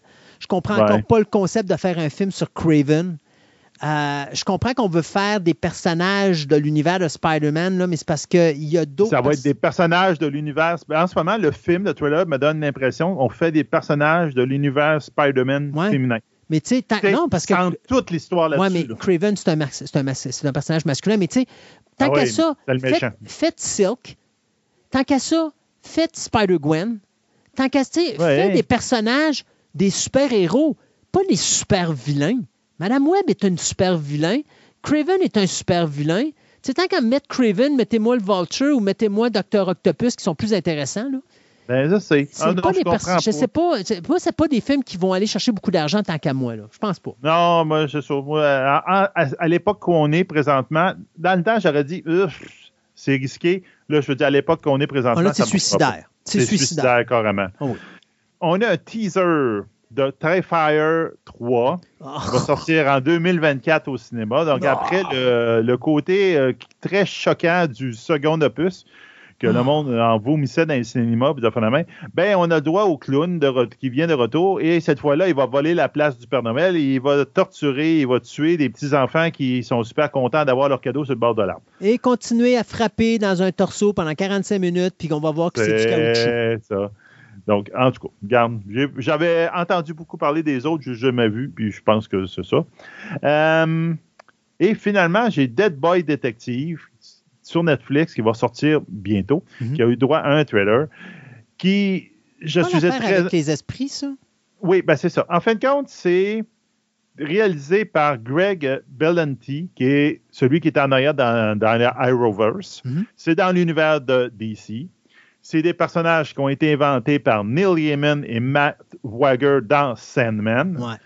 Et qui comptent l'histoire de deux jeunes garçons qui sont morts, qui sont des fantômes, qui enquêtent sur des crimes surnaturels. Mhm.